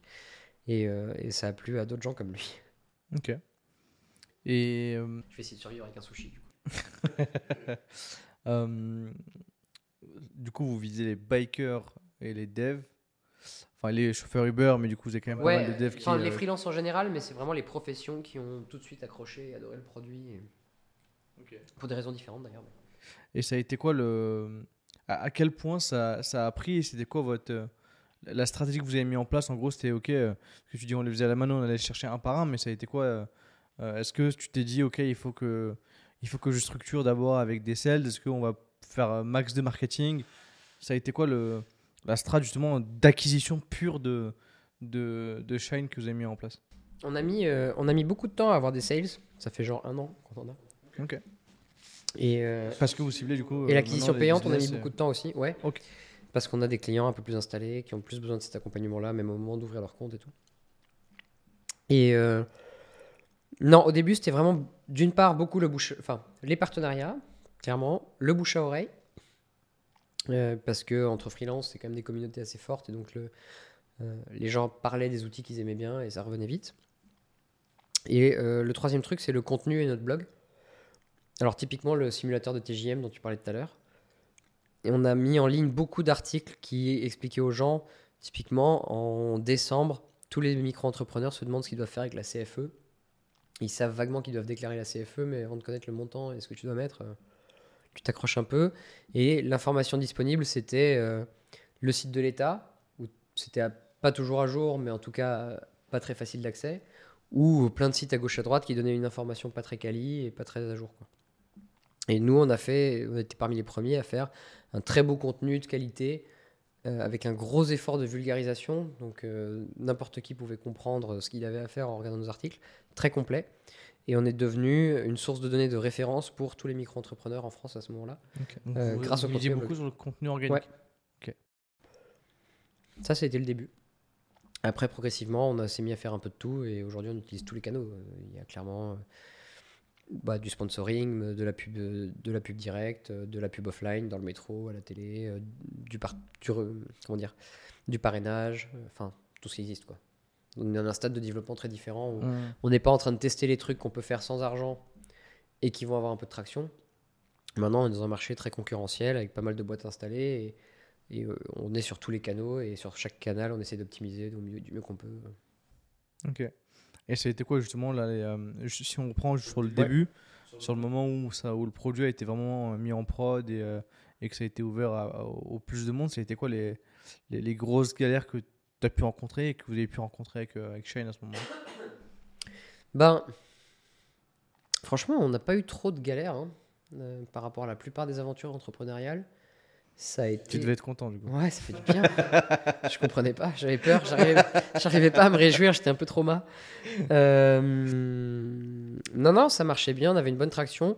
Les levées de fonds, ça a toujours été euh, difficile parce qu'on avait un, un en fait, Toujours la même chose, un super produit, une super traction, des super chiffres, mais un, métier hyper concurrentiel. Typiquement, euh, tu avais déjà Revolut euh, qui faisait un carton, N26, machin. Conto qui s'était lancé un peu avant nous. Et, euh, et, du coup, les gens nous disaient bah, Très bien, c'est très chouette ce que vous faites, mais qu'est-ce que vous faites si Revolut fait pareil quoi. Hmm. Effectivement, si Revolut décide de faire exactement pareil, alors la vérité c'est que Revolut le fait pas, parce que Revolut n'a pas envie de faire dans un pays ce truc-là, machin. Mais en tout cas, le, la demande des fonds est légitime. Euh, c'est très concurrentiel, donc ça, ça nous a pas mal ralenti. Après, on a toujours réussi quand même à faire des bonnes levées, on était content. Donc dès 2018, on a lancé en février, en août, on levait notre série A. C'est Xange qui a l'idée le tour. Cyril Bertrand, marrant parce que c'est encore quelqu'un qui avait fait une term sheet pour ma première boîte et, et qu'on avait refusé. Et qui a rejoint le board. Et euh, là, on a commencé un peu une deuxième aventure dans Shine parce que quand on a lancé le produit au départ, tout ça c'était euh, c'était gratuit. On se rémunérait uniquement sur l'interchange. Mais comme on était un peu en retard par rapport à d'autres boîtes sur le marché, on voulait croître très vite et donc comprendre tout de suite l'usage. Et donc faire un produit euh, gratuit, ça nous aidait à avoir de la traction, une traction plus forte et grossir plus vite. Et avec le recul, on ne regrette pas. C'était un bon moyen de se lancer, de se faire connaître et de faire un premier tour. Mais ensuite, on s'est dit qu'il fallait quand même monétiser le service. On dépensait quand même beaucoup d'argent à utiliser en opération euh, pour des gens qui ne nous rémunéraient pas beaucoup parce qu'ils n'utilisaient pas beaucoup le compte. Et, euh, donc à partir de mi-2018, on a bossé sur nos options de monétisation. On a regardé si on allait faire un freemium, euh, du payant, etc. Et on a décidé de faire tout payant. On l'a gardé gratuit à ce moment-là pour nos utilisateurs qui avaient signé en gratuit, en mode euh, vous étiez les premiers, on est reconnaissant et jusqu'à aujourd'hui c'est gratuit pour eux. Mais à partir de janvier 2019, c'est devenu payant pour tous les nouveaux inscrits. Ok. Et à quel prix? Euh... Déjà, pourquoi C'était quoi le, la décision entre je pars sur du freemium et je, parle sur, je pars sur du payant et période d'essai ouais. avec? C'était quoi le, la stratégie, le choix qu'il y a eu derrière ça? En fait, on s'est, rendu compte que les gens avaient euh, aimé beaucoup notre service client et le fait qu'on leur répondait sur des questions administratives et qu'on prenait le temps de leur répondre et qu'il y avait un vrai côté humain dans les interactions avec Shine. Et on s'est dit, ça, on pourra pas pourra pas rendre ce service-là gratuitement euh, à trop de gens. Donc, soit on supprime ce service-là, notre produit, pour certaines personnes, il faut payer pour l'avoir. Soit on veut que ça, ce soit l'expérience de Shine pour tout le monde, mais dans ce cas, ça doit être payant pour tout le monde. Et c'est la deuxième option qu'on a choisie. À quel prix? Euh, Je me souviens plus bien. Je crois qu'il y avait un premier prix à 3,90. Maintenant, c'est un peu plus. Et, euh, et, avant, on avait un tarif pour les micro-entrepreneurs aussi. Euh, ça, c'était un peu un move social en se disant on a envie d'aider les gens qui se lancent. souvent, les micro-entrepreneurs n'ont pas trop de moyens. Et donc, évidemment, je fais des, c'est des, des, généralités, c'est pas le cas de tout le monde. Mais, mais voilà, on voulait soutenir un peu le truc. Après, c'est devenu plus compliqué à gérer pour nous. Et puis, il faut quand même rentabiliser l'appli et le modèle économique tournait pas bien comme ça. Donc maintenant, on a plus, euh, plus cette option, enfin, ce tarif. Ok. Et est-ce qu'il y a eu. Euh, est-ce qu'il y a eu. Euh, à quel point ça a ralenti la croissance, le fait de devenir payant Beaucoup. Beaucoup. Quand tu vois nos courbes, tu as une espèce de S où ça se stabilise au moment bien payant et ça repart après. Parce qu'en fait, les gens, à partir du moment où ils payaient, ils avaient des attentes assez différentes. Et donc, on s'est rendu compte qu'on avait besoin de développer rapidement des choses qui leur manquaient vraiment. Euh, l'échec, c'était un truc. Une option d'encaissement de, cartes, genre SumUp. On n'avait pas encore de partenariat de ce type à l'époque. C'était indispensable. Une version desktop, c'était indispensable aussi pour cette cible-là. Et ça, ça nous a pris euh, bien six mois de nous adapter. Il a fallu ajuster un peu la façon dont s'adresser aux gens aussi dans l'appli, la tonalité, toutes ces choses-là. Et donc, on a eu 6 à 8 mois où on a juste pataugé, euh, bossé dur, sorti des features, etc. pour s'adapter à cette nouvelle cible. Des gens qui payent, quoi. Après, de, de septembre à décembre, pour le coup, ça a vraiment bien décollé. Et euh, fin décembre, on, a, on devait faire 2 euh, euh, millions d'ARR, je pense, en partant de zéro en début d'année. Donc c'était pas, pas mal. Ok. pour la première année de Factu, du coup, à 2 millions d'ARR. Et c'est quoi qui. C'était quoi, toi, le, les, les, les métriques que tu traquais? Traction, rétention. Euh, pas trop le churn, parce qu'on a toujours eu très peu de churn. C'est un peu plus vrai maintenant après le Covid, parce qu'il y a pas mal de boîtes qui ont quand même encaissé le coup, j'ai l'impression. Euh, mais en plus, on avait des corps très jeunes. Donc on avait, euh, ouais, super. Enfin, on regardait un peu DAU, MAU, etc. Mais en vrai, l'usage, ça n'a jamais été trop un sujet pour nous. Parce que bon, bah, une fois que tu as ouvert un compte bancaire et que l'argent est dessus, les gens vont s'en servir, tu vois. Est-ce que tu as mmh. vraiment envie qu'ils le regardent tous les jours? Je suis pas sûr. Ce que tu veux, c'est surtout que leur argent reste là, que ce soit le, RIB qu'ils donnent euh, à leurs mm. clients. Quoi. Donc on regardait ça et on regardait un peu le churn, mais c'était surtout. Euh, on devait grossir vite, donc c'était vraiment l'acquisition. Ok.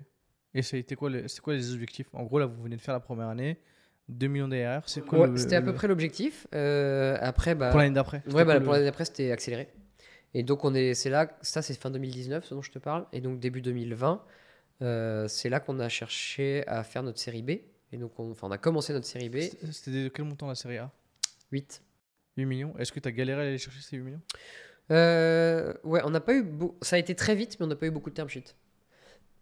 Après, toutes nos levées, on les a faites de cette façon, à savoir, on en parle à la terre entière et on fait une guérilla et on dit dans deux mois c'est fini. Et donc, on en parle à tout le monde et faites vos due deals, machin, et dans deux mois, euh, on prend l'argent.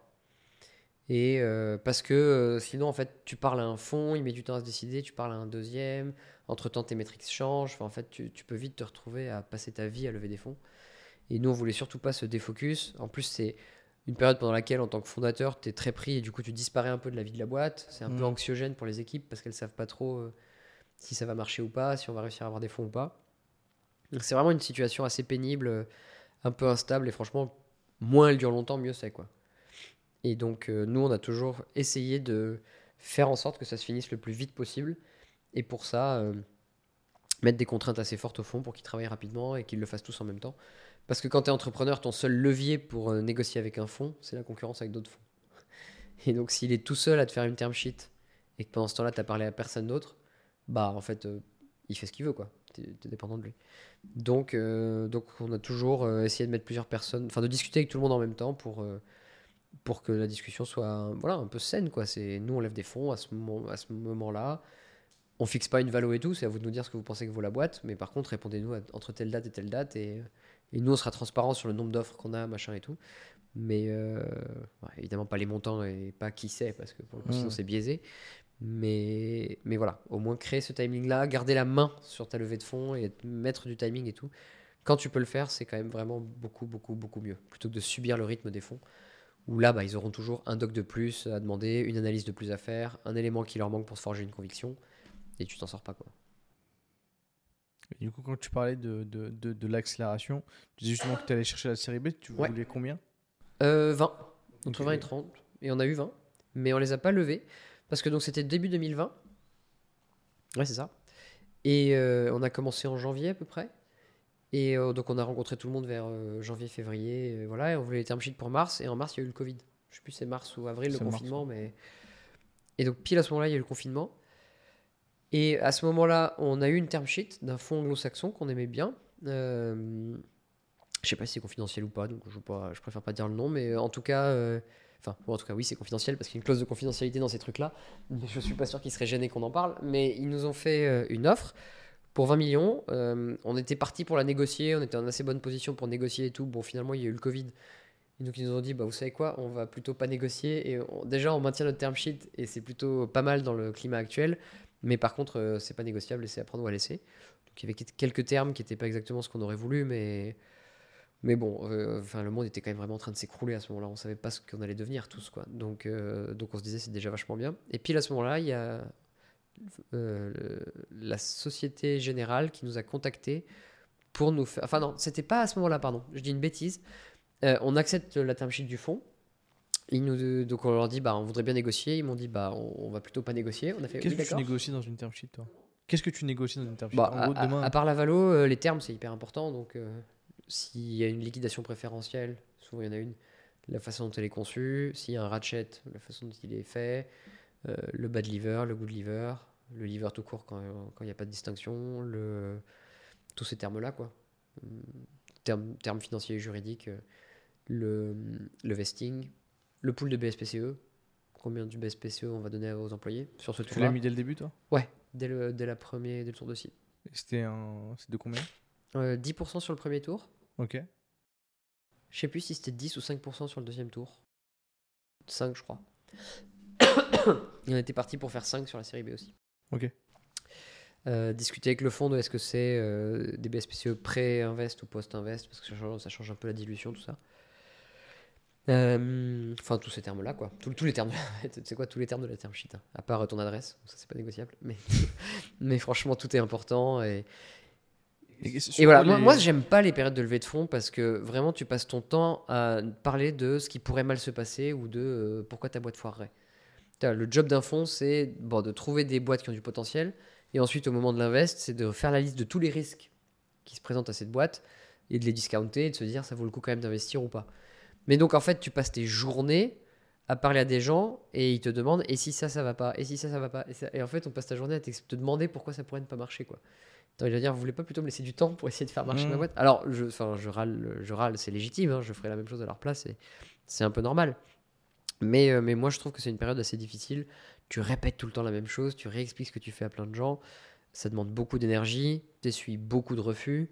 Enfin, je sais pas, la plupart des boîtes, elles ont peut-être une term sheet pour 20, c'est 20, un oui pour 20 non, quoi, au moins. Mm. Voire plutôt 100 non, souvent.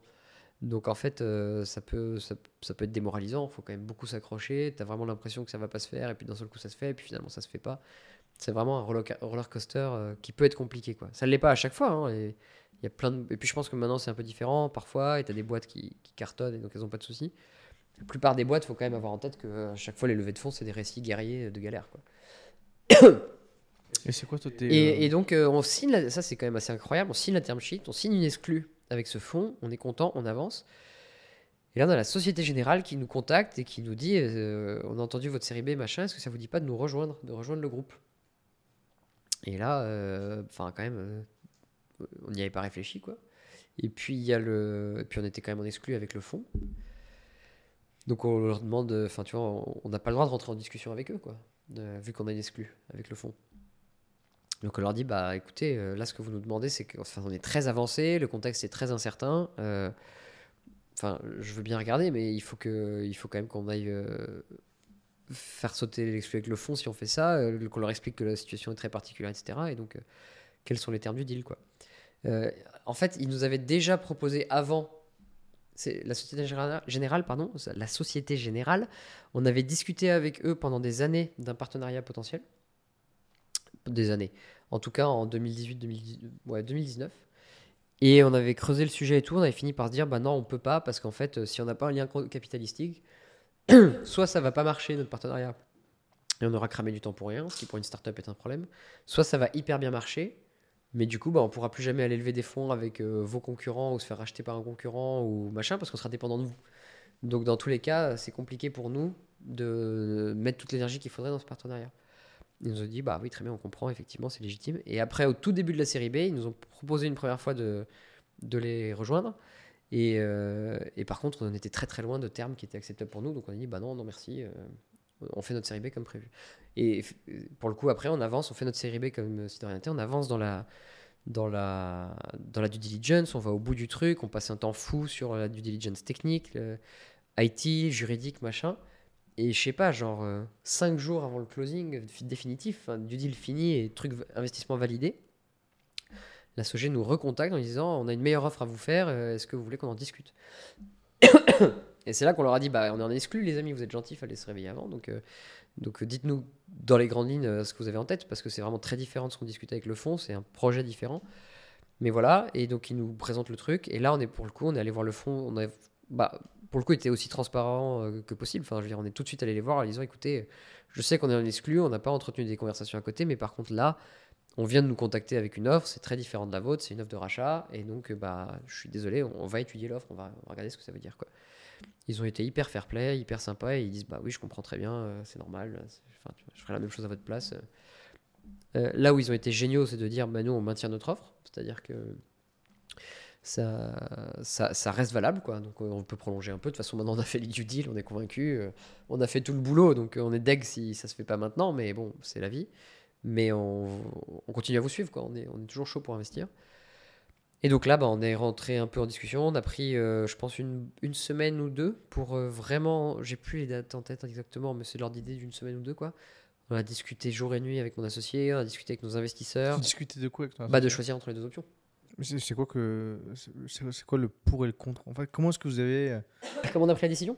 Comment est-ce que vous êtes posés tous les deux? De quoi vous avez discuté?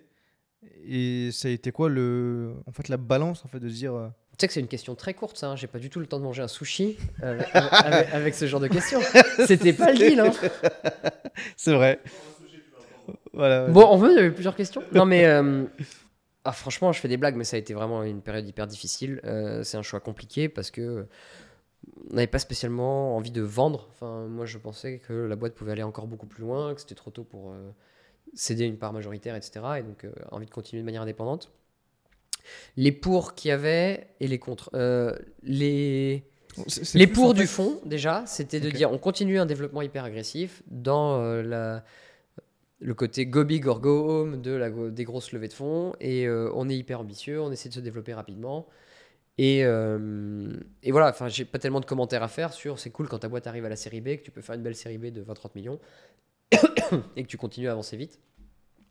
L'inconvénient, c'est que c'était méga risqué dans le contexte Covid, etc. Euh, on avait des concurrents qui venaient de lever pas mal d'argent juste avant, donc on savait qu'on allait investir de manière euh, hyper agressive, on savait qu'on allait devoir relever dans un an ou deux, et on n'avait vraiment aucune idée de ce que serait le marché des levées de fonds dans un an ou deux à ce moment-là. quoi.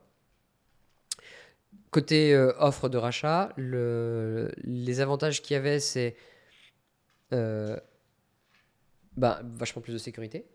C'est-à-dire qu'une fois que tu fais partie du groupe, euh, que c'est un gros groupe installé, tu as quand même plus de chances que, que ça se passe bien. Le, le fait qu'on pouvait développer des synergies ensemble, c'est-à-dire développer une offre de crédit avec Société Générale, le fait de bosser sur des l'encaissement de cash, l'encaissement de chèques, des choses comme ça, qu'on va sortir mieux que les autres qu'on savait qu'on sortirait mieux que les autres et plus vite que les autres parce qu'on est en partenariat privilégié.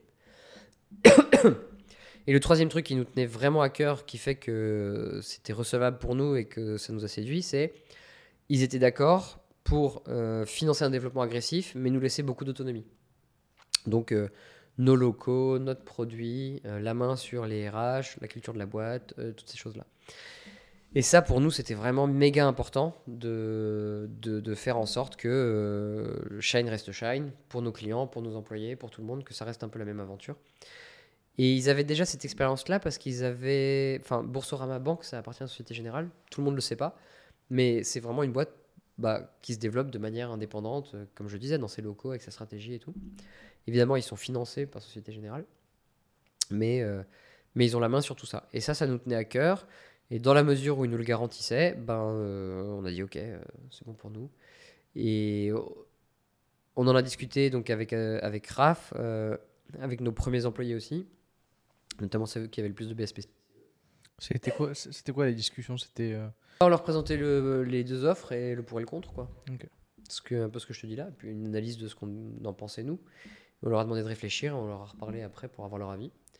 Et il était global, leur avis c'était globalement on vous fait confiance. Il y en a peut-être un ou deux qui étaient très contre euh, la levée et un ou deux très contre le rachat, enfin peut-être un de chaque. Vraiment pour une option, plus que pour l'autre. La plupart des autres étaient modérés en mode vous, bah, on vous fait confiance pour choisir ce qui est le mieux pour la boîte et, on vous suit. Ce qui nous a fait plaisir déjà.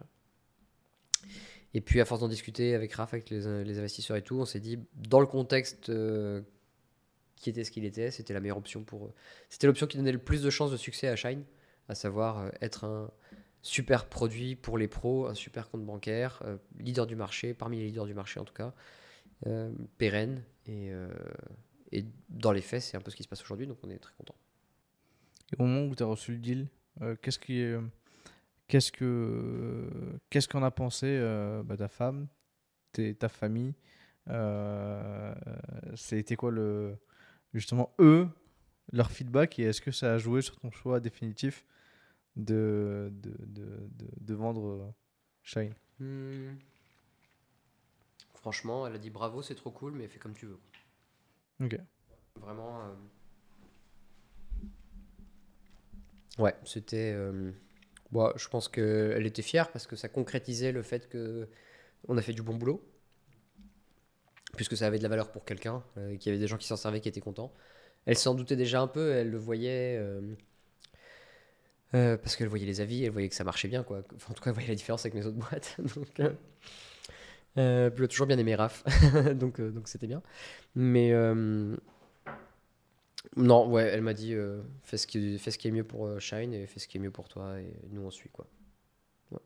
Combien de temps ça vous a pris de réfléchir ton associé et toi? Ça a été quoi le, le, le, temps en fait Bah, je te dis 2-3 semaines quoi, max. Deux semaines plutôt, je pense. Bah, on a on a pris une semaine pour euh, ou deux à décider vraiment de dire au fond bon bah on va vraiment mettre la levée de fonds en stand-by, on va vraiment creuser cette piste là, c'est probablement celle-là qu'on va choisir si tout se passe bien. Et après, il y a eu un mois ou deux de. de... Mais ils sont allés très très vite, Sogé. Bah, en même temps, parce qu'on était très pressés aussi. Mais ils savaient qu'on avait déjà une offre d'un fonds. Et euh, ils ont fait les due deals en, je sais pas, six semaines. Et donc pendant ces six semaines-là, évidemment, on a bossé avec eux, mais le fonds avait maintenu son offre, donc on aurait encore pu changer d'avis, techniquement.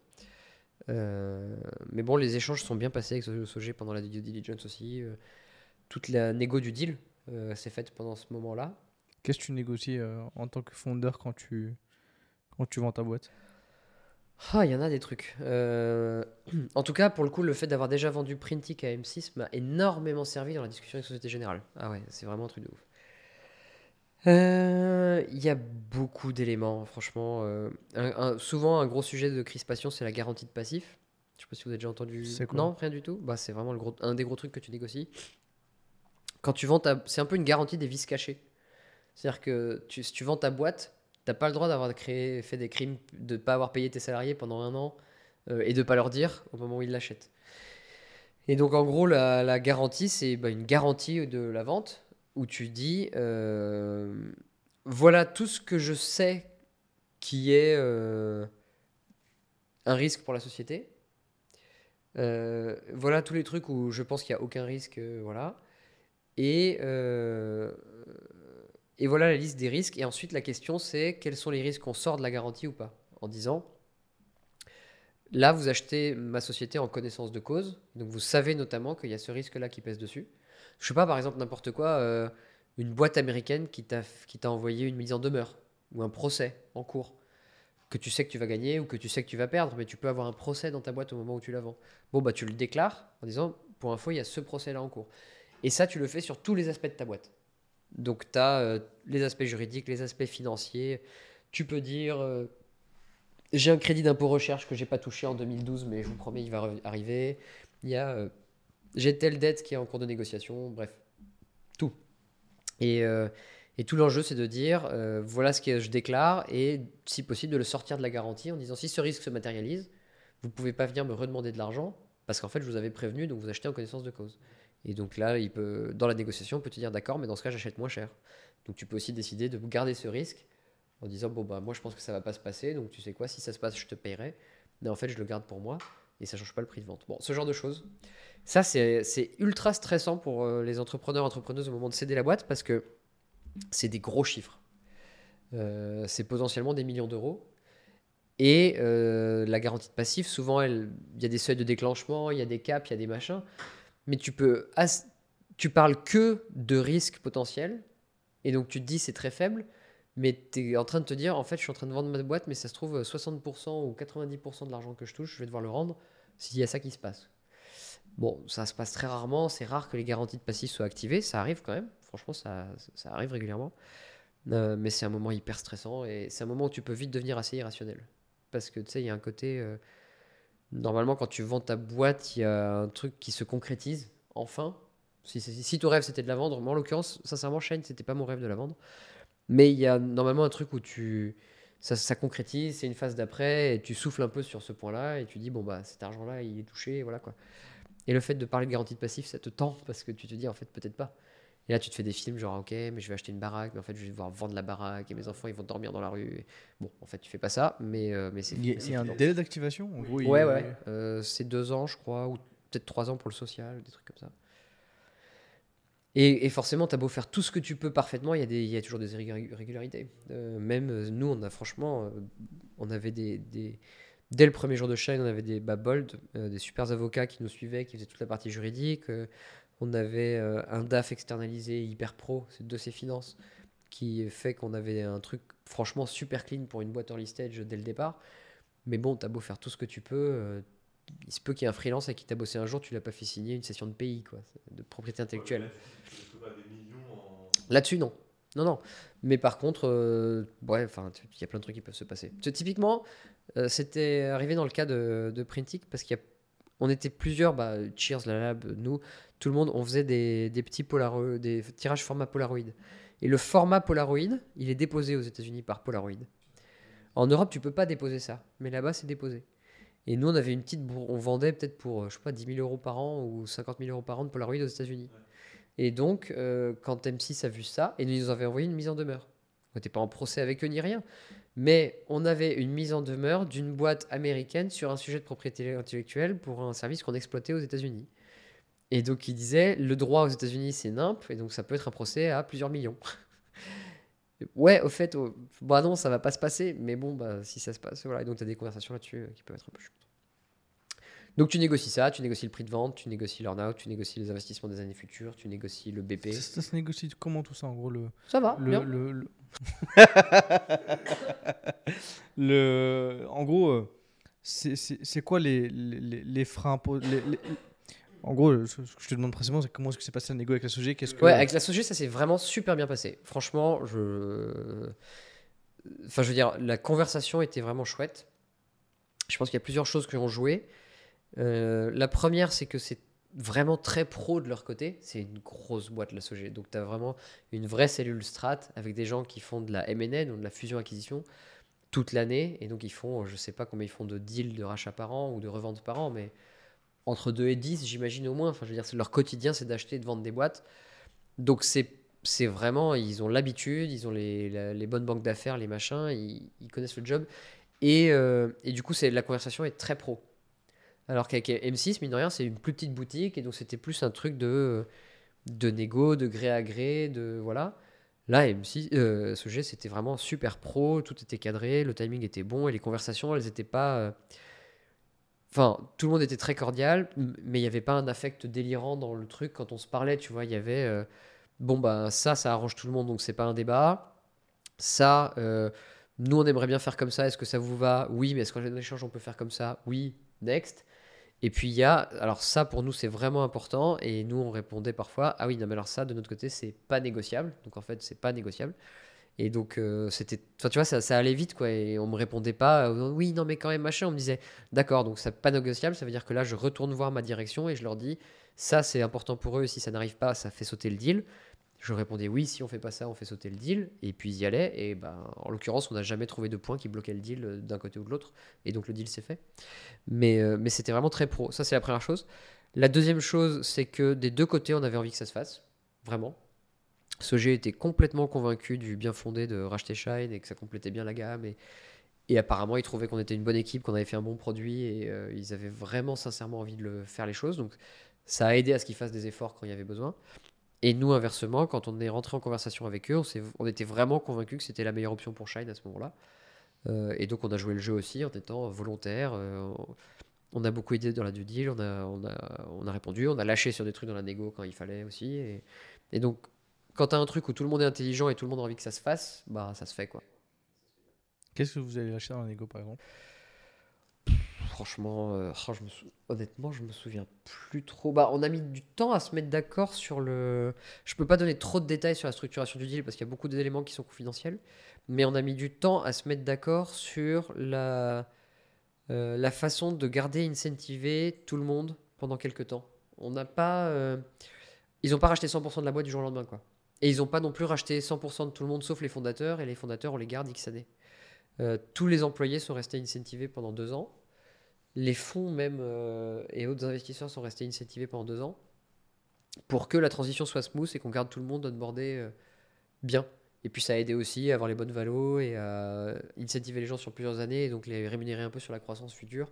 Ça faisait euh, un chèque un peu moins important upfront et ça permettait de faire passer le truc comme on voulait, tous.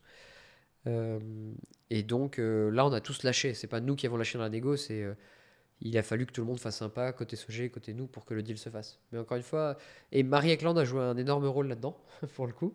Encore une fois, c'est une de ses grandes qualités de savoir rentrer dans le détail des sujets et promouvoir des compromis. Et elle a fait un super boulot pour structurer le deal, trouver en gros qui lâche combien, à quelle tranche, quel pourcentage de ce qu'il avait. Tel fonds voulait sortir plus vite, tel fonds voulait sortir plus tard, tel business angel s'en fichait un peu. Et donc on a fait un truc qui arrange tout le monde et au final tout le monde s'y retrouve quoi. Et ça c'était un gros boulot et ça a pas mal, euh, ça a pas mal sauvé le truc, je pense. Je vais quand même pareil comme Donald Duck. Euh, le deal était structuré avec une- pas mal de pas mal de variables en fonction des années d'après et euh, très incentivé sur le CA. Et c'est un des trucs chouettes qu'on a fait avec Société Générale, je pense, qui était important pour l'écosystème, c'était de faire un deal avec un acteur qui veut vraiment financer la croissance de la boîte qui rachète et qui donc incentive le management et toutes les parties prenantes sur le CA et pas sur euh, la marge dégagée, etc. Avec l'idée que oui, là, pendant quelques années, la priorité, c'est la croissance du CA. Et donc, on a été incentivé là-dessus. Euh, et le chiffre qui est sorti dans la presse, euh, il, bah, en fait, il n'existe pas parce que y a comme, une, comme il y a une part variable dans le futur, pour toutes les parties prenantes, il n'y avait pas de chiffre exact dans la presse sur combien il racheté la boîte. Euh, et donc ça dépend du PP, ça dépend des performances et ça dépend des années. Et donc euh, voilà. Après, euh, bon, c'est pas complètement farfelu non plus, mais c'est pas le montant qui a été payé upfront non plus. Donc à la fin, je sais pas. Peut-être que dans deux ans, quand vraiment toutes les parts auront été rachetées, ce sera public. J'en sais rien. Ça se trouve, c'est peut-être dans les comptes de Société Générale d'ailleurs. Mais mais en tout cas, c'est pas le moment pour moi de révéler un chiffre qui de toute façon et euh, comment est-ce qu'on se sent quand on reçoit Leur idée n'est pas complètement déconnante, c'est-à-dire que on peut dire, parce que de toute façon c'est dans la presse, et le chiffre qui est sorti c'est 100 millions, euh, que je, ne peux pas donner de vrais chiffres, mais c'était pas 10 et c'était pas un milliard quoi. Donc euh, c'est pas non plus complètement à l'ouest, mais c'est pas non plus le montant qui a été payé upfront et bah, par définition c'est pas le montant pile total qu'ils auront payé parce qu'on va pas tomber pile poil sur le BP. Comment on sent quand on reçoit une offre de plusieurs millions en tant que founder euh, À quoi on pense Ouais, non, c'est, euh, c'est, c'est mixed feelings parce que c'est vraiment compliqué parce que. du coup, c'est des grosses sommes d'argent que tu vois sur le papier. Ouais, c'est des euh, grosses sommes d'argent. Moi, encore une fois, je j'ai rien contre l'argent dans la vie, mais c'était pas ça mon principal levier. J'avais vraiment pas envie d'avoir des problèmes d'argent dans la vie parce que moi, ce que j'aime, c'est être libre. Et bah, si tu as des problèmes d'argent, t'es pas libre, tu as des contraintes. Enfin, j'aime bien être libre. C'est-à-dire, j'ai aucun problème avec les contraintes que je me suis fixées. j'ai, vraiment, j'aime bien me fixer euh, des trucs difficiles à faire, euh, avoir une discipline pour les atteindre. Donc ça réduit ta liberté. Mais j'aime bien les, contraintes intrinsèques, contraintes que je me fixe. Et si j'avais euh, eu des problèmes d'argent que j'avais pas choisi dans la vie, j'aurais. Enfin, je veux dire, personne n'aime ça et il y a plein de gens qui, ont, des galères. Donc ce serait un peu absurde de dire le contraire. Et donc, comme tout le monde, j'avais envie de sécurité financière.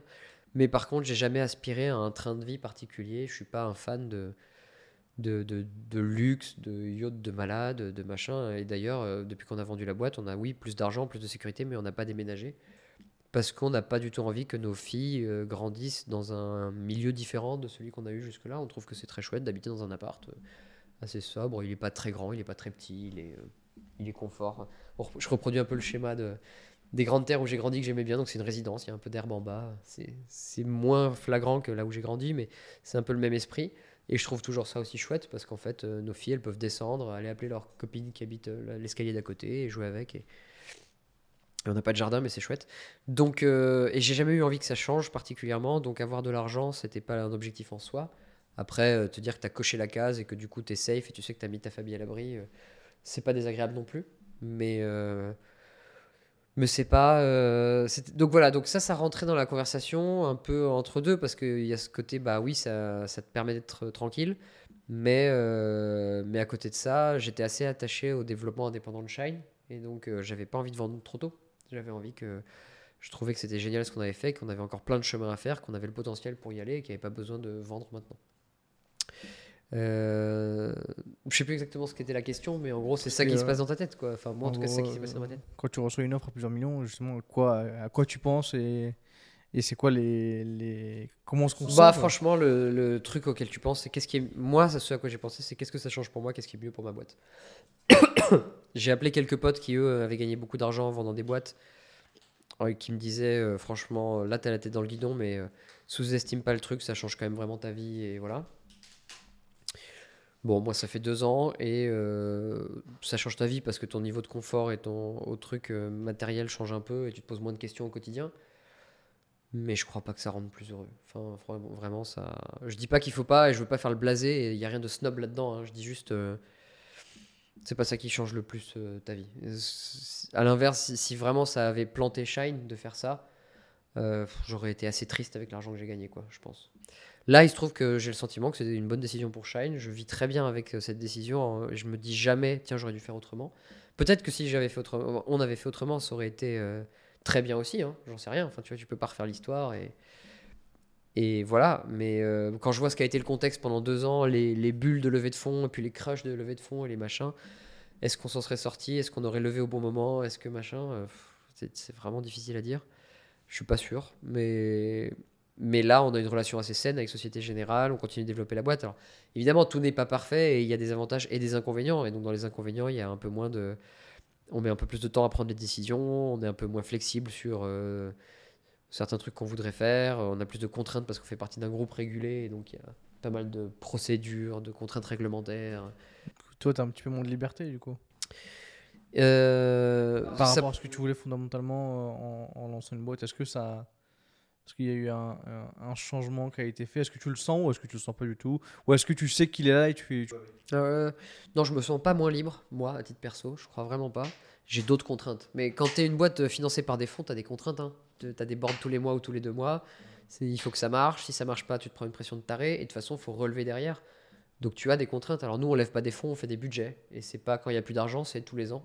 Parce que c'est le rythme. Mais fondamentalement, euh, dans tous les cas, tu as un actionnaire. Quoi. Enfin, sauf si tu arrives à faire une boîte rentable dès le départ, etc. Ce qui n'était pas euh, du tout notre cas sur notre marché, sur ce type de produit. Euh, toutes les boîtes ont levé beaucoup d'argent. C'est des gros marchés, mais c'est des marchés où les produits coûtent très cher à faire, à faire connaître. Il y a beaucoup de concurrence. Donc il y a beaucoup d'investissements à faire et il n'y a pas de boîte autofinancée sur ces marchés-là, je crois. Euh, donc ça fait partie du jeu et donc ensuite que l'argent vienne d'un fonds français, russe, américain ou chinois ou euh, d'une banque française euh, en tant qu'actionnaire. Bon, je sais pas si c'est il y a un cas qui est beaucoup mieux que l'autre ou beaucoup moins bien, c'est différent.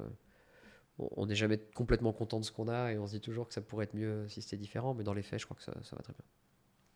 Et c'est vrai que je t'ai posé la question des galères que tu as pu rencontrer, tu disais que il n'y avait pas non plus une tonne de galères, mais ça a été quoi les les, si tu devais euh, nous partager des moments forts de ton aventure chez que ce soit des moments forts qui sont, euh, euh, bah, qui sont négatifs, des moments forts qui sont positifs, c'est quoi ce, ce que tu retiens en tant que... Franchement, à la fin, les moments que tu retiens, c'est les moments, tous les, les milestones un peu marquantes et la façon dont tu les célèbres en équipe.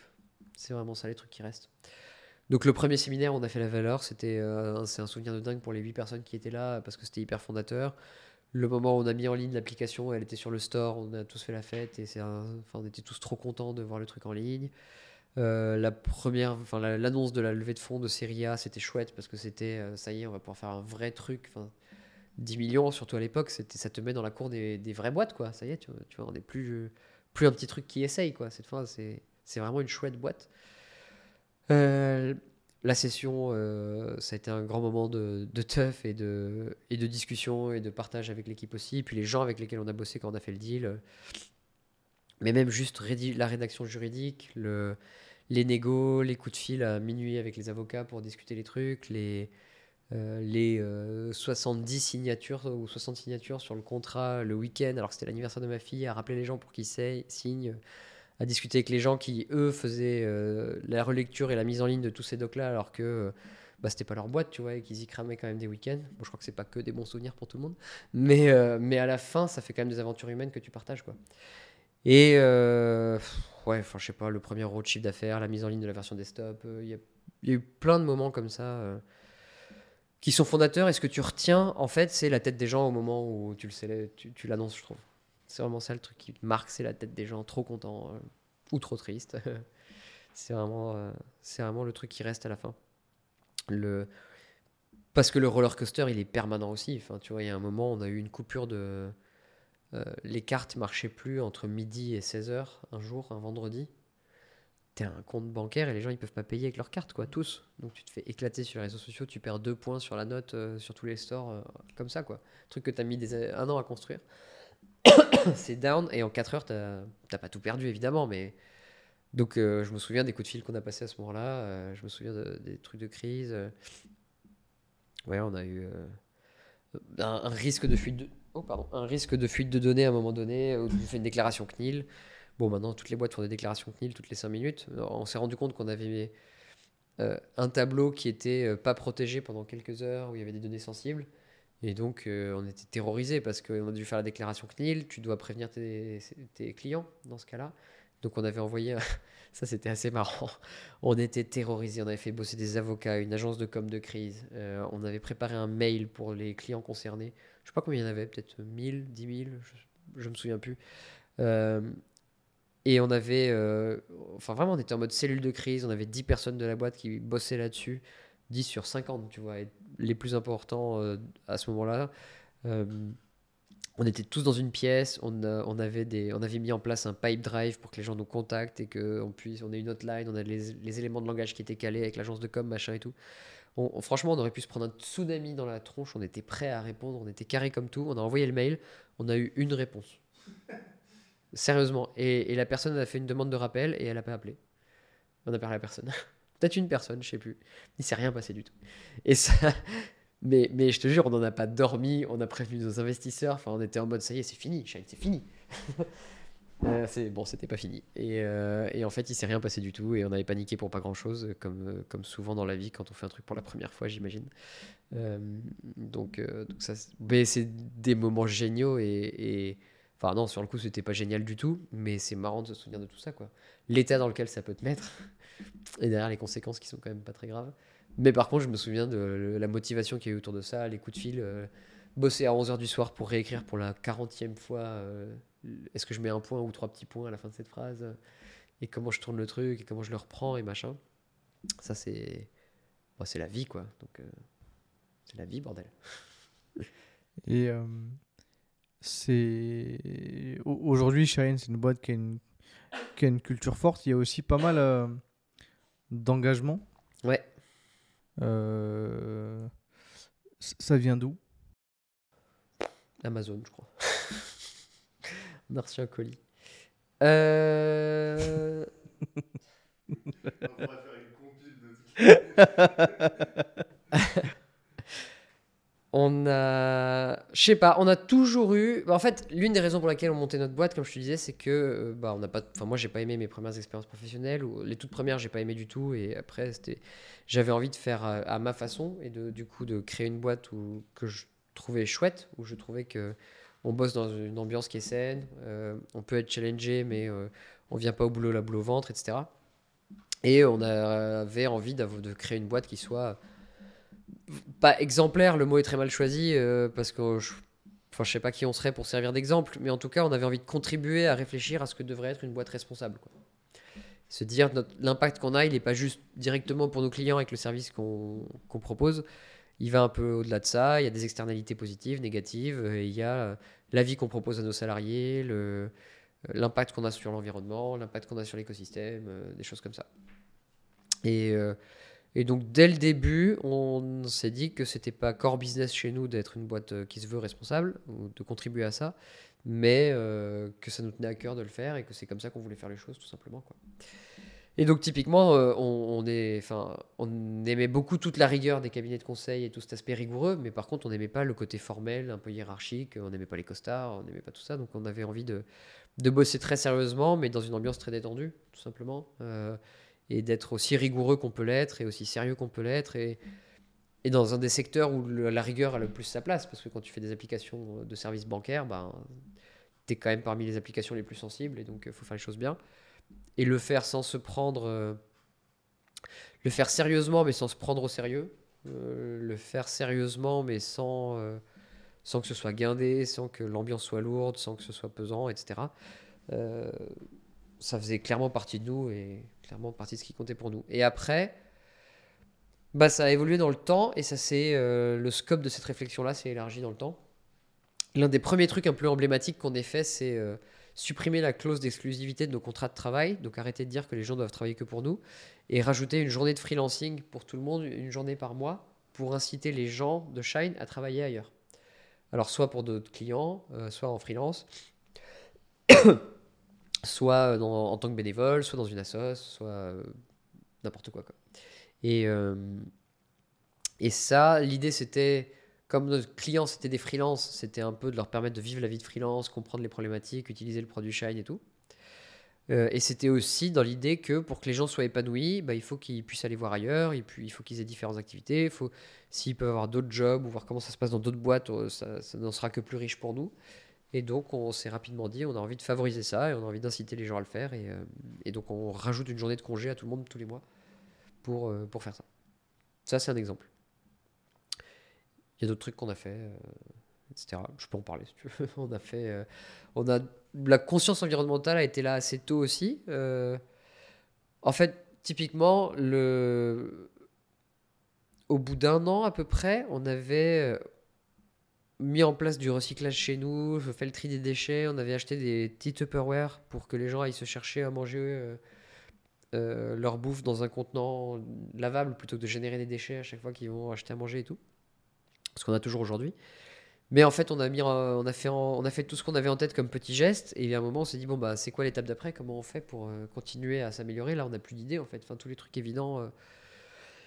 Et donc, l'un des premiers trucs qu'on a fait, c'est faire notre bilan carbone à l'époque, on était probablement euh, la première ou l'une des toutes premières startups à, le faire, en disant bah, on va vraiment regarder la liste de nos émissions et puis on va euh, essayer de les réduire, mais au moins on aura une vision un peu plus large de notre impact et on saura euh, ce sur quoi il faut qu'on bosse. Quoi. Et donc on l'a fait comme pas mal de trucs chez nous en le rendant public. Donc on a fait le bilan carbone, publié notre bilan carbone, expliqué les sources d'émissions et commencé à travailler sur chacune d'elles. En particulier, par exemple, le premier séminaire qu'on a fait, dont je parlais, on a fait nos valeurs, on était 8, on a pris l'avion, on était à Barcelone. Bon, bah, on prend plus l'avion pour euh, depuis ce moment-là, parce qu'on savait, enfin, on était moins sensible au sujet quand on est allé à Barcelone. On s'est surtout dit, bah, il y a des billets pas chers, c'est cool. Et puis quand on a vu dans notre bilan carbone que c'était genre un quart de notre bilan carbone, ce séminaire à 8 qu'on avait fait un an plus tôt, on s'est dit, bon, bah d'accord, l'avion c'est fini. Euh, et voilà. Et du coup, maintenant, on a mis en place pas mal de trucs. Donc évidemment, on prend plus l'avion sauf vraiment cas de stricte nécessité. Ce qui est un sujet avec le full remote d'ailleurs, parce que euh, je vais y revenir juste après. Mais euh, on a évidemment tri, du compost au bureau, des choses comme ça. Euh, on a des indemnités kilométriques vélo dans tous les sens. on utilise du matériel recyclé dès qu'on peut, donc des ordis de genre back market ou des trucs comme ça. bon, j'ai plus la liste en tête, mais en gros, on a pris tous les postes un par un et on a été aussi loin qu'on pouvait. Et après, on s'est dit, qu'est-ce qu'on peut faire de plus, euh, à part euh, essayer de dégrader ça le moins possible en grossissant? Et on s'est dit, bah, il y a pas mal de boîtes qui ont, voyant qu'on avait fait ce bilan carbone, euh, nous ont demandé par qui on était passé, combien ça coûtait, comment on le fait, tout ça.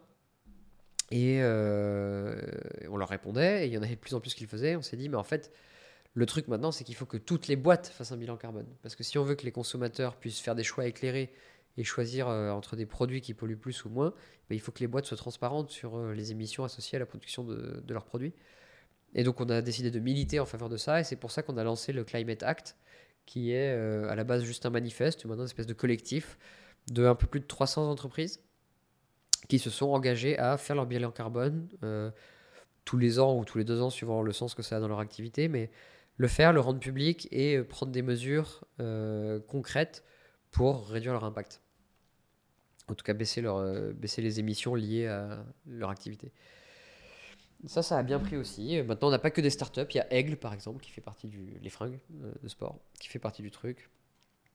Euh, puis voilà, on a fait d'autres choses. On est membre du 1% pour la planète. On est labellisé Bicorp. on essaye de. On a une grille des salaires ouverte. on a un congé second par an, donc, comme le congé paternité. congé second par an de deux mois. Ce qui est. Quand, il était de deux semaines euh, en France, on l'avait mis à cinq semaines.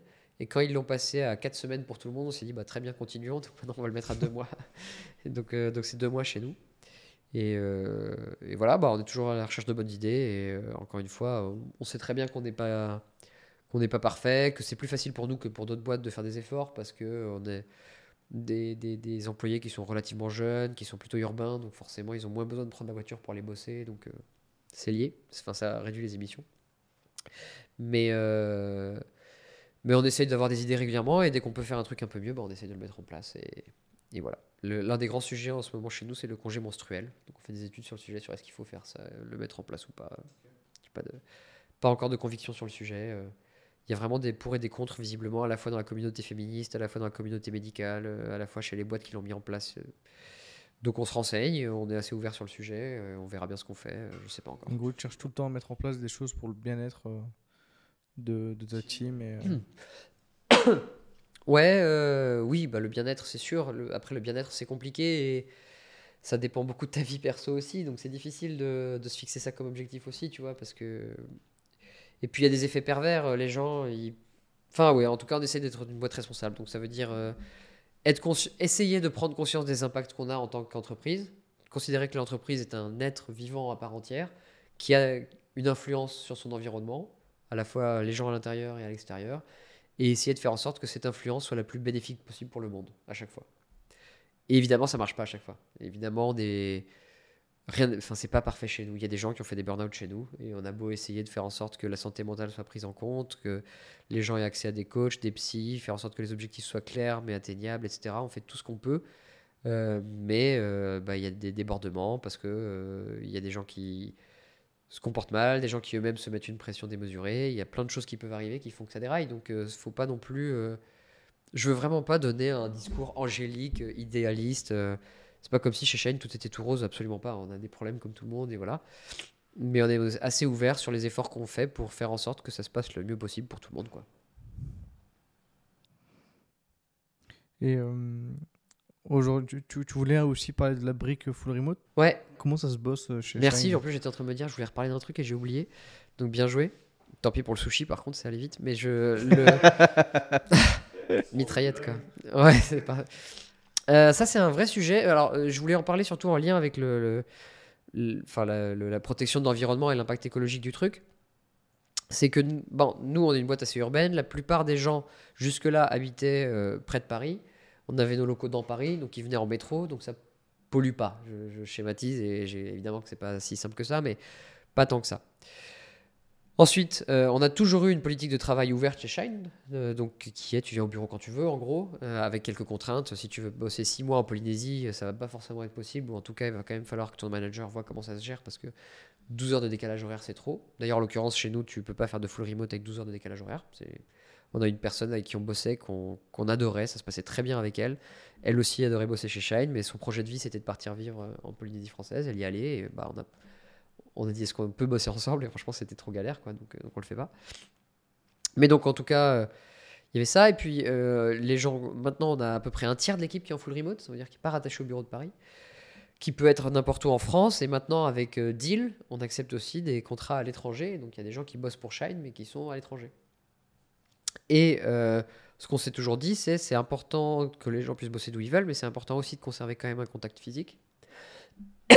Et donc on veut que les gens reviennent au bureau euh, au moins une fois par mois. Ça, c'était pour la France. Au moins une fois par mois pendant deux jours ou deux nuits, je sais plus, un truc comme ça. Euh, pour euh, se voir, voir le reste de l'équipe et tout. Et en fait, ça, c'est un truc qui devient de plus en plus compliqué. Déjà, ça coûte très cher de venir à Paris, mais bon, en fait, tu économises de l'argent sur les locaux, donc à la limite, ça s'équilibre. Parce que c'est toi qui, justement, finance les billets.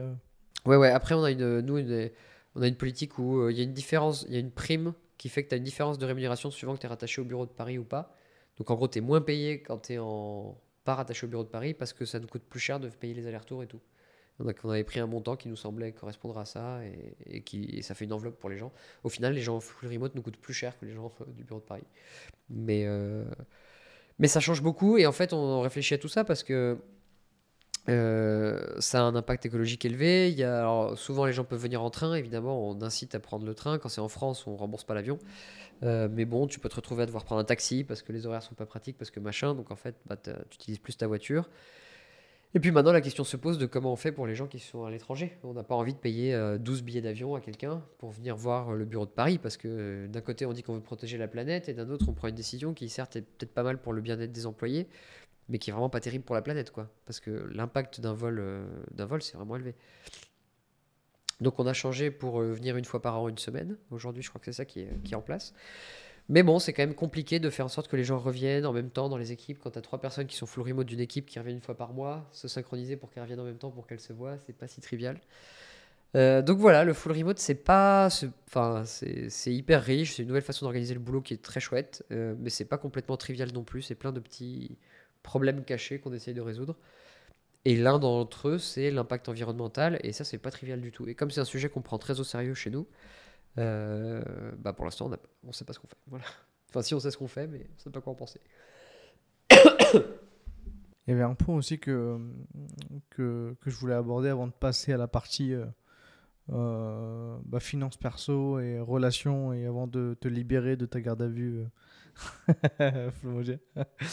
Euh, c'est moi, je, me souviens d'un truc, c'était quand il y avait, euh, quand avait euh, l'annonce de, de, de, la vente de Shine.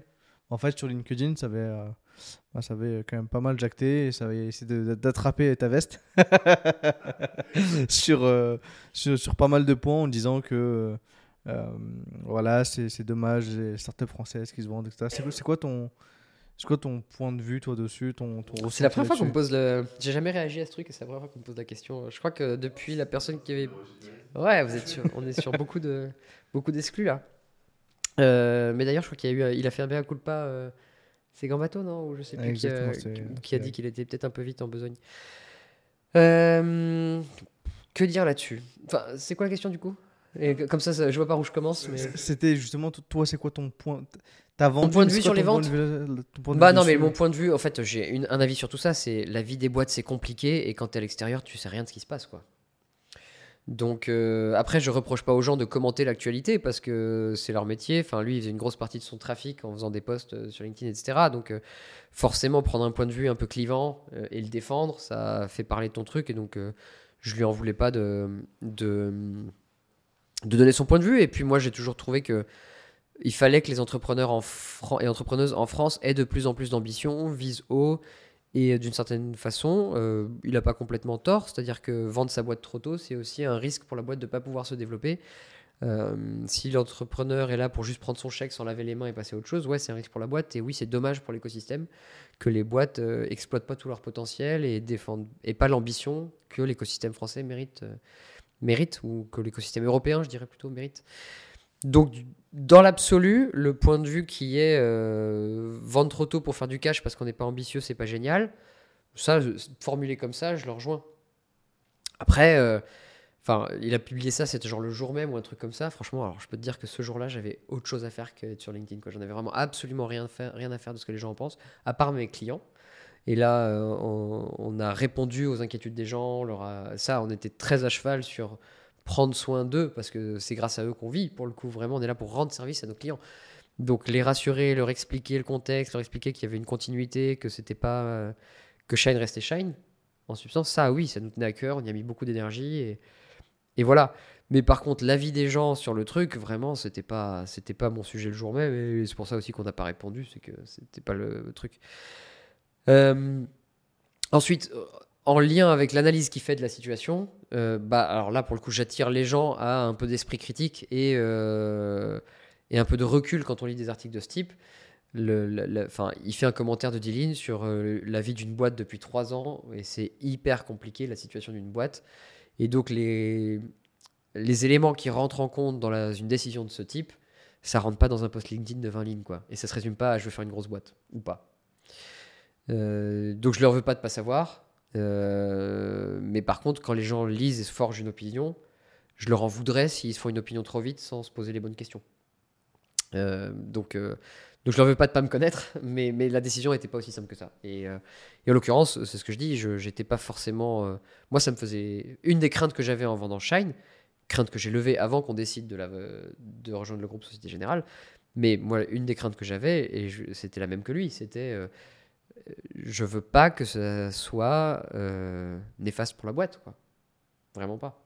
Vraiment, mon premier critère, c'était je veux que cette boîte, ça marche. Et donc, quelle est l'option qui donne le plus de chance à la boîte de marcher? J'ai pas envie que ça plante, ça me tient à cœur. Je, trouve, je suis fier de ce qu'on a fait. Je trouve que l'équipe est géniale. Je trouve que le produit est chouette. Je trouve que on aura un service qui est utile. Je trouve que, comme tu disais, Shine, c'est euh, une boîte qui représente un tout petit peu plus que le service qu'elle rend aussi dans l'écosystème. Tu vois, on essaye de de contribuer à la réflexion de ce que doit être une boîte, de faire les choses bien, de de pas juste se contenter du statu quo, tu vois, se donner un peu de mal pour faire avancer les choses, quoi. Et donc ce deal avec Société Générale, dans ce contexte, je trouve qu'il est génial. Ok, on n'est pas la boîte la plus valorisée de France et euh, il y a sûrement des gens qui prennent un plus gros chèque. Et tu sais quoi, très bien, vraiment, j'en ai absolument rien à faire d'avoir pris un plus, gros chèque. Mais si par contre, on peut être une des plus grosses acquisitions d'une boîte française par une boîte française, euh, si on peut être une des premières boîtes où le deal post-intégration se passe aussi bien et on est encore là deux ans après à raconter ce qu'on fait et à rendre service aux gens. Si on est euh, une des premières boîtes qu'une boîte du CAC 40 rachète sans mettre d'incentive euh, sur la profitabilité ou de threshold sur la profitabilité et réinvestit pour développer la boîte en s'engageant sur le développement du CA avant tout, euh, bah, je trouve qu'on fait un bien fou à l'écosystème. Je trouve que ça aide vachement et franchement, si demain euh, Grégoire ou n'importe qui monte sa boîte, leur, vend une boîte du CAC 40 parce que c'est ce qu'il a envie de faire ou que c'est ce qui est bon pour sa boîte à ce moment-là, et que l'intégration se passe bien un petit peu parce qu'on a, euh, encore une fois, pas donné l'exemple, mais ouvert la voie là-dessus, je suis très content. Je suis très très content. On, a juste vocation à euh, pour ce qui est de créer une boîte responsable, une, une marche de l'escalier. Et euh, et il y a des gens qui se barrent de Shine, qui étaient parmi les premiers, qui, pa- qui partent tous pour monter leur boîte maintenant. Le Shine Mafia, du coup. Ouais, il y a un début de Shine Mafia, et franchement, je pourrais pas être plus content. Quoi. Je trouve ça trop cool que les gens montent des boîtes. Et si tout ce qu'on a mis en place, ils trouvent ça bien, ça leur semble être la baseline. Genre une boîte aujourd'hui, c'est comme ça. Et voilà ce que moi, j'aimerais rajouter, euh, la façon dont je voudrais contribuer en innovant, en disant on faisait déjà comme ça chez Shine, mais je pense qu'on peut faire mieux, je pense qu'on peut faire ça en plus, et eux, ils n'ont pas eu le courage de le faire, mais à mon avis, il faudrait le faire. Et ben, je suis trop content. Je suis vraiment trop content. Donc, euh, donc vendre une boîte à la casse parce qu'on manque d'ambition, je suis d'accord avec lui, c'est pas ouf, euh, mais je suis pas sûr que ça représente vraiment euh, la situation dans laquelle on a été et ce qu'on fait depuis. Quoi. Vendre une boîte, du coup, bah, évidemment, ça génère un peu de sous. Mhm. Qu'est-ce que tu fais de ces sous? Franchement, On t'a vu arriver en Lamborghini, donc on va... c'est vrai que... le premier truc que j'ai fait, bon déjà c'est appeler quelqu'un pour le gérer parce que je suis, je- vraiment ça m'intéresse pas du tout. Ça, la vérité c'est que c'est ça le premier truc. Mais le premier truc que j'ai fait avec mon argent c'est m'acheter un vélo. Ok.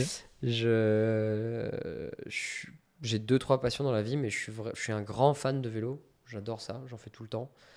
Probablement trop pour plein de gens autour de moi, mais sous toutes ses formes. Je fais du vélo de route, je fais du VTT, je fais du voyage à vélo avec euh, mes filles, je, vais bosser en vélo. Enfin, je suis tout le temps en vélo, j'adore ça. Et donc le truc que j'avais envie de faire pour marquer le coup, c'est euh, me faire faire un, vélo par un artisan. euh, un petit artisan français en Auvergne dont j'aime bien les réalisations et donc on a choisi ensemble la géométrie du cadre, l'acier qu'on utilise, machin. On a fait une peinture perso sur le vélo qui a été designée par Alice de Shine, qui est notre designeuse. Et, euh, et dessus, il y a des couleurs un peu marrantes qui sont. Bah, il est fait avec les couleurs de Shine, du coup. Il y a un petit logo caché derrière la selle, et puis il y a le nom de ma copine et mes deux filles, et un petit, un petit dessin de la famille. Et euh, voilà, ça, ça a été mon délire. euh. Du coup, je m'en sers une tout le temps, photo pour illustrer ou pas du tout? Ouais, carrément. Bah, je enfin, oui, j'en ai plein, mais, mais pour le, On la mettra dans la vidéo. Ouais, ouais. si tu veux. Euh, donc voilà, ça c'était un, un kiff de, de, m- de me permettre ce que j'aurais jamais pu me permettre en termes de vélo. Euh, J'écoute tout le temps de la musique et j'aime bien l'hi-fi, donc euh, j'ai acheté une belle chaîne hi-fi pour chez moi aussi. Un truc que je pensais pas possible avant. En termes de prix, tu sais que c'était impossible de le payer avant le vélo, ça vaut. Je me rends pas du tout compte. Combien ça vaut un vélo comme ça? Euh, Tout sur mesure et tout. le, ouais, le prix d'une petite voiture. Ok. C'est le prix de mon vélo sur euh, un peu de dignité, tu vois. C'est Non, sûr qu'avec tous mes vélos, tu te payes une belle Tesla. Voilà. Mais, mais j'ai plein de vélos et ils sont tous cool. Je suis vraiment passionné de vélo. En plus, les Non, vélos. non, j'en euh, fais sous toutes ces formes. euh, ce qui- ce qui je roule avec des gens forts. Il faut des, ils ont des vélos rapides, euh, donc j'ai des vélos de toutes les formes. J'avais vu des de prix de vélo, ça m'a vraiment étonné, moi, de me dire putain, c'est en vrai, c'est ouf. euh, Ah, c'est le prix d'une bagnole. euh, Ouais, que- ouais, surtout ça en mode euh, custom euh, de, de A à Z. Ouais, euh, avec, euh, euh, Je choisis tous les composants un par un, donc les, les freins, les dérailleurs, les machins, le, le guidon, tout, tout peint- la peinture c'était pas donné aussi parce que il y avait plein de détails. Et c'est du temps, et en vrai ça m'a pris un temps fou de tout choisir. C'est terrible par contre quand, quand t'as le choix, ça te prend un temps, euh, c'est sans fin quoi. tu peux toujours trouver un truc. Oh, je vais mettre cette chaîne dorée importée du, importée du Japon. Non, arrête. Donne à manger à tes enfants. Euh, c'est plus important. Mais non, elle vient du Japon. Donc euh, ouais, j'adore ça et j'en fais beaucoup et, puis je m'entraîne et tout. Enfin donc c'est mon délire et donc j'ai plein de plein de chouettes vélos et par contre j'ai une voiture que on a la même depuis 10 ans et je donnerai pas non plus ni la marque ni le modèle ni le prix. Désolé, je sais qu'on aime bien les chiffres mais mais c'est pas elle vaut clairement moins cher que mon vélo par contre. Ah, Il y a aucun débat. Elle vaut moins cher que chacun de mes vélos. Donc non, je fais tout le temps du vélo, c'est mon truc. Euh, et ouais, une belle chaîne et euh, et voilà. Et dans quoi tu les investis surtout? Dans quoi est-ce que tu. Ouais, au début, je pensais que je voudrais pas, euh, pas tellement investir. Je me voyais mal dans la posture de l'investisseur. Je me disais, j'ai pas envie de le faire mal, et en même temps, si je veux le faire bien, va falloir prendre un temps fou, et je sais pas. Je sais pas pourquoi je me disais ça, mais j'ai un peu changé d'avis. Du coup, j'investis quand je peux dans des. J'ai pas fait beaucoup d'investissements, mais c'est dans des boîtes dont je pense qu'elles ont un impact euh, positif euh, pour le monde, pour la planète. Donc, typiquement, j'ai mis dans Green Got, qui est Oui. une, banque, euh, une banque green. Donc je, trouve, je trouve ça chouette la façon dont ils prennent le problème. Et bon, on se retrouve sur plein d'aspects euh, avec Shine et on partage des trucs. et- sauf qu'ils sont vraiment B2C. Et, et avec ça comme axe de développement, euh, j'ai mis dans Back Market aussi. parce que je trouve ça ouf. Le service est trop bien. Les mecs sont super smart, c'est, c'est- ça marche, c'est joli. Je commande tout chez eux et à chaque fois ça se passe bien. Donc, euh, donc c'est difficile de pas être pour. J'ai mis dans une boîte qui s'appelle Belleville au pluriel. Euh, que j'aurais du mal à pitcher, mais c'est de l'immobilier. En gros, ils achètent des, enfin, ils prennent des baux pour faire des tiers lieux, pour héberger des assos, pour héberger des trucs comme ça. J'ai pas la liste de tout ce qu'ils font et j'ai sûrement très mal pitché le truc. Donc, euh, si à un moment ils tombent sur cette, euh, je suis vraiment désolé, mais au moins j'ai donné de l'argent. désolé de pitcher si mal, mais au moins j'ai contribué. Euh, et voilà, et quelques trucs à gauche à droite. Euh, la brasserie Bélanger, pour le coup, c'est juste parce que c'était euh, notre premier employé chez Printic. Charles Pérez, c'est un mec à qui me suis toujours hyper bien entendu, qui a fait énormément pour Printic à l'époque, qui était euh, voilà, ouais, l'un de mes premiers employés, mais euh, on a toujours été très proches, et donc euh, ça me faisait plaisir de suivre l'aventure quand il m'a proposé, évidemment. Sunday, comme je disais, et puis j'ai investi dans Plume aussi, qui est une boîte qui fait des outils pour inciter les enfants à écrire. En gros, tu, c'est une appli. Euh, Il y a un début d'histoire. Les enfants rédigent une suite à l'histoire. Ils l'envoient et c'est imprimé sur un bouquin, et etc. Donc c'est gamifié, c'est hyper bien foutu. Et c'est, un- une chouette cause euh, dans l'éducation. Donc euh, donc il y a ça. Ça, c'est en ce moment-là. Et euh, bon, j'oublie peut-être des trucs, mais. euh, Dans l'immobilier. Midnight Express aussi, ça s'appelle Je sais plus. Midnight Trains. Je l'ai pas mis dedans encore parce que bah, parce que le deal c'est pas peut-être qu'ils l'ont fait sans moi. d'ailleurs. Je sais pas. si tu le regardes, appelle-moi. Pense à moi. Euh, en tout cas, je trouve l'idée trop cool qui est de réhabiliter le train de nuit, de faire des, des beaux espaces couchettes pour euh, inciter les gens à prendre le train même pour des distances un peu plus longues en Europe. Truc qui se gère pas en TGV. Euh, bon, c'est certainement un projet compliqué auquel je comprends pas grand-chose, mais euh, mais ça fait partie des projets qui me séduisaient en tout cas. Et pour ceux qui nous écoutent et qui veulent euh, Nico en tant qu'investisseur, il... Il y en a, tu penses? C'est quoi le minimum de tickets que, que tu mets, le max, le truc? Oh, bah, des min- minimum, il n'y en a pas vraiment. Je suis plutôt quelqu'un qui met euh, entre 20 et 100, suivant le stade de développement de la boîte. Ok. Ok, cool. Et immobilier? Tu investis, tu, tu investis dans la pierre, pas de pierre? Non, mais il faut que je le fasse. Je te jure, j'ai rien fait en immobilier. J'ai tout en assurance vie sur des contrats assez safe parce que je ne prendre aucun risque. Et là, de toute façon, tout s'est écroulé. Donc, en fait, euh, non, la, la perf de mon portfolio est pas bonne. Pas bonne du tout. non, je, non, je suis nul là-dedans. Et Ouais, personne. Et, et ça m'intéresse pas et je me renseigne pas. Et, et en plus, euh, j'ai fait en sorte d'avoir des fonds diversifiés, mais en excluant certaines thématiques. Donc, typiquement euh, le pétrole, typiquement Mhm. tout ça, qui est à peu près le seul truc qui a performé euh, ces derniers temps. Je crois que j'ai rien dans le luxe non plus qui cartonne depuis deux ans. Donc, euh, pourtant, j'ai rien de spécialement contre le luxe. J'ai rien pour non plus, mais bon. Donc, euh, je crois que les seules thématiques qui marchent un peu, c'est des trucs que j'ai exclus par conviction. Euh, mon argent est investi uniquement dans des fonds, presque uniquement dans des fonds. Éducation, santé ou énergie verte. Quoi. Donc tu es LPS dans, dans des fonds euh, Ouais, mais alors je connais même pas les noms, tu sais, c'est des fonds cotés. euh, Ok, d'accord. Et enfin oui, et puis évidemment euh, dans des fonds de VC, j'ai mis essentiellement dans 2050, qui est le nouveau fonds de Marie Eklund. Ah, ok. Évidemment, l'histoire continue. La boucle est Euh, ouais, absolument. Je suis membre du comité de mission aussi. Je suis au comité de mission de Sweep également. Euh, et euh, parce que Rachel était business angel chez nous et c'est vraiment quelqu'un de génial et donc j'étais très content de pouvoir contribuer euh, à ma petite échelle, mais voilà, dans, dans Sweep. Et, euh, et 2050, je trouve que c'est euh, un fonds incroyable avec euh, une profondeur de réflexion sur le sujet de l'impact et de comment faire vraiment des investissements qui ont du sens, qui, qui sont comme une mesure avec tous les autres fonds qui, font, qui traitent le sujet. Et donc, euh, au-delà du fait qu'on se connaît depuis longtemps et que c'est quelqu'un à qui je fais confiance, avec qui j'avais envie de renvoyer un peu l'ascenseur, je trouve vraiment que ce qu'ils font, c'est ouf. quoi. C'est vraiment, vraiment génial. Donc voilà. Donc indirectement dans toutes les participations de 2050 aussi. D'autres investissements un peu, un peu cachés euh, Est-ce que, en gros, de, de l'art, des. Les Dirty Des- Secret Euh, Non, franchement, non. Parce que généralement, la question qu'on pose avant, c'est est-ce que tu as une passion secrète? Mais là, c'est le vélo. Donc, Ouais, c'est zéro secret. Le vélo, le café, euh, la musique, quoi. Mais non, ouais, non, mais j'adore les sports de plein air. euh, j'adore. euh, Non, j'aimerais bien une résidence secondaire à la montagne à un moment. Euh, donc c'est un truc auquel je commence à réfléchir là. Euh, Décidément, la montagne depuis Bah le ouais, Canada. ouais. Bon, même, même avant, depuis que je suis petit, le, le Canada, c'est parce que j'adorais ça. Ouais, je trouve ça beau la montagne, quoi. J'aime bien le froid, euh, j'aime bien ça l'hiver.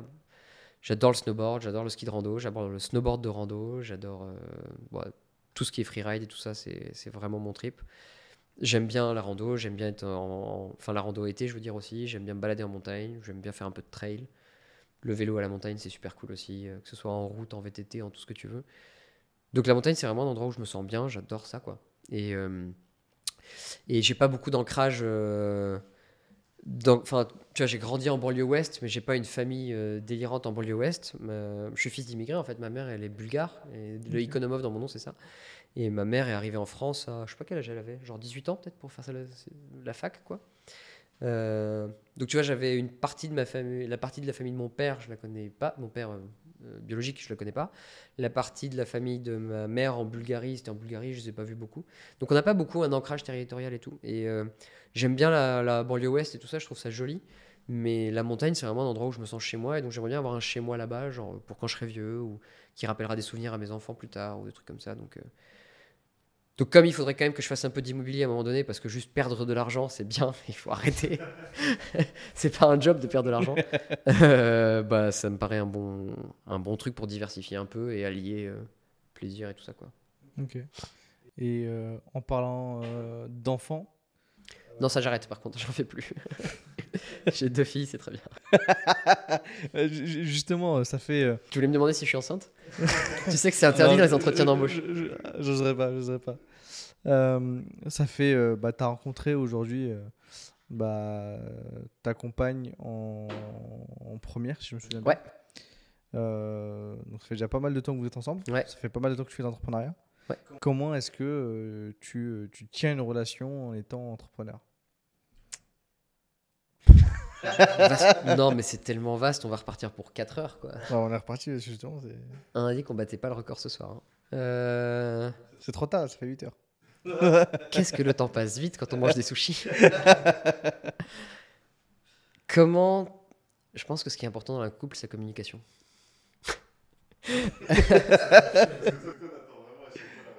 Non, mais j'attends juste. Je sais, mais quand tu poses cette question, je me. Tu galères, c'est ça C'est parce que t'es en galère. Attends la réponse, genre, Il n'y a pas de silver bullet, c'est des Non, détails. mais Bill que- James, quoi. En fait, ce qui est intéressant, c'est que tu vois, euh, quand tu la poses à, à Jonathan, quand tu la poses bah, à Guillaume, quand tu la poses en tout premier, en fait, c'est des réponses. Il y a, y a du. Ça, Ils a ont parlé de sexe un peu reviennent. ou non Il y a de la langue de bois ici, personne. Y a, y a- ça- personne n'a parlé de Bah voilà, c'est ce que je pensais. C'est trop tôt ton interview. Si tu commençais à minuit, t'aurais des trucs marrants à 4h du matin. Et puis il faut arrêter les sushis, quoi. Soyons On met de sérieux. l'alcool, quoi. C'est des space sushi Euh, Non. Alors, je suis pas sûr que l'entrepreneuriat. euh, Ça a pesé sur ta famille, tu l'as dit. euh. Ouais, mais je veux dire, oui, mais euh, sur 20 ans de vie, t'as forcément des trucs qui pèsent sur ta famille. Tu vois, tu peux. Tu rencontres des difficultés, et dans mon cas, c'était les. Enfin, je veux dire, euh, ma, ma, ma compagne, elle est médecin à l'hôpital public, elle est cardiologue, et clairement, son job a aussi pesé sur notre vie de famille, tu vois, parce que avec des, des avantages et inconvénients différents. Euh, moi, il y avait un niveau de risque très élevé, beaucoup d'incertitudes, et, et donc c'est pas très facile quand tu as besoin de rassurer ta famille. Inversement, euh, c'est hyper euh, flexible. Il n'y a pas de cas où on me dit euh, ma fille est tombée à l'école et je peux pas être là dans une heure, tu vois. Vraiment, il faut que je sois euh, à l'étranger, c'est pas souvent le cas. Euh, elle, quand elle est au bloc euh, et qu'on lui dit euh, faut être là dans une heure, en fait son téléphone sonne, elle peut pas décrocher, quoi. Il y a quelqu'un qui décroche pour elle et c'est galère, mais donc euh, elle, elle avait plutôt des contraintes de type son job est pas très flexible et donc on doit s'adapter en termes d'horaire et tout, et donc c'est différent. Donc je sais pas si l'entrepreneuriat est si spécifique à ça. Euh, en tout cas, moi j'ai pas de, j'ai fait que ça, donc j'ai pas tellement d'autres leçons euh, à donner. Je crois que ce qui compte quand c'est long, surtout parce que nous c'est, on a fait plus de la moitié de notre vie ensemble. euh, ce qui est le plus important, c'est d'accepter de voir l'autre changer et de remettre un peu. c'est quoi l'expression? C'est le métier sur l'ouvrage, l'ouvrage sur le métier, le métier sur l'ouvrage? Je Je sais plus. Bon, enfin, bon, il faut, se- faut se remettre au taf tout le temps, quoi. Euh, accepter qu'un couple, c'est pas un truc qui vit de lui-même et qui se fait de manière naturelle. Euh, c'est une relation qui demande de l'entretien, qui demande que, qu'on y consacre euh, du temps, de l'énergie, de la volonté que ça marche. Et, euh, encore une fois, sur des périodes longues, on, change énormément. Donc la personne avec laquelle tu es sorti, dans notre cas en terminale, parce qu'on s'est rencontrés en première, mais on s'est chopé en terminale. non, mais c'est pour tes stats, parce que je, je voudrais pas que, tu vois, c'est important la rigueur. Euh, tu changes énormément, tes goûts changent. Enfin, elle, elle avait pas signé pour un mec qui aurait une vie aussi risquée, par exemple, je pense.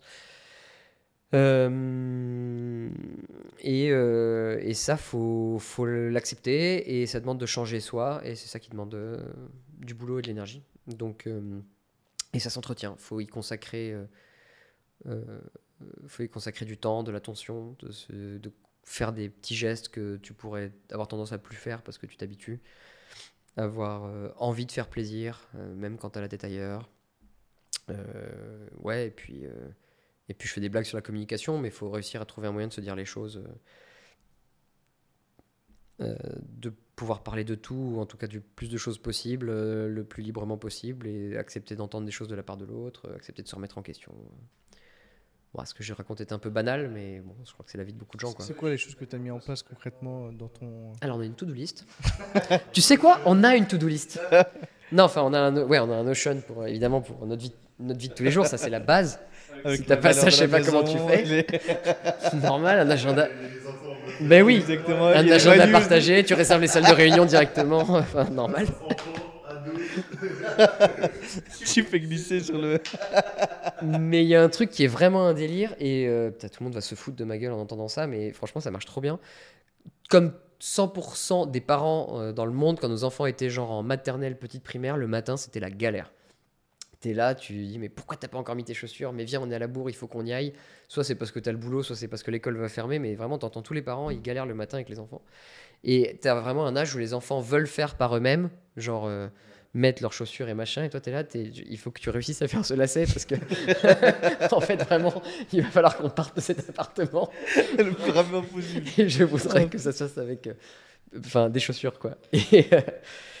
Et, euh, et et donc, on pétait un peu des câbles parce qu'on a l'impression de répéter tous les matins la même chose à nos enfants et juste leur cerveau était pas comme ça. Et c'est très important qu'ils fassent par eux-mêmes parce que c'est comme ça qu'ils se développent, quoi. Donc, euh, donc c'était pas très compatible. Et un jour, euh, j'ai fait une vraie to-do list avec tout ce qu'il y a à faire le matin. Et donc, il y avait écrit genre. Euh, tu sais quoi, on pourra mettre la to-do list aussi si tu veux.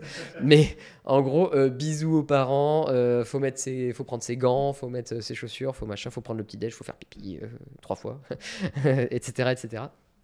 Euh, et, franchement, quand je voyais le truc, ça me paraissait mais ultra freak. C'est-à-dire que tu te dis, quand tu fais des to-do list à tes enfants de 5 ans, euh, est-ce que t'as pas franchi un cap? C'est ça, ouais. je manage mes enfants. Eh, tu, leur mets des Tu sais, tu leur fais des one-one. ils ont un camp de test de personnalité, la totale, quoi. Tout. Ça, on fait un pont ensemble dans 5 ans pour retourner dans ton évolution. C'est pas un problème de fit. Euh, et, et, ils ont adoré ça. Les filles, elles ont adoré ça, elles étaient trop contentes parce que du coup, euh, bah, en vrai, pour elles, c'est dur de penser à mettre ses chaussures. Toi, ça te paraît évident que quand tu vas sortir dehors, tu mets tes chaussures, t'as pris l'habitude. Elles, non. Enfin, maintenant, oui, mais à l'époque, euh, c'était pas du tout, du tout obvious, donc elles se retrouvaient dehors en chaussettes. c'est quand même magique pour ça, les enfants. Et donc, on a fait une to-do list et elles ont adoré et ça les a aidés à, à, aller vachement mieux le matin et ça a détendu tout le monde. Je dis pas qu'on a réglé tous les problèmes de notre vie avec des to-do list et voilà, mais, euh, mais c'était assez marrant comme anecdote, pardon. Euh, un truc qu'on a bien aimé faire. Mais sinon, euh, je sais plus pourquoi je parlais de ça, mais. Je te demandais justement, est-ce que tu avais mis des. encore une fois, des, des, des process pour dire, ok, bah, en fait, bah, à tel moment de la journée, bah, c'est pour ma fa... enfin ma Ouais, plus ou moins, ça dépend un peu des moments. Nous, on se répartit les soirs de la semaine avec la nounou et tout. Je euh, j'essaye vraiment de foutre mon téléphone dans un placard quand je rentre, genre euh, je rentre vers 19h pour relayer la nounou et elles doivent être couchées toutes les deux vers 21h, euh, un truc comme ça. ça dépend des périodes et encore une fois, moi j'ai du mal à déconnecter des écrans et tout ça, mais je, enfin, je bosse pas à ce moment-là en général. Il peut, ça peut arriver que j'ai un coup de fil urgent, un truc à finir ou machin, mais généralement je bosse pas et idéalement je regarde pas du tout mon téléphone pendant cette période-là. Bon, ça c'est idéal, mais en pratique, voilà. Après, ça nous arrivait régulièrement de rouvrir notre ordi le soir pour bosser, elle comme moi. Ouais, bah parce que euh, on a des trucs à faire, bosser sur des études, bosser, répondre. Mais bon, euh, j'essaye de pas trop bosser le soir euh, quand je peux éviter. je bosse pas trop le week-end non plus en général. Donc ouais, on a une vie organisée un peu comme ça, mais rien de rien d'extravagant pour être honnête. À quoi il ressemble ton agenda aujourd'hui? C'est quoi tes c'est quoi ta semaine pas type parce qu'il n'y a pas forcément de semaine type ouais. Comment est-ce que tu gères tes journées dans, euh, Comment est-ce que tu veux, plutôt, euh, je pense qu'on va changer un peu la question, mais comment est-ce que tu aimerais que tes journées soient et comment, euh, et comment elles sont aujourd'hui Non, mais elles collent pas mal à ce que je voudrais qu'elles soient. en général, je prends pas de rendez-vous le matin. C'est focus time le matin et c'est pour essayer de travailler sur des trucs de un peu de longue durée. Donc quand tu as besoin de réfléchir à tel, truc de politique de remote, tel doc un peu long, bosser sur une note, relire des trucs. Bon, évidemment, parfois il y a des trucs urgents et ça se cale le matin, mais, euh, mais voilà. Euh, suivant l'année où le truc, mais là depuis un ou deux ans, je suis souvent off le mercredi après-midi au moins, et je m'occupe de mes filles. Alors parfois on se relaye avec ma compagne, parfois c'est tous les deux, parfois ça, ça, peut changer un peu, mais, euh, mais dans l'idée j'ai souvent du temps le mercredi après-midi pour m'occuper des enfants. Et l'après-midi, en général, c'est un tunnel de rendez-vous, ou de Slack, ou de machin. Donc euh, voilà, le déj, euh, mais sinon je mange avec les autres de l'équipe, ou sinon, et je fais, alors comme je disais, je fais beaucoup de sport, euh, et j'en fais à peu près tous les jours. Et soit c'est le matin avant le boulot, en général. Tu te lèves à quelle heure, toi? Ah, moi je me lève normal, je suis pas du tout, je vais pas t'expliquer, enfin, je me lève à 7h. à 7h15 idéalement, le café est fait et le réveil des filles sonne. Et euh, on aime bien faire bien un peu la bouffe, des trucs sympas le matin. Donc, euh, parfois on n'a pas le temps et c'est juste euh, des trucs tout bêtes, mais parfois on aime bien faire des crêpes, des machins. C'est un moment de famille quoi le matin, donc jusqu'à 8h, 8h15 on est tous ensemble et après il y a l'école. Et souvent, un jour, quand j'amène pas les filles, je pars m'entraîner. soit je fais du vélo, soit parfois je vais au boulot en courant. et sinon c'est le midi avec des collègues. Il y a toujours un moment en général où j'ai un entraînement. Et voilà. Après, parfois, euh, il m'arrive de me lever vraiment très tôt, faire du vélo très tôt euh, avec des groupes un peu, euh, un peu hardcore à Longchamp. Et là, dans ce cas-là, je me lève à 5h15 et, et je pars une demi-heure plus tard. Mais je le fais de moins en moins parce que c'est quand même crevant et que j'ai une vie par ailleurs et qu'en fait. Enfin, si tu fais ça, il faut te coucher à 9h et tu peux pas le faire juste une fois, donc faut le faire régulièrement, te décaler complètement et ça finit par prendre du temps sur ta vie de famille. Et c'est pas un truc que je suis prêt à faire. Mais ça m'arrive le week-end ou le, de partir très tôt, parce que c'est un sport qui prend du temps, le vélo. Voilà, et, euh, le soir, euh, c'est très variable. Ça peut être... Euh, quand, je quand je m'occupe des, des, filles, je suis chez moi vers 19h. quand c'est pas moi, je rentre un peu plus tard. J'essaye de toujours être là avant qu'elles se couchent quand même. Ou parfois j'ai un événement de boulot, ou alors je vois juste des potes. Et voilà, dans ce cas-là, je rentre tard. Mais c'est à peu près ça. Et les week-ends, ça dépend comme tout le monde. Ok. Euh, Mais c'est assez normé par contre, j'ai vraiment un rythme assez. Euh, c'est un peu. Euh, il y a quand même beaucoup de choses. Enfin, je suis pas un mec qui aime trop les concessions, j'ai du mal à lâcher sur des trucs qui me tiennent à cœur. Et donc je veux faire mon boulot qui me plaît, je veux faire mon entraînement qui me plaît, je veux voir mes enfants, je veux machin, et je veux voir des copains. Et à la fin, ça fait un fucking Tetris quoi. Donc il n'y a pas beaucoup de, de moments un peu YOLO. tiens, qu'est-ce que je vais faire pendant deux heures? C'est assez rare ça. Enfin, c'est à 22h, quoi. En général, je sais que tel jour, j'ai mon entraînement et donc je vais partir à telle heure. Euh, ma semaine est déjà calée à l'avance de déj, de machin. Euh, et les rendez-vous se remplissent dans des, dans des slots qui sont déjà prévus pour des rendez-vous. Donc c'est euh, c'est un peu militaire quand même, hein, faut pas se mentir. Ok.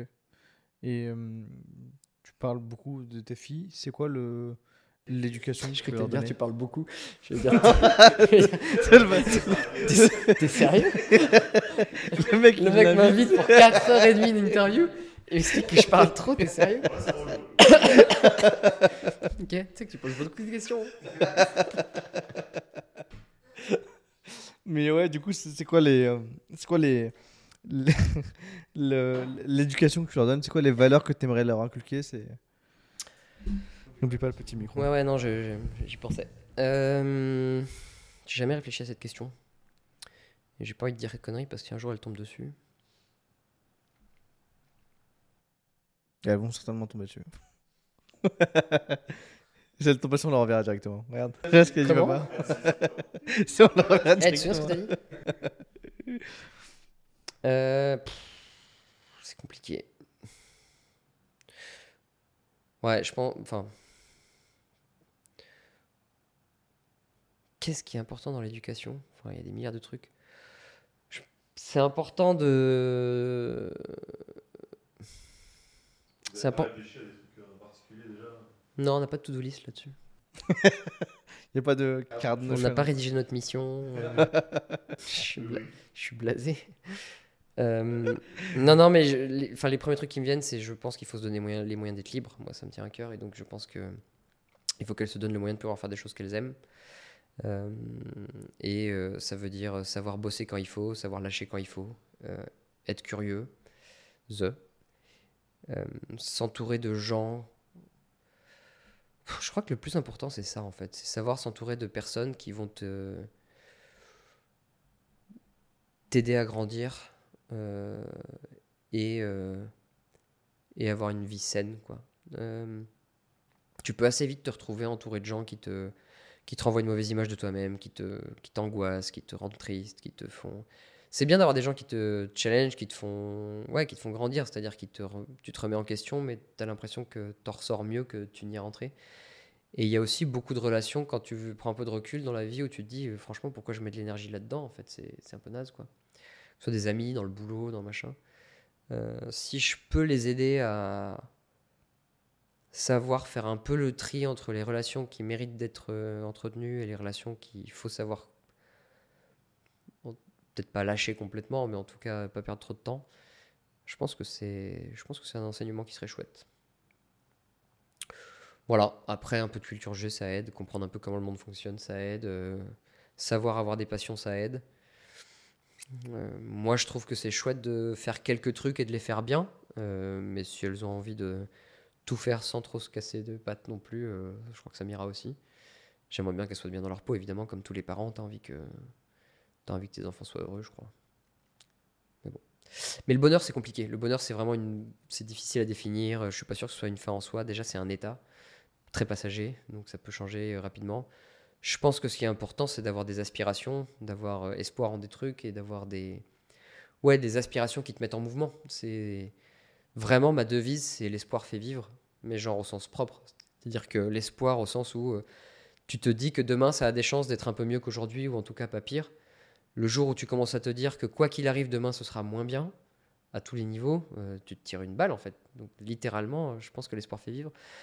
Et donc c'est une gymnastique, à mon avis, ça s'entretient d'être de, d'être d'être optimiste, de se remettre dans une, de se remettre en mouvement, de, sans forcément toujours se mettre de pression et que ce soit malsain et que ce soit et, se, et dans la compète, etc. Juste euh, savoir aspirer à des trucs, savoir se relever un peu la tête, se dire c'est ça que je voudrais. C'est pour ça que j'ai envie de consacrer le peu de temps et d'énergie que j'ai à passer ici, quoi. Et euh, si tu arrives à être un peu lucide dans la vie sur ça et te dire ça, ça compte pour moi, donc ça, je vais y mettre de l'énergie je trouve que assez vite, tu te retrouves assez aligné. Peut-être pas heureux, mais aligné au moins. C'est-à-dire que tu n'as pas euh, cette espèce de dissonance où tu te demandes ce que tu fous là, où tu te sens mal, où tu te sens paradoxal. Tu dis non, ça, ça me tient à cœur, donc j'ai envie de le faire. Et ça, ça aide à se sentir bien. Je sais pas si c'est une définition du bonheur, mais en tout cas, c'est une définition pour moi du, de la sérénité. quoi. si je peux contribuer à ce qu'elles aient ça, euh, euh, qu'elles aient cette discipline ou cette façon de voir les choses, je serais content. Ok. Et eh bon, on va pépites. Merde, Est-ce que. Euh, on va clôturer l'interview. Est-ce que tu as. Non, il reste une heure et demie. Ah bah c'est parti. Voilà. Euh, on est reparti. Euh, est-ce que tu peux nous partager trois conseils que tu, soit que tu donnes actuellement à un entrepreneur, soit que tu te, te serais donné toi. bah oui, parce qu'en fait, t'en demandes pas un, t'en demandes pas deux, t'en demandes trois. Donc euh, le 3 il pique un peu, je sais, je suis désolé. Mais euh, c'est pour Trois conseils à des entrepreneurs, entrepreneuses? Qui, qui, se lancent ou qui sont dans une période que toi euh, euh t'as trouvé difficile et que tu aurais bien aimé avoir des conseils En fait, trois, si tu pouvais te donner trois conseils. Je suis nul en. C'est quoi votre truc préféré, votre meilleur conseil? J'ai toujours du mal à trouver. Trois conseils pour des entrepreneurs, entrepreneuses. Euh, le premier, c'est vraiment lien à ce que je disais juste avant, c'est savoir pourquoi on fait le truc. Parce que c'est tellement dur, il faut tellement, euh, tellement s'arracher et tout, que faut qu'au fond de toi, y un... tu sois assez au clair sur pourquoi tu fais tout ça. Parce que tu vas te poser souvent la question, genre, qu'est-ce que je fous là et pourquoi je fais ça? Donc ça, c'est pas forcément un truc qui prend beaucoup de temps, mais c'est un truc qui doit être mis au clair dans sa tête. Quoi. Si, tu, si à chaque fois que tu te demandes ce que tu fous là, tu as besoin de, répondre à la question, euh, c'est moins facile. Euh, le deuxième, c'est euh, de s'associer avec quelqu'un qu'on admire, si possible. Désolé, hein, je recycle des trucs que j'ai déjà dit, mais à un moment, Ouais, 4h30, ouais, y a pas de mec. euh, donc, euh, Donc ferme ta gueule et prends ce que te tu vois, je, je suis pas le Dalai Lama. hein. J'ai tout donné déjà. Donc quelqu'un qu'on admire, je pense que c'est chouette. Et euh, si ça peut être un sujet... Enfin, j'hésite entre deux, mais soit c'est vraiment un sujet peux qui... mettre les deux, hein. Ouais, trouver un sujet qui te passionne, c'est franchement, ça aide. Ou en tout cas, être convaincu que, que ça rendrait service au monde si ça existait, ça aide parce que ça entretient la flamme. Et encore une fois, c'est vraiment une question de ténacité et d'endurance et tout ça. Donc... euh, tout ce qui entretient la motivation et donne du sens à ce que tu fais, euh, ça aide quoi. Donc faire un truc que t'aimes ou faire un truc que tu voudrais voir exister, c'est chouette. Euh, Et bah, de toute façon, en fait, c'est quoi Il vient de m'échapper celui que j'avais en tête juste avant? Donc on va rester là-dessus. Faites un truc que vous aimez. Est-ce que tu peux nous euh, partager un mot, une phrase, euh, peu importe, pour terminer cette interview et faire en sorte que bah, les gens qui sont allés jusqu'au bout de ces euh, 4h20 à peu près d'interview Clique le bouton like. euh, Euh, puissent prouver qu'ils sont allés jusqu'au bout Ouais. qu'ils ont tout regardé? Je crois que ce dont on a vachement besoin, c'est de gens qui euh, essayent de rendre le monde meilleur avec enthousiasme euh, et pas forcément des militants hardcore. J'ai rien, je, suis admiratif des militants et je trouve ça très chouette et le côté révolte est très utile, mais c'est pas ça qu'on est chez Shine. Euh, ch- chez nous, on est des militants un peu sympas, enfin sympas, j'en sais rien, c'est pas à moi de juger, mais en tout cas optimistes, bienveillants et on essaye de faire aller les choses dans le bon sens sans vouloir être euh, dans le conflit, dans la révolte, euh, dans la négativité. Et donc, j'ai envie que le plus de gens possible euh, qui écoutent ça se disent qu'ils ont le droit d'être optimistes, ils ont le droit de- d'essayer de, contribuer, d'accepter que ce qu'ils font ne va pas changer le monde à eux tout seuls, mais que déjà faire des petits pas qui vont dans le bon sens, c'est très utile parce que ça influence autour de soi, et puis c'est bon pour sa santé mentale aussi. Parce que, comme dit Yvan Chouinard, le meilleur remède à la dépression, c'est l'action. Je suis assez d'accord avec ça. Et euh, du coup, moi, je vais rester sur euh, ma phrase qui est aussi ma devise, qui est euh, l'espoir fait vivre. Ok. Donc, si tu es allé jusqu'au bout de cet épisode, tu sais quoi, écrire en commentaire ou bien quoi envoyer à Nico. Donc, on mettra ton LinkedIn de toute façon dans ton- en bas et, et, un maximum de personnes, on espère, vont t'envoyer le petit message de fin. Merci beaucoup, Nico, Ouais, pour, ces, merci à vous pour l'accueil. pour cette interview. On espère que tu as kiffé. Ouais, un bon. Euh, enfin, bah, si t'as passé un moment, c'est, c'est- nous, c'est ce qu'on recherche, c'est, le big win. Euh, merci à toi, Douer, d'être resté jusqu'au bout. N'oublie pas évidemment bah, d'aller voir en description, parce que cette émission, vrai de vrai, est faite en partenariat avec Shine, qui nous accompagne. Merci encore une fois de nous accompagner sur cette émission, parce que mine de rien, bah, là, ce qui nous fait vivre en vrai, c'est, c'est Shine depuis un petit moment, donc euh, merci. Et euh, bah, il y a les trois mois offerts grâce à nous, avec notre ancien nom, donc euh, va cliquer. Et il y aura également le lien de contrat.tech où tu pourras aller justement accéder à cette bibliothèque. Nous, on se retrouve dans deux petites semaines pour un nouvel épisode de vrai de vrai. Mais en attendant, on a lancé trois nouvelles émissions, notamment animées par le grand géant vert là-bas, là, qui essaye euh, de faire mieux qu'ici, mais il fera jamais mieux qu'ici. Donc tu vas regarder et écouter ces émissions. On se retrouve dans deux semaines. Prends soin de toi. Ciao, ciao. T'auras pas tes émissions